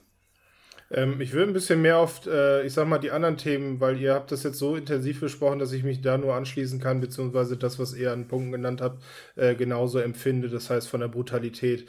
Ähm, äh, obwohl, ein, eine Sache noch, äh, ich finde, Pathos ist in diesem Film wenig, was irgendwie angenehm ist. Das heißt, normalerweise kennt man das, dass zumindest irgendwie noch eine einsame amerikanische Flagge vielleicht am Ende dargestellt wird. Das hatte ich hier in dem Film jetzt nicht so empfunden, dass das äh, mir sozusagen ins Gesicht gedrückt wird was dann, ja, weiß ich nicht. Ich finde das auch immer ein bisschen reißerisch, wenn man das zu übertrieben macht, aber das kann auch sein, dass es dann Teil der Generation oder Teil dieser Zeit dann war, wenn man solche Filme eben gezeigt hat, dass die amerikanische Flagge immer ganz, ganz wichtig war. Ähm, ja, äh, äußerlich. Ähm, ich habe den Film damals im Kino gesehen und audiovisuell ist das einfach eine brachiale Wucht gewesen, weil äh, diese Feuergefechte werden ja mit Leuchtmunition dargestellt und das, Das ist richtig, das ist Also- richtig krass. das, also ich kann mir nicht vorstellen, dass das wirklich so aussieht. Allerdings Ja, doch. gibt es ja Leucht, äh, Hab ich gemacht. Leuchtgeschosse. Habe ich, ich habe mit Leuchtgeschossen geschossen, das sieht ganz genau so aus. Aber also die schießen ja gefühlt, normalerweise ist ja wahrscheinlich jeder fünfte Schuss ein Leuchtding. Äh, in dem Film zumindest haben sie gesagt, alle, jeder vierte, ich weiß nicht, ich glaube, das würde, das sieht wahrscheinlich jeder Armee anders. Äh, Okay, der- dann, ob das dann, dann, ja, dann hast du mich gut korrigiert. Dann für mich war es in dem Moment einfach ein bisschen Star Wars. so Ja, vom klar, Gefühl. natürlich, natürlich. Äh, wenn sie da einfach äh, ununterbrochen dann schießen und du siehst halt, wohin sie damit schießen, ist ja logisch, Ja. dafür da ist, ist sie ja dann da. Äh, und äh, ja, das andere ist, dass es ähm, diese Jahreszeit, die da dargestellt wurde, ich ja gar nicht bestimmen kann. Es wird wahrscheinlich jetzt so, so wie jetzt so in Richtung Herbst gewesen sein. und April. du hast halt Ja, Anfang dieses äh, Neben. Was ist das? Also das Mike hat gerade April 2015, Ach, guck, äh, ja, siehst du, dann ist 2015, es im 1915 Frühling. gesagt. Aber du hast diesen nebligen Morgen und man sieht ja, glaube ich, auch am Anfang, wie dieser, dieser Offizier tot auf dem Pferd da langreitet und er dem, äh, ich glaube, das Messer wegnimmt. War das nicht, wo Brad Pitt da auf dem Ja, Panzer ganz steht? am Anfang, er, er Ach so, der- der- der packt den, ja, ja. Genau, er springt Ja. auf ihn und sticht ihm in den Kopf ganz oft. Ja, stimmt, stimmt, stimmt. Äh, Und er nimmt dann, glaube ich, auch so einen so einen Dolch mit oder so. Genau, da kommt der einer mit so einem Pferd vorbei. Fand ich auch äh, audiovisuell, wie gesagt, das ist, was mir jetzt gerade in Erinnerung bleibt. Und äh, ich finde den Film genauso in diese, also man kann ihn gut einreihen in diese äh, Zweite Weltkriegs- äh, Reihe, die wir ja gerade jetzt besprechen. Und ähm, da passt er auch gut rein und finde, dass es halt in der Neuzeit eben solche noch gibt, ganz gut, weil es man, ja, wie du schon gesagt hast, sich auch mal der Brachialität und Brutalität des Krieges auch mal bewusst sein sollte. Es kommt aber jetzt auch nicht weniger, das heißt, da kommt jetzt noch was, ne? Ja. Ja, das auf jeden Fall. Ich kann ja noch Ja. kurz mit meinem äh, Grundwehrdienstwissen um mich schmeißen. Das ist sehr lustig, weil dieser Film, also es geht ja um Panzer. Äh, und äh, wenn man, we- wen es interessiert, kann das ja mal googeln, dass diese Panzerfahrer eben auch was ganz Besonderes waren. Denn ähm, zum Beispiel der Schauspieler, dieser Berntal, hätte niemals Panzerfahrer werden können, weil ich war zum Beispiel an der Panzertruppenschule, wollte Panzerfahrer werden und das ging einfach nicht. Bin, ich bin ein bisschen über 1,80 und äh, das ist eine Größe, die da komplett nicht reinpasst. Also das heißt, die ganzen Panzerfahrer, die man, die, die da jetzt quasi gezeigt wurden, die sind, also die wären in der Realität alle sehr, sehr klein. Die wären so 1,60 oder so. Das heißt, die musst du ja auch erstmal finden. Ne? Die musst ja, du musst ja dann Soldaten speziell dafür ausbilden, die dann das auch können und dann so klein sind und die werden dann ja irgendwie so zu so einer Art Held herangezogen, weil sie, dass sie so Einzelkämpfer werden und so weiter. Wen es interessiert, äh, verrückt. Dass das so ist und so gelaufen ist. Und das ist heute übrigens immer noch so. Also auch die heutigen Panzerfahrer müssen alle sehr klein sein. Habt ihr eigentlich schon mal eine bessere Rolle von Shia LeBuff so gesehen? So in dem, also ich finde, im Film macht er fast schon das Beste, was ich kenne von dem. Ganz aktuell, äh, wie heißt er denn? Peanut Butter Falcon, Falcon, Falcon Peanut Butter Falcon. Okay, Fantastisch. Okay. Da ist er wirklich, Gut. das ist schon nochmal. Also mir gerade nur ein, weil ich den da auch so klasse finde, ja. Und natürlich äh, with Wiki in Transformers. Ja. Äh, wenn er sich selbst spielt, finde ich, dann, dann ist es halt einzigartig, ne? Also da kann er, da kann er ja dann quasi so abgedreht sein, wie er will, weil er macht dann ja niemanden nach, er ist dann einfach er, ne? So wie zum Beispiel in, in diesem Film, wo er da zu Hause eingesperrt ist, ne? Wie heißt das denn nochmal? Suburbia. Ja, genau. Äh, da ist er ja auch er selber, dieser aufgeregte kleine Junge, der dann die ganze Zeit, äh, ja, genauso wie Wiki tausend Worte immer wiederholt und sagt, warte, warte, warte, warte, warte. So, ne, das ist er ja. Das mhm. ist so sein Ding. Aber hier hat er ja was komplett eigenes gespielt und das, also würde ich auch so sagen, ich kenne das, was Christopher gesagt hat, leider noch nicht, muss ich mir noch angucken. Äh, hier würde ich auch sagen, seine intensivste, beste Rolle, wirklich ein sehr ernster Typ. Er hat ja auch einen Schnauzbart, ne? Ganz, äh, mhm. ganz ungewohnt. Schnutzbart. Einen Schnutz, einen Schnauz. ja, ansonsten, also ich kann nur eine ganz große ähm, äh, Schauempfehlung aussprechen. Auf jeden Fall mal gemacht haben. Ist kein Film für, für einen gemütlichen Abend mit seinen Kindern, auf jeden Fall. Nicht. Und zu den harten Fakten äh, bin ich sehr froh. Der hat eine 7,6 auf IMDb. Die hat er mindestens verdient. Und äh, ich gucke mir mal gerne noch an, wie viele den bewertet haben. Und zum Beispiel den Film, den ich vorhin hatte, mit 12 Strong. 12 Strong, so. Äh, der wurde nur von 74.000 Menschen bei IMDb bewertet. Und dieser hier, dieser Herz aus Stahl, der wurde tatsächlich von 452.000 Leuten bewertet. Da sieht man ja schon, wie die Anteilnahme ist, ne? Also mhm. größer, deutlich größer. Äh, wenn ihr ihn schauen wollt, liebe Zuhörer, ist tatsächlich immer noch auf Netflix im, in der Flatrate zu kriegen. Aber sonst, wieder bei den anderen, der kein Netflix hat, muss ich das leider einmal kaufen oder leihen. Das funktioniert. So, das dazu. Ähm, ich bin natürlich großer Christopher Nolan-Fan. und wir reden über Kriegsfilme. Ich kann nicht anders. Also, wenn ich wollen würde, als Batman? heute natürlich Nein. auf Platz 1 äh, Batman Begins auf Platz 1 setzen. Nein, es geht natürlich um äh, den Film Dunkirk aus dem Jahre 2017 von Christopher Nolan und der äh, bezieht sich auf die Geschichte, die im Frühjahr 1940 an der Küste von Dünkirchen, so heißt der Ort im Deutschen, ähm, handelt. Und zwar wurden, sind dort äh, insgesamt knapp 400.000 Soldaten, äh, britische Soldaten, äh, eingekesselt worden zwischen einmal dem, was der Atlantische Ozean gewesen ist und dann, was auf der anderen Seite, auf Landseite eben Nazi-Deutschland gewesen ist. Das war eine, eine unglaubliche äh, Situation, dass, dass, dass Soldaten äh, viele, viele Tage und Wochen verbrachten, äh, verbracht, verbringen mussten äh, in dem Bewusstsein, da ist Wasser, da kommen wir nicht weiter. Und auf der anderen Seite ist eben die sichere Tod. Es wurden zudem auch äh, von den Deutschen zum Beispiel in der Zeit äh, Flyer verteilt, wo auf Englisch schon drauf stand, we surround you, also wir sind um euch rum, ihr könnt gerne versuchen, hier auszubüchsen, oh. äh, dann machen wir euch aber äh, direkt kalt. Und äh, in dem Zusammenhang ist das eine besondere Konstellation, eine besondere Situation, die auch so, glaube ich, in Hollywood noch nie dargestellt worden ist und die mit Christopher Nolan einen ähm, Regisseur gefunden hat, der noch nie in, in der Historie irgendwas äh, gearbeitet hat. Und er kann auch nicht anders, als in dieser Geschichte einen besonderen Kniff reinzubringen und hier ähm, mit ein bisschen mit der Zeit spielt. Denn wir haben drei Stränge, die drei Erzählstränge, die alle parallel laufen, die unterschiedliche ähm, Längen haben. Und zwar die Haupthandlung, kann man glaube ich schon sagen, findet an diesem Strand statt. Das ist die, an der Mole wird es genannt, das ist die eine Woche Handlung. Das heißt, wir äh, sehen eine Woche lang die Handlung der Hauptprotagonisten an diesem Strand. Das ist vor allen Dingen ähm, gepaart mit äh, Verfolgungsjagden, mit Angriffen aus der Luft, äh, wo wirklich verstörende Bilder kommen, wenn, wenn äh, Leute sich auf den Boden legen und dann im Hintergrund sieht man so aus dem Augenwinkel nur, wenn Bomben immer näher kommen und der Sand mit großer Wucht nach oben geschleudert wird. Ähm, das, so muss man sich die, die eine Handlung vorstellen. Er geht auch da, dann hinaus, dass man sagt, okay, äh, die Evakuierung hat so nach und nach angefangen. Man möchte mit großen Zerstörern, möchte man verschwinden. Eine Gruppe der Hauptdarsteller, die ich glaube ich hier ein Stück weit auslassen möchte, weil die Darsteller als solches nicht so mega wichtig sind. Ich würde tatsächlich nur die Handlung ein bisschen ansprechen, ähm, die sich dann in einen Zerstörer gefunden haben und gehofft haben, ja, wir sind sicher, aber dann wird dieser Zerstörer eben angegriffen und äh, der sinkt dann auch einfach und man ist dann auf einmal in einem Szenario, wo ein ein, unglaublich großes, stabiles Schiff äh, einfach sinkt was äh, durch die Art und Weise, wie es inszeniert ist, wieder extrem bedrückend, extrem atemlos auch ist. Man hat wenig äh, Momente, sich, sich auszuruhen, sondern es ist wirklich sehr permanent. Und das ist so das, was in der einen Handlung stattfindet. Die zweite Handlung ist die, äh, die so ein bisschen ja, auf die Richtung abzielt. Äh, also heißt es auf, heißt auf dem Meer heißt die Geschichte. Und es geht darum, dass äh, das Projekt äh, Dynamo, beziehungsweise auf Englisch Project Dynamo, wird es wahrscheinlich ausgesprochen? Dynamo? Ist das die äh, Aussprache ja, Englisch? Dynamo.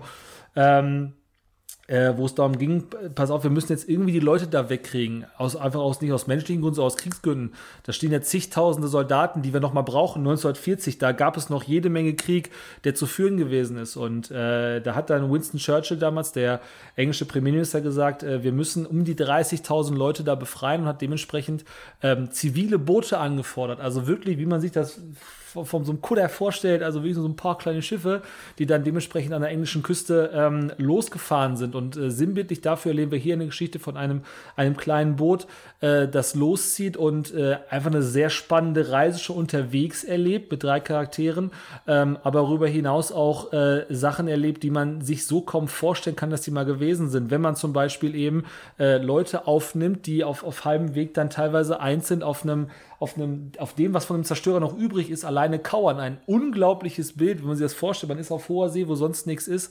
Und gleichzeitig siehst du da einen jemanden sitzen, der allein noch auf so ein bisschen was von einem, was von einem riesengroßen Schiff übrig war, kauert und im Prinzip nichts anderes als auf seinen Tod wartet und dann Gott sei Dank gerettet wird. Äh, und die dritte Handlung, das ist die aus, der kann ich den Namen schon nennen, äh, aus der Sicht von Tom Hardy. Tom Hardy ist ein, ein äh, Pilot, der äh, insgesamt noch eine, ach so, ja, kann ich vergessen, die Geschichte auf dem Meer ist ein Tag lang äh, und die Geschichte jetzt in der Luft ist eine Stunde lang. Das habe ich ganz vergessen zu erwähnen. Also, erste Handlung Strand eine Woche, zweite Handlung Meer ein Tag, dritte Handlung in der Luft eine Stunde. So habe ich richtig gesagt, ne? Mhm. So, ganz vergessen, das Wichtigste. Ähm, und der, äh, da sehen wir halt schon sehr coole Luftgefechte. Und das ist eben ganz klassisch von Christopher Nolan analoges Kino. Du siehst in jeder Szene, Mike hat es, glaube ich, bei Interstellar mal Dashcam genannt, ne? Kann das sein? Dass du das so gesagt hast? ja, ja. Ich weiß, ob, die, ich weiß, ob die, der Begriff ist, keine Raum, Ahnung. Mit, mit, dem Raumschiff, was man einfach nie gesehen hat, sondern immer nur die, die Aufnahme direkt von den Flügeln, so, ne? Genau so ist es. Was soll ich sagen? Das ist hier genauso. Da sind wirklich Flugzeuge in der Luft. Da sind wirklich auch diese Altmaschinen nachgebaut worden. Ähm, und das siehst du, weil die Kameras gut angebracht sind, weil man auch so ein bisschen das Gefühl, okay, Technik wirkt tatsächlich hier und da. Veraltet ist aber auch normal, weil es 70 Jahre her ist. Ähm, dementsprechend wirkt das, äh, 70 Jahre gar nicht wahr. Äh, doch, ein bisschen mehr, 70 bis 80 Jahre. Ähm, und das wirkt aber auch deswegen einfach unglaublich authentisch, weil es da einfach wieder wirklich gemacht worden ist. Da ist wenig CGI bei, da ist einfach wirklich ein Modell gebaut worden, da sind wirklich Flugzeuge gebaut worden. Und in dieser Luft passieren dann äh, typische Verfolgungsjagden, die ähm, vom Tempo her fast schon ein bisschen langsam wirken, aber dadurch auch einfach so von der Dramaturgie her ein bisschen an Fahrt gewinnen. Wenn man weiß, wenn da eine Kugel schon ein Flugzeug trifft, dann kann das schon dass das ausbedeuten, weil es einfach die Technik noch längst so weit gewesen ist. Ähm, aber dadurch funktioniert der Film ganz hervorragend, weil diese drei Stränge eben auf eine Ebene gebracht worden sind. Ich würde an der Stelle nochmal unterbrechen und gleich nochmal äh, darauf eingehen wollen, warum dieser Film für mich auf Platz Nummer 1 steht. Aus meiner Sicht der einzig wirklich konsequente Antikriegsfilm überhaupt ist. Ähm, aber an der Stelle würde ich jetzt euch mal kurz zu Wort kommen lassen. Äh, Elias, du zuerst. Ähm, die, ja, ich kann jetzt wieder über das Audiovisuelle sprechen, das finde ich ganz interessant. Und zwar ist ja, sag ich mal, die Frequenz, die in einem Film den Ton angibt oder dieses Taktgefühl, was, was ja auch am Anfang des Films mhm. dargestellt wird, äh, auch so eine Intensivität. Ich möchte den Punkt nicht vorwegnehmen, weil ich genau weiß, wo du darauf hin willst, aber das unterstreicht das eben nochmal. Das heißt, wenn du es gleich erwähnst, äh, hast du am Anfang eben so einen Ticken, so einen Weglaufen, ne, so fängt ja der Film ja an, die mhm. laufen ja durch diese idyllische Stadt von Dünnkirchen, äh, schmeißt ja, ja seine Waffe weg, äh, legt sich dann halt äh, an so einen Zaun und äh, die, die Patronen und Löcher ballern da trotzdem durch.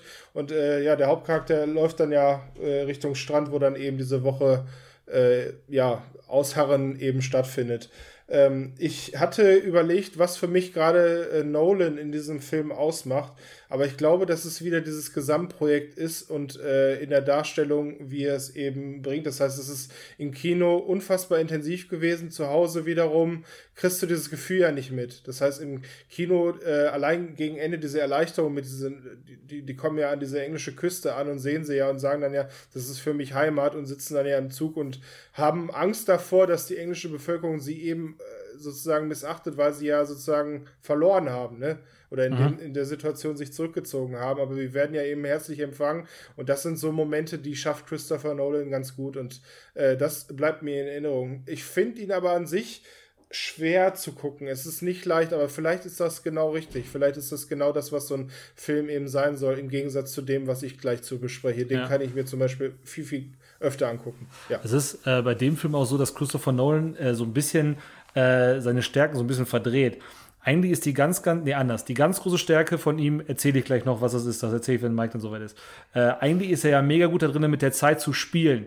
Ähm, hier ist es ja so, ob die Handlung nun wirklich in dieser Woche, Tag, Stunde Rhythmus stattfindet, ist mal abgesehen von ein, zwei kleinen Ausnahmen, wo Charaktere, die eigentlich woanders sein müssten, auftauchen, ist es fast egal. Es macht für die Handlung nicht so wirklich Sinn, dass man sagt, man muss extrem aufteilen.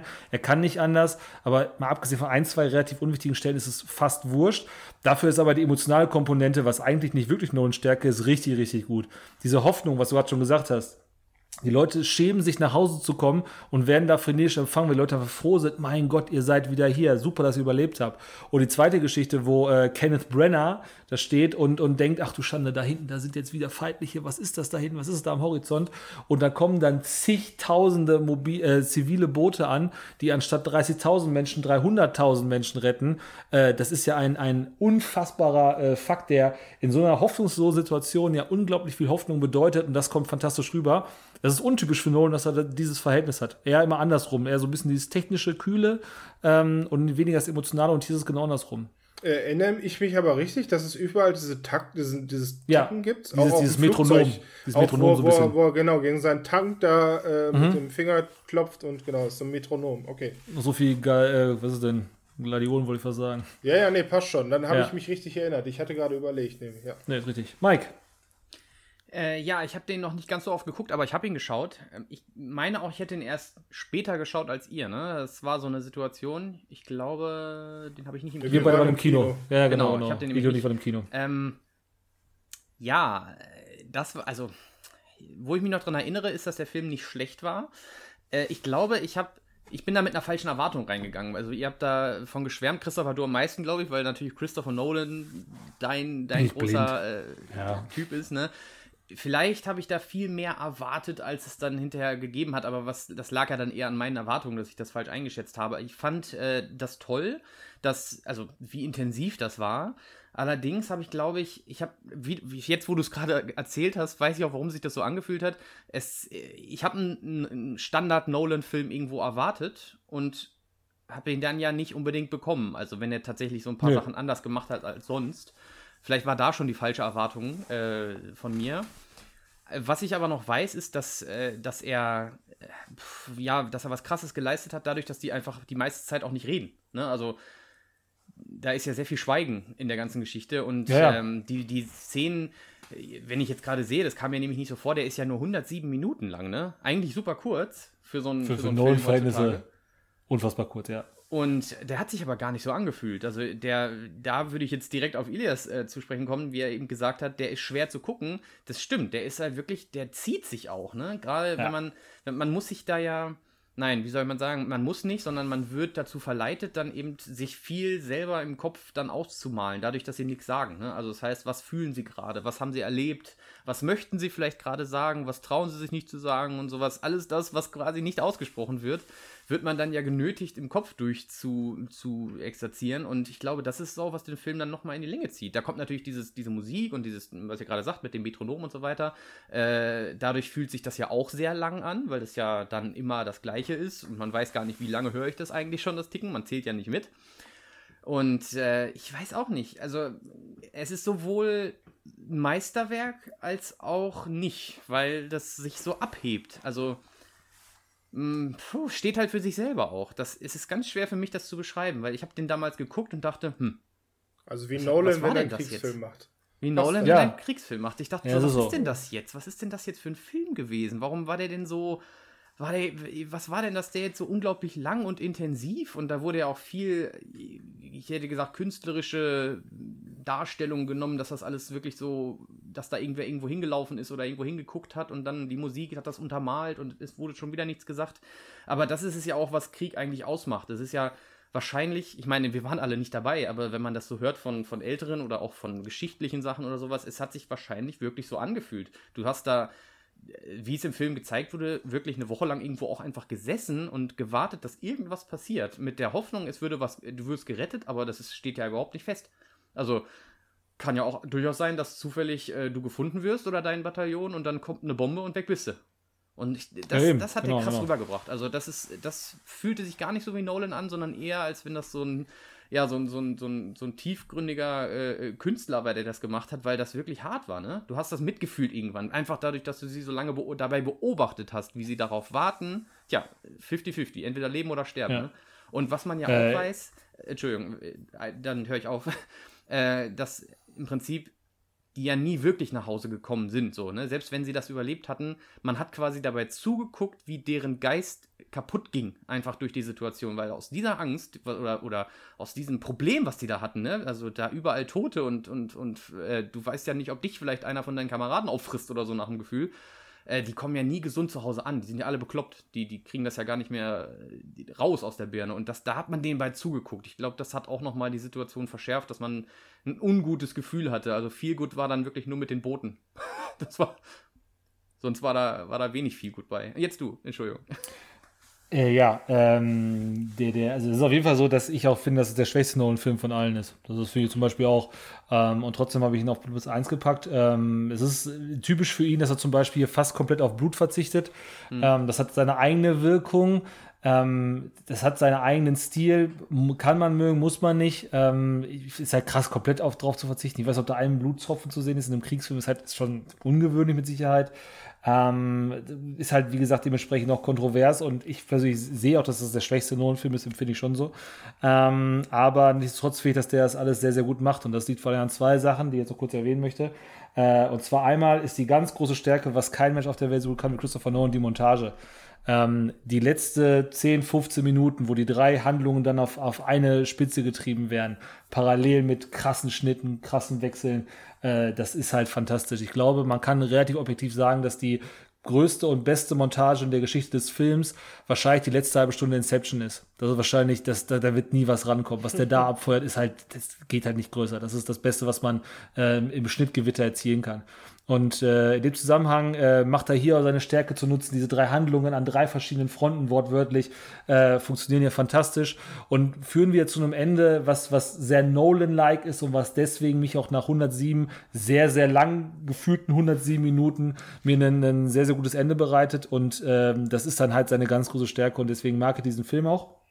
Und zum zweiten Punkt, das ist eigentlich das ganz große Thema heute, finde ich, äh, warum ich der Meinung bin, dass nur dieser Film der einzig und vielleicht wirklich konsequente Antikriegsfilm ist überhaupt. Ähm, Antikriegsfilm heißt ja immer dann, dass man diese Schrecken sieht und eine abschreckende Wirkung vom Krieg hat. Das heißt, keinerlei Glorifizierung vom Krieg. Ich glaube, dass jeder Film solche Elemente hat. Wenn du Mike gerade gesprochen hat, wenn man da sieht, was für unglaubliches Leid Menschen erfahren mussten, dann motiviert, sollte das keinen Menschen motivieren, äh, für Krieg zu sein.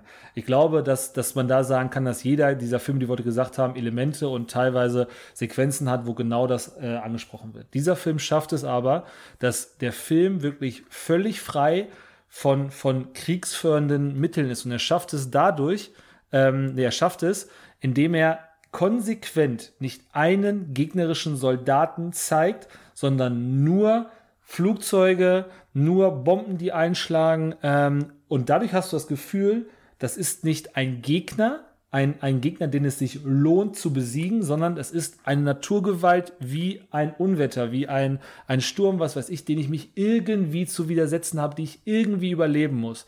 Wenn man gleich zum Beispiel den, den äh, letzten Film von, von äh, Elias anspricht, da gibt es eine Rolle, ohne jetzt vorwegziehen zu wollen, der offenkundig vom Gegner ist, keiner der Hauptrolle, aber einer, der beim, beim, äh, beim Gegner ist und der offenkundig böse ist, weil er die Gutmütigkeit anderer Menschen ausnutzt. Wisst ihr, wen ich meine? Ohne jetzt groß Der zu- heißt Steamboat Willie offiziell. Wunder, wunderbar. So. Dieser Mensch ist offenkundig das Böse. Offenkundig ist das die Legitimation für jeden Einzelnen. Äh, wir sind die Guten, das sind die Bösen. Und sobald das passiert, sobald nur eine kleine Rolle diesen kleinen Haken setzt, im Sinne von, es lohnt sich in den Krieg zu ziehen, hat das für mich die Wirkung eines Antikriegsfilms verloren, weil es immer Leute geben wird, die aus dem Grunde, wir sind die Guten, das sind die Idioten, wir müssen die kalt machen, in den Krieg ziehen. Gerade Amerikaner, gerade Amerikaner, speziell nochmal Republikaner, ähm, die denken wirklich so und man muss in so einem Zusammenhang wirklich aufpassen, dass sowas da nicht passiert. Bei Apocalypse Now zum Beispiel, die ersten 45 Minuten finde ich am besten. Aber wenn da jemand langfliegt mit einer Zigarre im Mund, äh, die Valkyrie volle Möhre aufdreht und sagt, ich, ich, äh, die äh, Charlie scheißt sich mal ein, wenn die Musik läuft, dann ist das eine Art von Glorifizierung des Krieges. Und natürlich ist danach ganz, ganz viel, was dagegen spricht. Aber es gibt einfach immer Szenen, die Krieg irgendwie nicht schönreden, aber zumindest rechtfertigen. Und das macht dieser Film aus meiner Sicht als einziger Film überhaupt konsequent nicht. Ja, das stimmt. Also Meiner Meinung nach. Da, da, das, da hast du richtig gut beschrieben. Also die Filme, die wir bisher besprochen haben, äh, sollen am, am Ende so dieses Gefühl geben von, es war das wert. Nur so, also Genau, dass, genau. dass wir gekämpft haben, wir haben für eine Sache gekämpft. Aber bei Dunkirk merkt man einfach, dass das ist es nicht wert. Die haben, da hat keiner irgendwas gewonnen. Also, Nee. Also da, es da wollte auch keiner gewinnen. Für mich ist es dadurch der einzige Antikriegsfilm, wie du es eben beschreibst, weil es nur eine Seite dargestellt wird und das ist eben die schlechte. Also, das würde ich jetzt an meinem Beispiel gleich vielleicht ein bisschen anders machen, weil da ist Pathos mit dabei. Den Genau, hast du da genau. einfach nicht. Das ist- weil Pathos genau. ist nämlich auch Teil des Krieges. Ja, Pathos ist Teil des Krieges, genau. Ja. Ist aber für viele auch die Motivation, in den Krieg Genau. zu ziehen. Das ist, Genau. das, und das ist, das ist dann dieser schmale Grat, den man gehen muss. Es ist de facto so. Aber wenn man es darstellt, wird es Leute geben, die nach so einem Film äh, sagen: ach Mensch, dann schreibe ich mich mal irgendwo ein. Das Ja. ist ein bisschen hart gesagt, aber wirklich konsequent die ganze Filmlänge über macht es aus meiner Sicht nur Dunkirk. Und deswegen habe ich ihn auf Platz Nummer 1 genommen, ähm, weil er da aus meiner Sicht, wie gesagt, der einzige wirklich konsequente Antikriegsfilm ist überhaupt. Äh, wenn ihr nichts mehr habt, irgendwelche Worte? Nein. Nee. Wunderbar beschrieben. IMDb-Bewertung von 7,8. Äh, passt tatsächlich ganz gut von der Reihenfolge, müsste auch der schlechteste Nolan-Film sein. Äh, und zurzeit sowohl bei Netflix als auch bei Amazon im Stream zu finden. Möglichst großer Fernseher, möglichst viel Bums in der Soundanlage, weil dann wird die äh, Wirkung des Films am besten wiedergegeben, beziehungsweise den muss man auf der möglichst, auf der größtmöglichsten Leinwand irgendwie gucken. Äh, das wäre wichtig. Das war jetzt mein ganzer Teil zu meinem Platz Nummer 1. Elias, bitte dein großes Finale. Ja, kommen wir zu meinem oder eigentlich unserem letzten Film, den wir hier beschreiben wollen. Und es ist natürlich der Soldat James Ryan von Steven Spielberg, äh, den ich mir jetzt hier rausgepickt habe. Und ich bin gerade am überlegen, weil du ja gesagt hast, äh, den bitte irgendwie im Kino gucken oder den möglichst mit besserer Soundanlage. Ich weiß gar nicht, in welcher Situation man den Soldaten James Ryan äh, gucken sollte. Ich habe ihn sehr früh gesehen. Das heißt, ich habe den irgendwie schon mit 14 oder 15 gesehen, weil der gerne mal irgendwie nach 22 Uhr irgendwie auf Sat 1 oder RTL lief. Und äh, für mich war der in meiner Wahrnehmung immer vorhanden. Das heißt, äh, für mich ist es auch ein Teil von, wie ich den Zweiten Weltkrieg für mich mir vorgestellt habe. Der hat mein nach oder langfristig mein Bild von diesem äh, Krieg äh, ja formuliert oder gezeigt. Das ist neben Computerspielen so blöd es klingt, äh, das wie ich mir das vorgestellt habe, wie die damals miteinander gekämpft haben. Äh, wie ist es bei euch? Das frage ich mal vorab einfach so. Wie, wie würdet ihr beschreiben, wie man den am besten konsumieren sollte oder nicht? Ja, okay. Okay. Augen Ist zu auch nicht durch. schlimm. Äh, wir können es auch am Ende nochmal formulieren. Ähm, wir haben gerade, oder ich habe gerade schon erwähnt, Pathos. Ähm, dieser Film hat mich in gewisser Weise zum Amerikaner gemacht. Das klingt jetzt blöd. John F. Kennedy dachte, ich bin ein Berliner, aber so wie der Film, ich sag mal, mit Nationalstolz und Kameradschaft und äh, der Brutalität äh, des Krieges und auch der Deutschen, wie du gerade schon gesagt hast, die als böse darzustellen, äh, hat halt wirklich äh, diese eine Seite gezeigt. Ich will das jetzt auch nicht relativieren, dass es natürlich äh, auf beiden Seiten gute und böse Geschichten geht, ist klar, aber da, darum geht es jetzt nicht. Ähm, der Film fängt an, man sieht eine amerikanische Fahne, die auf weißem Hintergrund weht. Man sieht einen älteren Herrn, der über dieses Kriegsdenkmal, Grabstätte läuft. Das ist halt in Amerika gibt es so ganz viele Kreuze oder jüdische Sterne als Grab hintereinander, wo eben die ganzen Gefallenen des Zweiten Weltkriegs äh, aufgelistet sind, vor allem in höheren Dienstrang und äh, Graden. Und man sieht halt einen Mann, der vor einem ja, Grab weinend zusammenbricht. Und in dem Moment hört man auch schon das Wellenrauschen, äh, weil es eben einen Übergang in die nächste Szene gibt. Und das ist eine ja, Szene, die den Ansturm der amerikanischen Soldaten auf die Normandie beschreibt, am D-Day. Äh, das heißt, am äh, 6. Juni 1944, nee, wann war es? Ja, ich muss gleich nochmal nachgucken, ich glaube 44. Jedenfalls, Jetzt weiter gucken. Ja, ähm, ich, es ist ein äh, Datum, was in der amerikanischen Geschichte gefestigt ist. Und das ist auch eben diese Szene, die da dargestellt wird. Und wie sie dargestellt wird, das, äh, es ist unfassbar brutal. Es ist äh, man sieht, äh, ja, das sind so Besatzungslandungsschiffe, die gehen nach vorne auf, die sagen, es ist in 30 Sekunden soweit, wir landen und dann jetzt bitte schnell alle raus und möglichst nicht zusammenbleiben, denn wenn du einzeln läufst, ist es Munitionsverschwendung und fünf Soldaten, dafür lohnt es sich drauf zu schießen. Der ganze Strand ist übersät mit, äh, ja, so Panzerabwehr, ähm, wie nennt sich das, so Metallstücke, die da eben rumliegen, so zusammengeschweißt. Äh, man sieht Bunkeranlagen, in dem, ja, ja, deutsche Soldaten eben ein MG bedienen und auf diese Besatzungsschiffe schießen. Und das äh, ja, zeigt sich dann so weit, dass da halt wirklich nach und nach Hunderte von Menschen sterben. Ich glaube, es sind äh, also in der Szene habe ich sie jetzt nicht nachgezählt, aber es ist unfassbar brachial. Man sieht auch nur Tom Hanks, wie er vorher noch zitternd einen Schluck aus seiner Flasche Wasser trinkt. Das heißt, er hat so ein leichtes Armzittern gehabt. Äh, ja, es schafft eben in so einer Art ja, wie soll man sagen, das ist ja schon irgendwie nachkriegstraumaartigen Szene, sich eben noch Schutz zu suchen hinter so einem Metallteil. Äh, es geht dann immer weiter, es ist wieder eine Art, weiß ich nicht, äh, Spießrutenlauf. Das heißt, es versuchen alle, alle Soldaten möglichst an die Bunker ranzukommen, um eben aus dieser Schusslinie rauszukommen. Und gleichzeitig hebt dann halt auch ein Soldat seinen abgerissenen Arm auf. Es gehen Leute in die Luft. Man sieht Sanitäter, die gerade jemanden verarzten, äh, der dann auf einmal in der nächsten Szene ja erschossen wird und äh, die sich dann offensichtlich darüber aufregen. Das ist absurd, was da dargestellt wird. Und das ist eigentlich die traumatische Szene in diesem ganzen Film. Äh, bleibt aber jetzt nicht die einzige. Ähm, es geht dann so weit, dass die schaffen, ähm, diese Bunkeranlage zu räuchern, äh, indem sie halt, ähm, ja, sich an den Strand legen, über so Sprengrohre, sich über, durch die Bunker kämpfen. Ich beschreibe das jetzt nur so marginal und sie schaffen es halt, äh, diese Stellung einzunehmen. Sie haben sich gewundert, dass es keinen Rückhalt gibt von äh, den Fallschirmjägern, die da vorher eigentlich gelandet hätten müssen und da zumindest so ein bisschen die Stellung attackiert hätten. Das gab es da in dem Fall nicht, wurden komplett alleine gelassen, schaffen es aber gerade so knapp. Ähm, man sieht an einem Strand dann in der nächsten Szene äh, ja einen Soldaten liegen, der auf dem Rücken offensichtlich den Namen Ryan trägt. Und es wechselt äh, nach Amerika, wo viele Damen äh, Nachrichten abtippen, Inhalt der Nachricht ist äh, ja so eine Art äh, Beileidsbekundung der amerikanischen Regierung an die äh, ja, äh, Familie der gefallenen Soldaten, die eben gerade bestattet, also die eben gerade die Todesmeldung erreicht haben. Und eine Frau sieht auf einmal, dass der Name Ryan sich jetzt zum dritten Mal geholfen hat in dieser Region.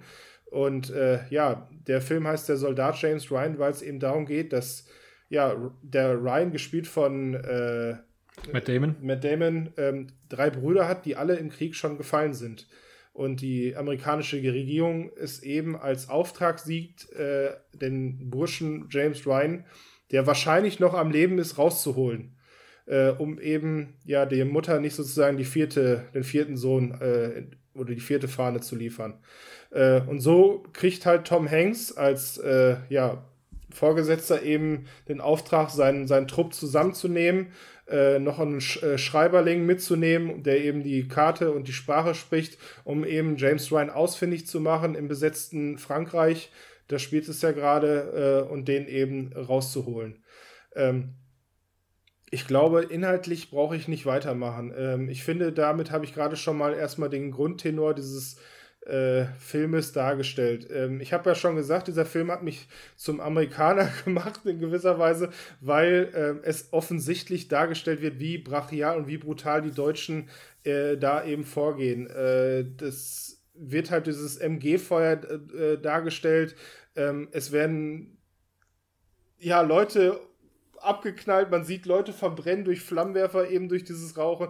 Und das ist unfassbar brachial. Und wenn du gerade über Kriegsdarstellung redest, ist es sehr, sehr nah an, also wie ich es mir vorstelle, vorstelle eben der Realität. Und das beschreibt für mich aber auch einen Teil des Antikriegsfilms. Das heißt, das sehe ich natürlich jetzt nicht an äh, als eine Szenerie, wo ich sage, boah, geil Krieg. Aber gleichzeitig ist diese Szene auch so unfassbar faszinierend. Die ist wie so ein Unfall. Man klebt halt eben dran und erinnert sich langfristig, glaube ich, am meisten eben an diese.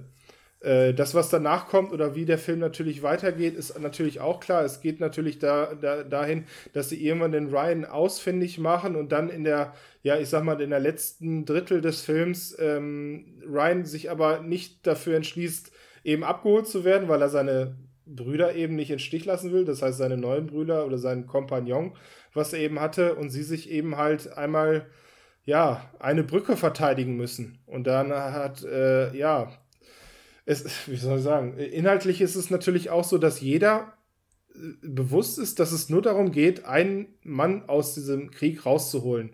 Und äh, dafür wurden schon Opfer getan. Und dann ist es natürlich immer die Frage, ist es dieser James Ryan überhaupt wert? Und es gibt natürlich diesen Konflikt auch innerhalb dieser Leute. Das wird natürlich gut gelöst, weil Tom Hanks ähm, als guter Truppführer sich eben auch äh, zu erkennen gibt, äh, dass es eine Wette gibt, äh, was Tom Hanks oder John H. Miller, so wird er in, im Film genannt, äh, von einem Beruf hat. Das heißt, die streiten sich einerseits darum, äh, dass es überhaupt nicht wert ist, diesen Ryan zu retten, weil sie schon zwei, zwei Freunde für den verloren haben. Und Tom Hanks löst diese Situation dann, indem er denen sagt, ich bin zu Hause oder ich komme eigentlich aus Iowa und ich bin Lehrer. Das heißt, ich lerne Englisch und das ist auch wieder so eine Absurdität des Filmes, dass ja eben auch, so blöd es klingt, Lehrer da eingezogen werden und dann eben in Afrika und Deutschland kämpfen müssen.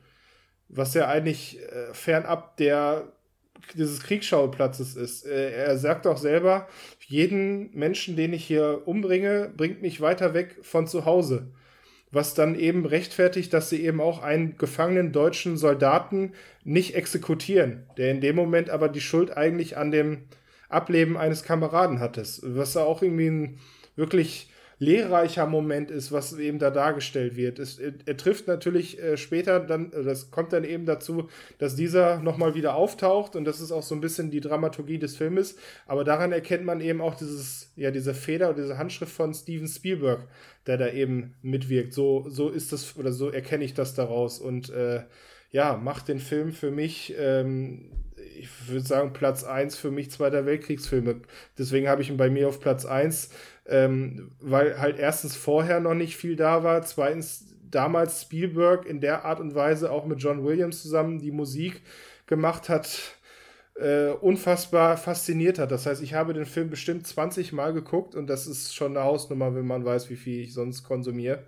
Äh, es wurde mir teilweise auch verboten von meinen Eltern, weil sie wussten, dass ich mir das mal angeguckt habe und dann, das darfst du dir nicht angucken, dafür bist du noch zu jung, Krieg ist das Schlimmes. Und das habe ich damals nicht wahrgenommen und mittlerweile sehe ich den Film auch anders. Und das, was dieser Film mit mir macht. Und äh, ja, das sind erstmal meine Worte dazu. Ich möchte jetzt natürlich direkt euch äh, zu Wort kommen lassen. Diesmal bist wieder Christopher dran. Äh, ja, was kannst du noch zu dem Soldaten James Ryan sagen?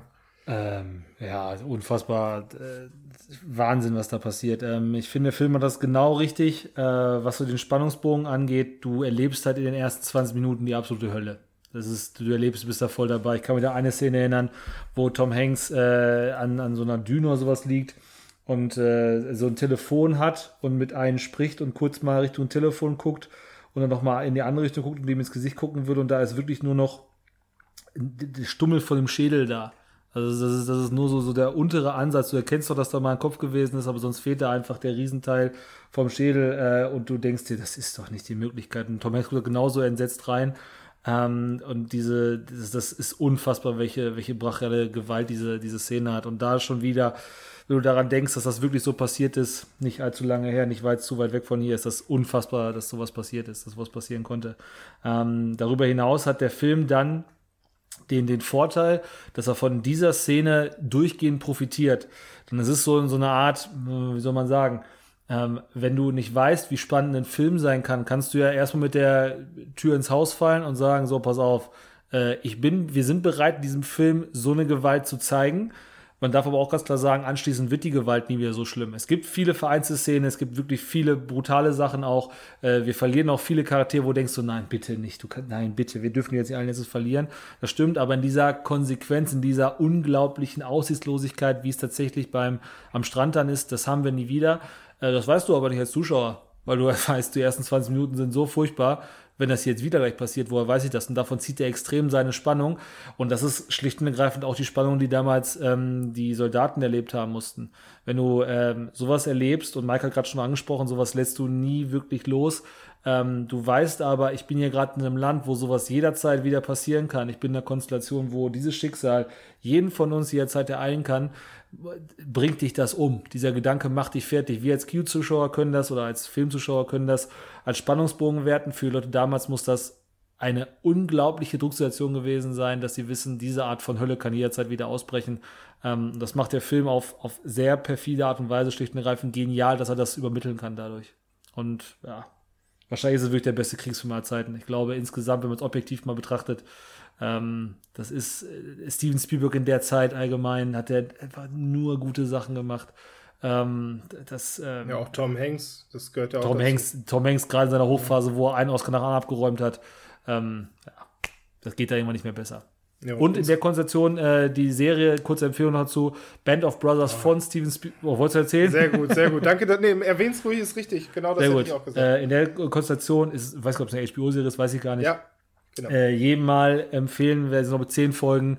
Äh, Band of Brothers, Zweiter Weltkrieg, Produzenten Steven Spielberg und Tom Hanks, dringende Guckempfehlung für jeden. Kann man sich einmal angucken, ist, ist fantastisch. Es soll sogar noch eine danach geben, die Pacific heißt, aber die habe ich Pacific, ja, genau. Gesehen. Kenne ich auch nicht, kenne ich auch nicht. Okay. Muss ich gestehen. Ja, fünf Oscars, hast du ja gerade schon gesagt. Äh, beste Kamera, beste Regie, bester Schnitt, bester Ton, bester Toneffekt. Äh, und dazu noch acht Nominierungen weitere, die dazu gehören. Also das ist schon Filmgeschichte, was wir hier gerade äh, besprechen. Äh, Mike, was ist wie ist äh, deine Wahrnehmung? Ich muss ja. leider gestehen, ich habe den ähm, als Kind gesehen und ich kann mich so gut wie gar nicht an die Handlung erinnern. Und genau das, was du vorhin betont hast, ist mir dann gerade aufgefallen, das ist ja gruselig. Äh, es sind wirklich nur diese schlimmen Szenen, die einem krass im Gedächtnis bleiben. Also genau das äh, mit dem, mit dem Flammenwerfer oder auch das, was Christopher eben sagte, mit dem, er guckt rüber und dann war die Rübe weg. Das sind wirklich Sachen, die bleiben hängen. Also ich war vielleicht ein bisschen zu mhm. jung dafür, okay. Mhm. Ähm, ich auch. Kann schon sein, aber die Handlung an sich zum Beispiel, also ist gar nicht mehr da. Irgendwie kam ich da, also vielleicht bin ich auch einfach nicht mehr dazu gekommen, den zu gucken. Ich meine, der ist ja auch FSK 16, also wahrscheinlich kam der gar nicht immer um äh, 2015. Das hatte ich ja schon mal die Vermutung bei anderen Filmen. Und jetzt habe ich ja, also bin ich sehr froh, weil als wir uns das Thema jetzt hier ausgesucht haben, äh, sucht man ja auch ein bisschen und da, jetzt ist mir auch empfohlen worden bei Netflix, dass ich äh, den Soldaten James Ryan vielleicht mal gucken sollte. Der könnte mir gefallen. das werde ich jetzt auf jeden Fall nochmal wieder auffrischen, weil es kann ja nicht sein, dass ich mich jetzt nur an die schlimmen Szenen erinnere. Ich denke mal, dass die Handlung auch irgendwo einen Wert hat und äh, was du so ja. erzählt hast, äh, ist das auch so. Also ich werde euch erzählen, wie ich ihn fand oder heutzutage fand, nicht mehr als Kind. Muss ich äh, trotzdem jetzt einmal vorwegnehmen, weil ich finde, das passt auch zum Abschluss. Ähm, Tom Hanks äh, sagt in seinen letzten Minuten, er äh, geht dann halt irgendwann so weit, dass, dass, dass sie halt diese Stellung, die sie da halten an der Brücke, ähm, ja, kurz vor knapp gewinnen, aber eben Verluste zu beklagen haben. Und er sagt eben zu äh, Matt Damon oder dem James Ryan, ähm, ähm, mach, mach, mach es so, dass es wert ist, äh, dass du überlebt hast. Und äh, das folgt dann eben in einer Szene, die man auch im Kopf hat. Man sieht das Gesicht von Matt Damon natürlich als junger Bursche damals noch, 1998, die dann eben so in so eine, ja, wie nennt man das, in so einen Übergang geht, wo dann immer dieser alte Mann dargestellt wird, den man am Anfang des Films gesehen hat, der eben vor dem Grab von, äh, ja, Tom Hanks steht. Und dann seine Frau mit Tränenaugen fragt, äh, war ich ein guter Mann, habe hab ich das Leben voll ausgeschöpft? Und sie natürlich in dem Moment gar nicht versteht, was er jetzt will und sagt natürlich ja. Äh, und das dann wieder mit der amerikanischen wehenden Flagge endet. Also das, ja, das, ist, das, ist, das ist technisch, das sieht bis ja. heute fantastisch aus. Das ist technisch ja. ein Meisterwerk, diese Szene alleine. Das altert 0,0. Das sieht immer noch fantastisch aus, obwohl er mittlerweile so, so ein bisschen älter ist, über 20 Es Jahre. ist Gänsehaut. Also ich Ja. kriege dann auch dieses Mitgefühl. Er sagt ja auch, ich habe jetzt mittlerweile vier Enkelkinder. Das sind alles Töchter, die da im Hintergrund äh, mit der Familie zusammensitzen. Und da siehst du halt, dass es das, also es geht auch um, war es das wert eben, ne? dass er Ja. sich eben dafür eingesetzt hat. Und das wird da eben dargestellt, dass es das wert war. Hat, da hat Steven Spielberg auch ein Mördernäschen dafür, in so einem Zusammenhang nicht nur diese, diese großen Zusammenhang darzustellen, sondern eben vor allen Dingen auch äh, eine persönliche, eine, äh, ein Vermächtnis zu schaffen äh, mit einer Szene. Ich kann mich da zum Beispiel an das Ende von Schindlers Liste erinnern. Das, der endet damit, dass ähm, die Darsteller aus dem Film, unter anderem zum Beispiel Ben Kingsley oder Liam Neeson, mit äh, den entweder ihren tatsächlichen Rollen, also mit den Leuten, die diese Rolle tatsächlich dargestellt haben, oder mit den ähm, Hinterbliebenen, also mit, der, mit, den, mit den Kindern zum Beispiel, zu einer Gedenkstätte gegangen sind. Das heißt, Den Stein auf äh, das zu- Grab legen. Ja. Genau, genau, genau. Ein Stein auf das Grab legen, genau so ist es. Äh, äh, ben Kingsley spielt äh, Isaac Stern und der ist, glaube ich, mit seiner, also seine Frau lebt, glaube ich, die Frau von Isaac Stern, glaube ich. Und die, also die, die, die, begegnen sich. Dieses Jahr hat es wirklich gegeben, dass Ben Kingsley zusammen mit der Frau von der Rolle, die er gespielt hat, zusammengekommen ist und einen auf dieses Grabmal legen. Dieses Gespür einfach dafür, was Emotionalität angeht, das ist ja auch nicht zu, das ist ja nicht zu überbieten. Und wenn du so eine Szene dann hast, dass äh, man sich dann nachher fragt, wie es vielleicht auch da wieder, diese Geschichte hat es vielleicht tausendmal gegeben, ähm, dass sich jemand fragt, ey, verdammt nochmal, war es das denn wert? Kann ich, kann ich wirklich guten Gewissens sagen, ich habe dieses Leben gelebt, was diese Menschen da für mich geopfert haben.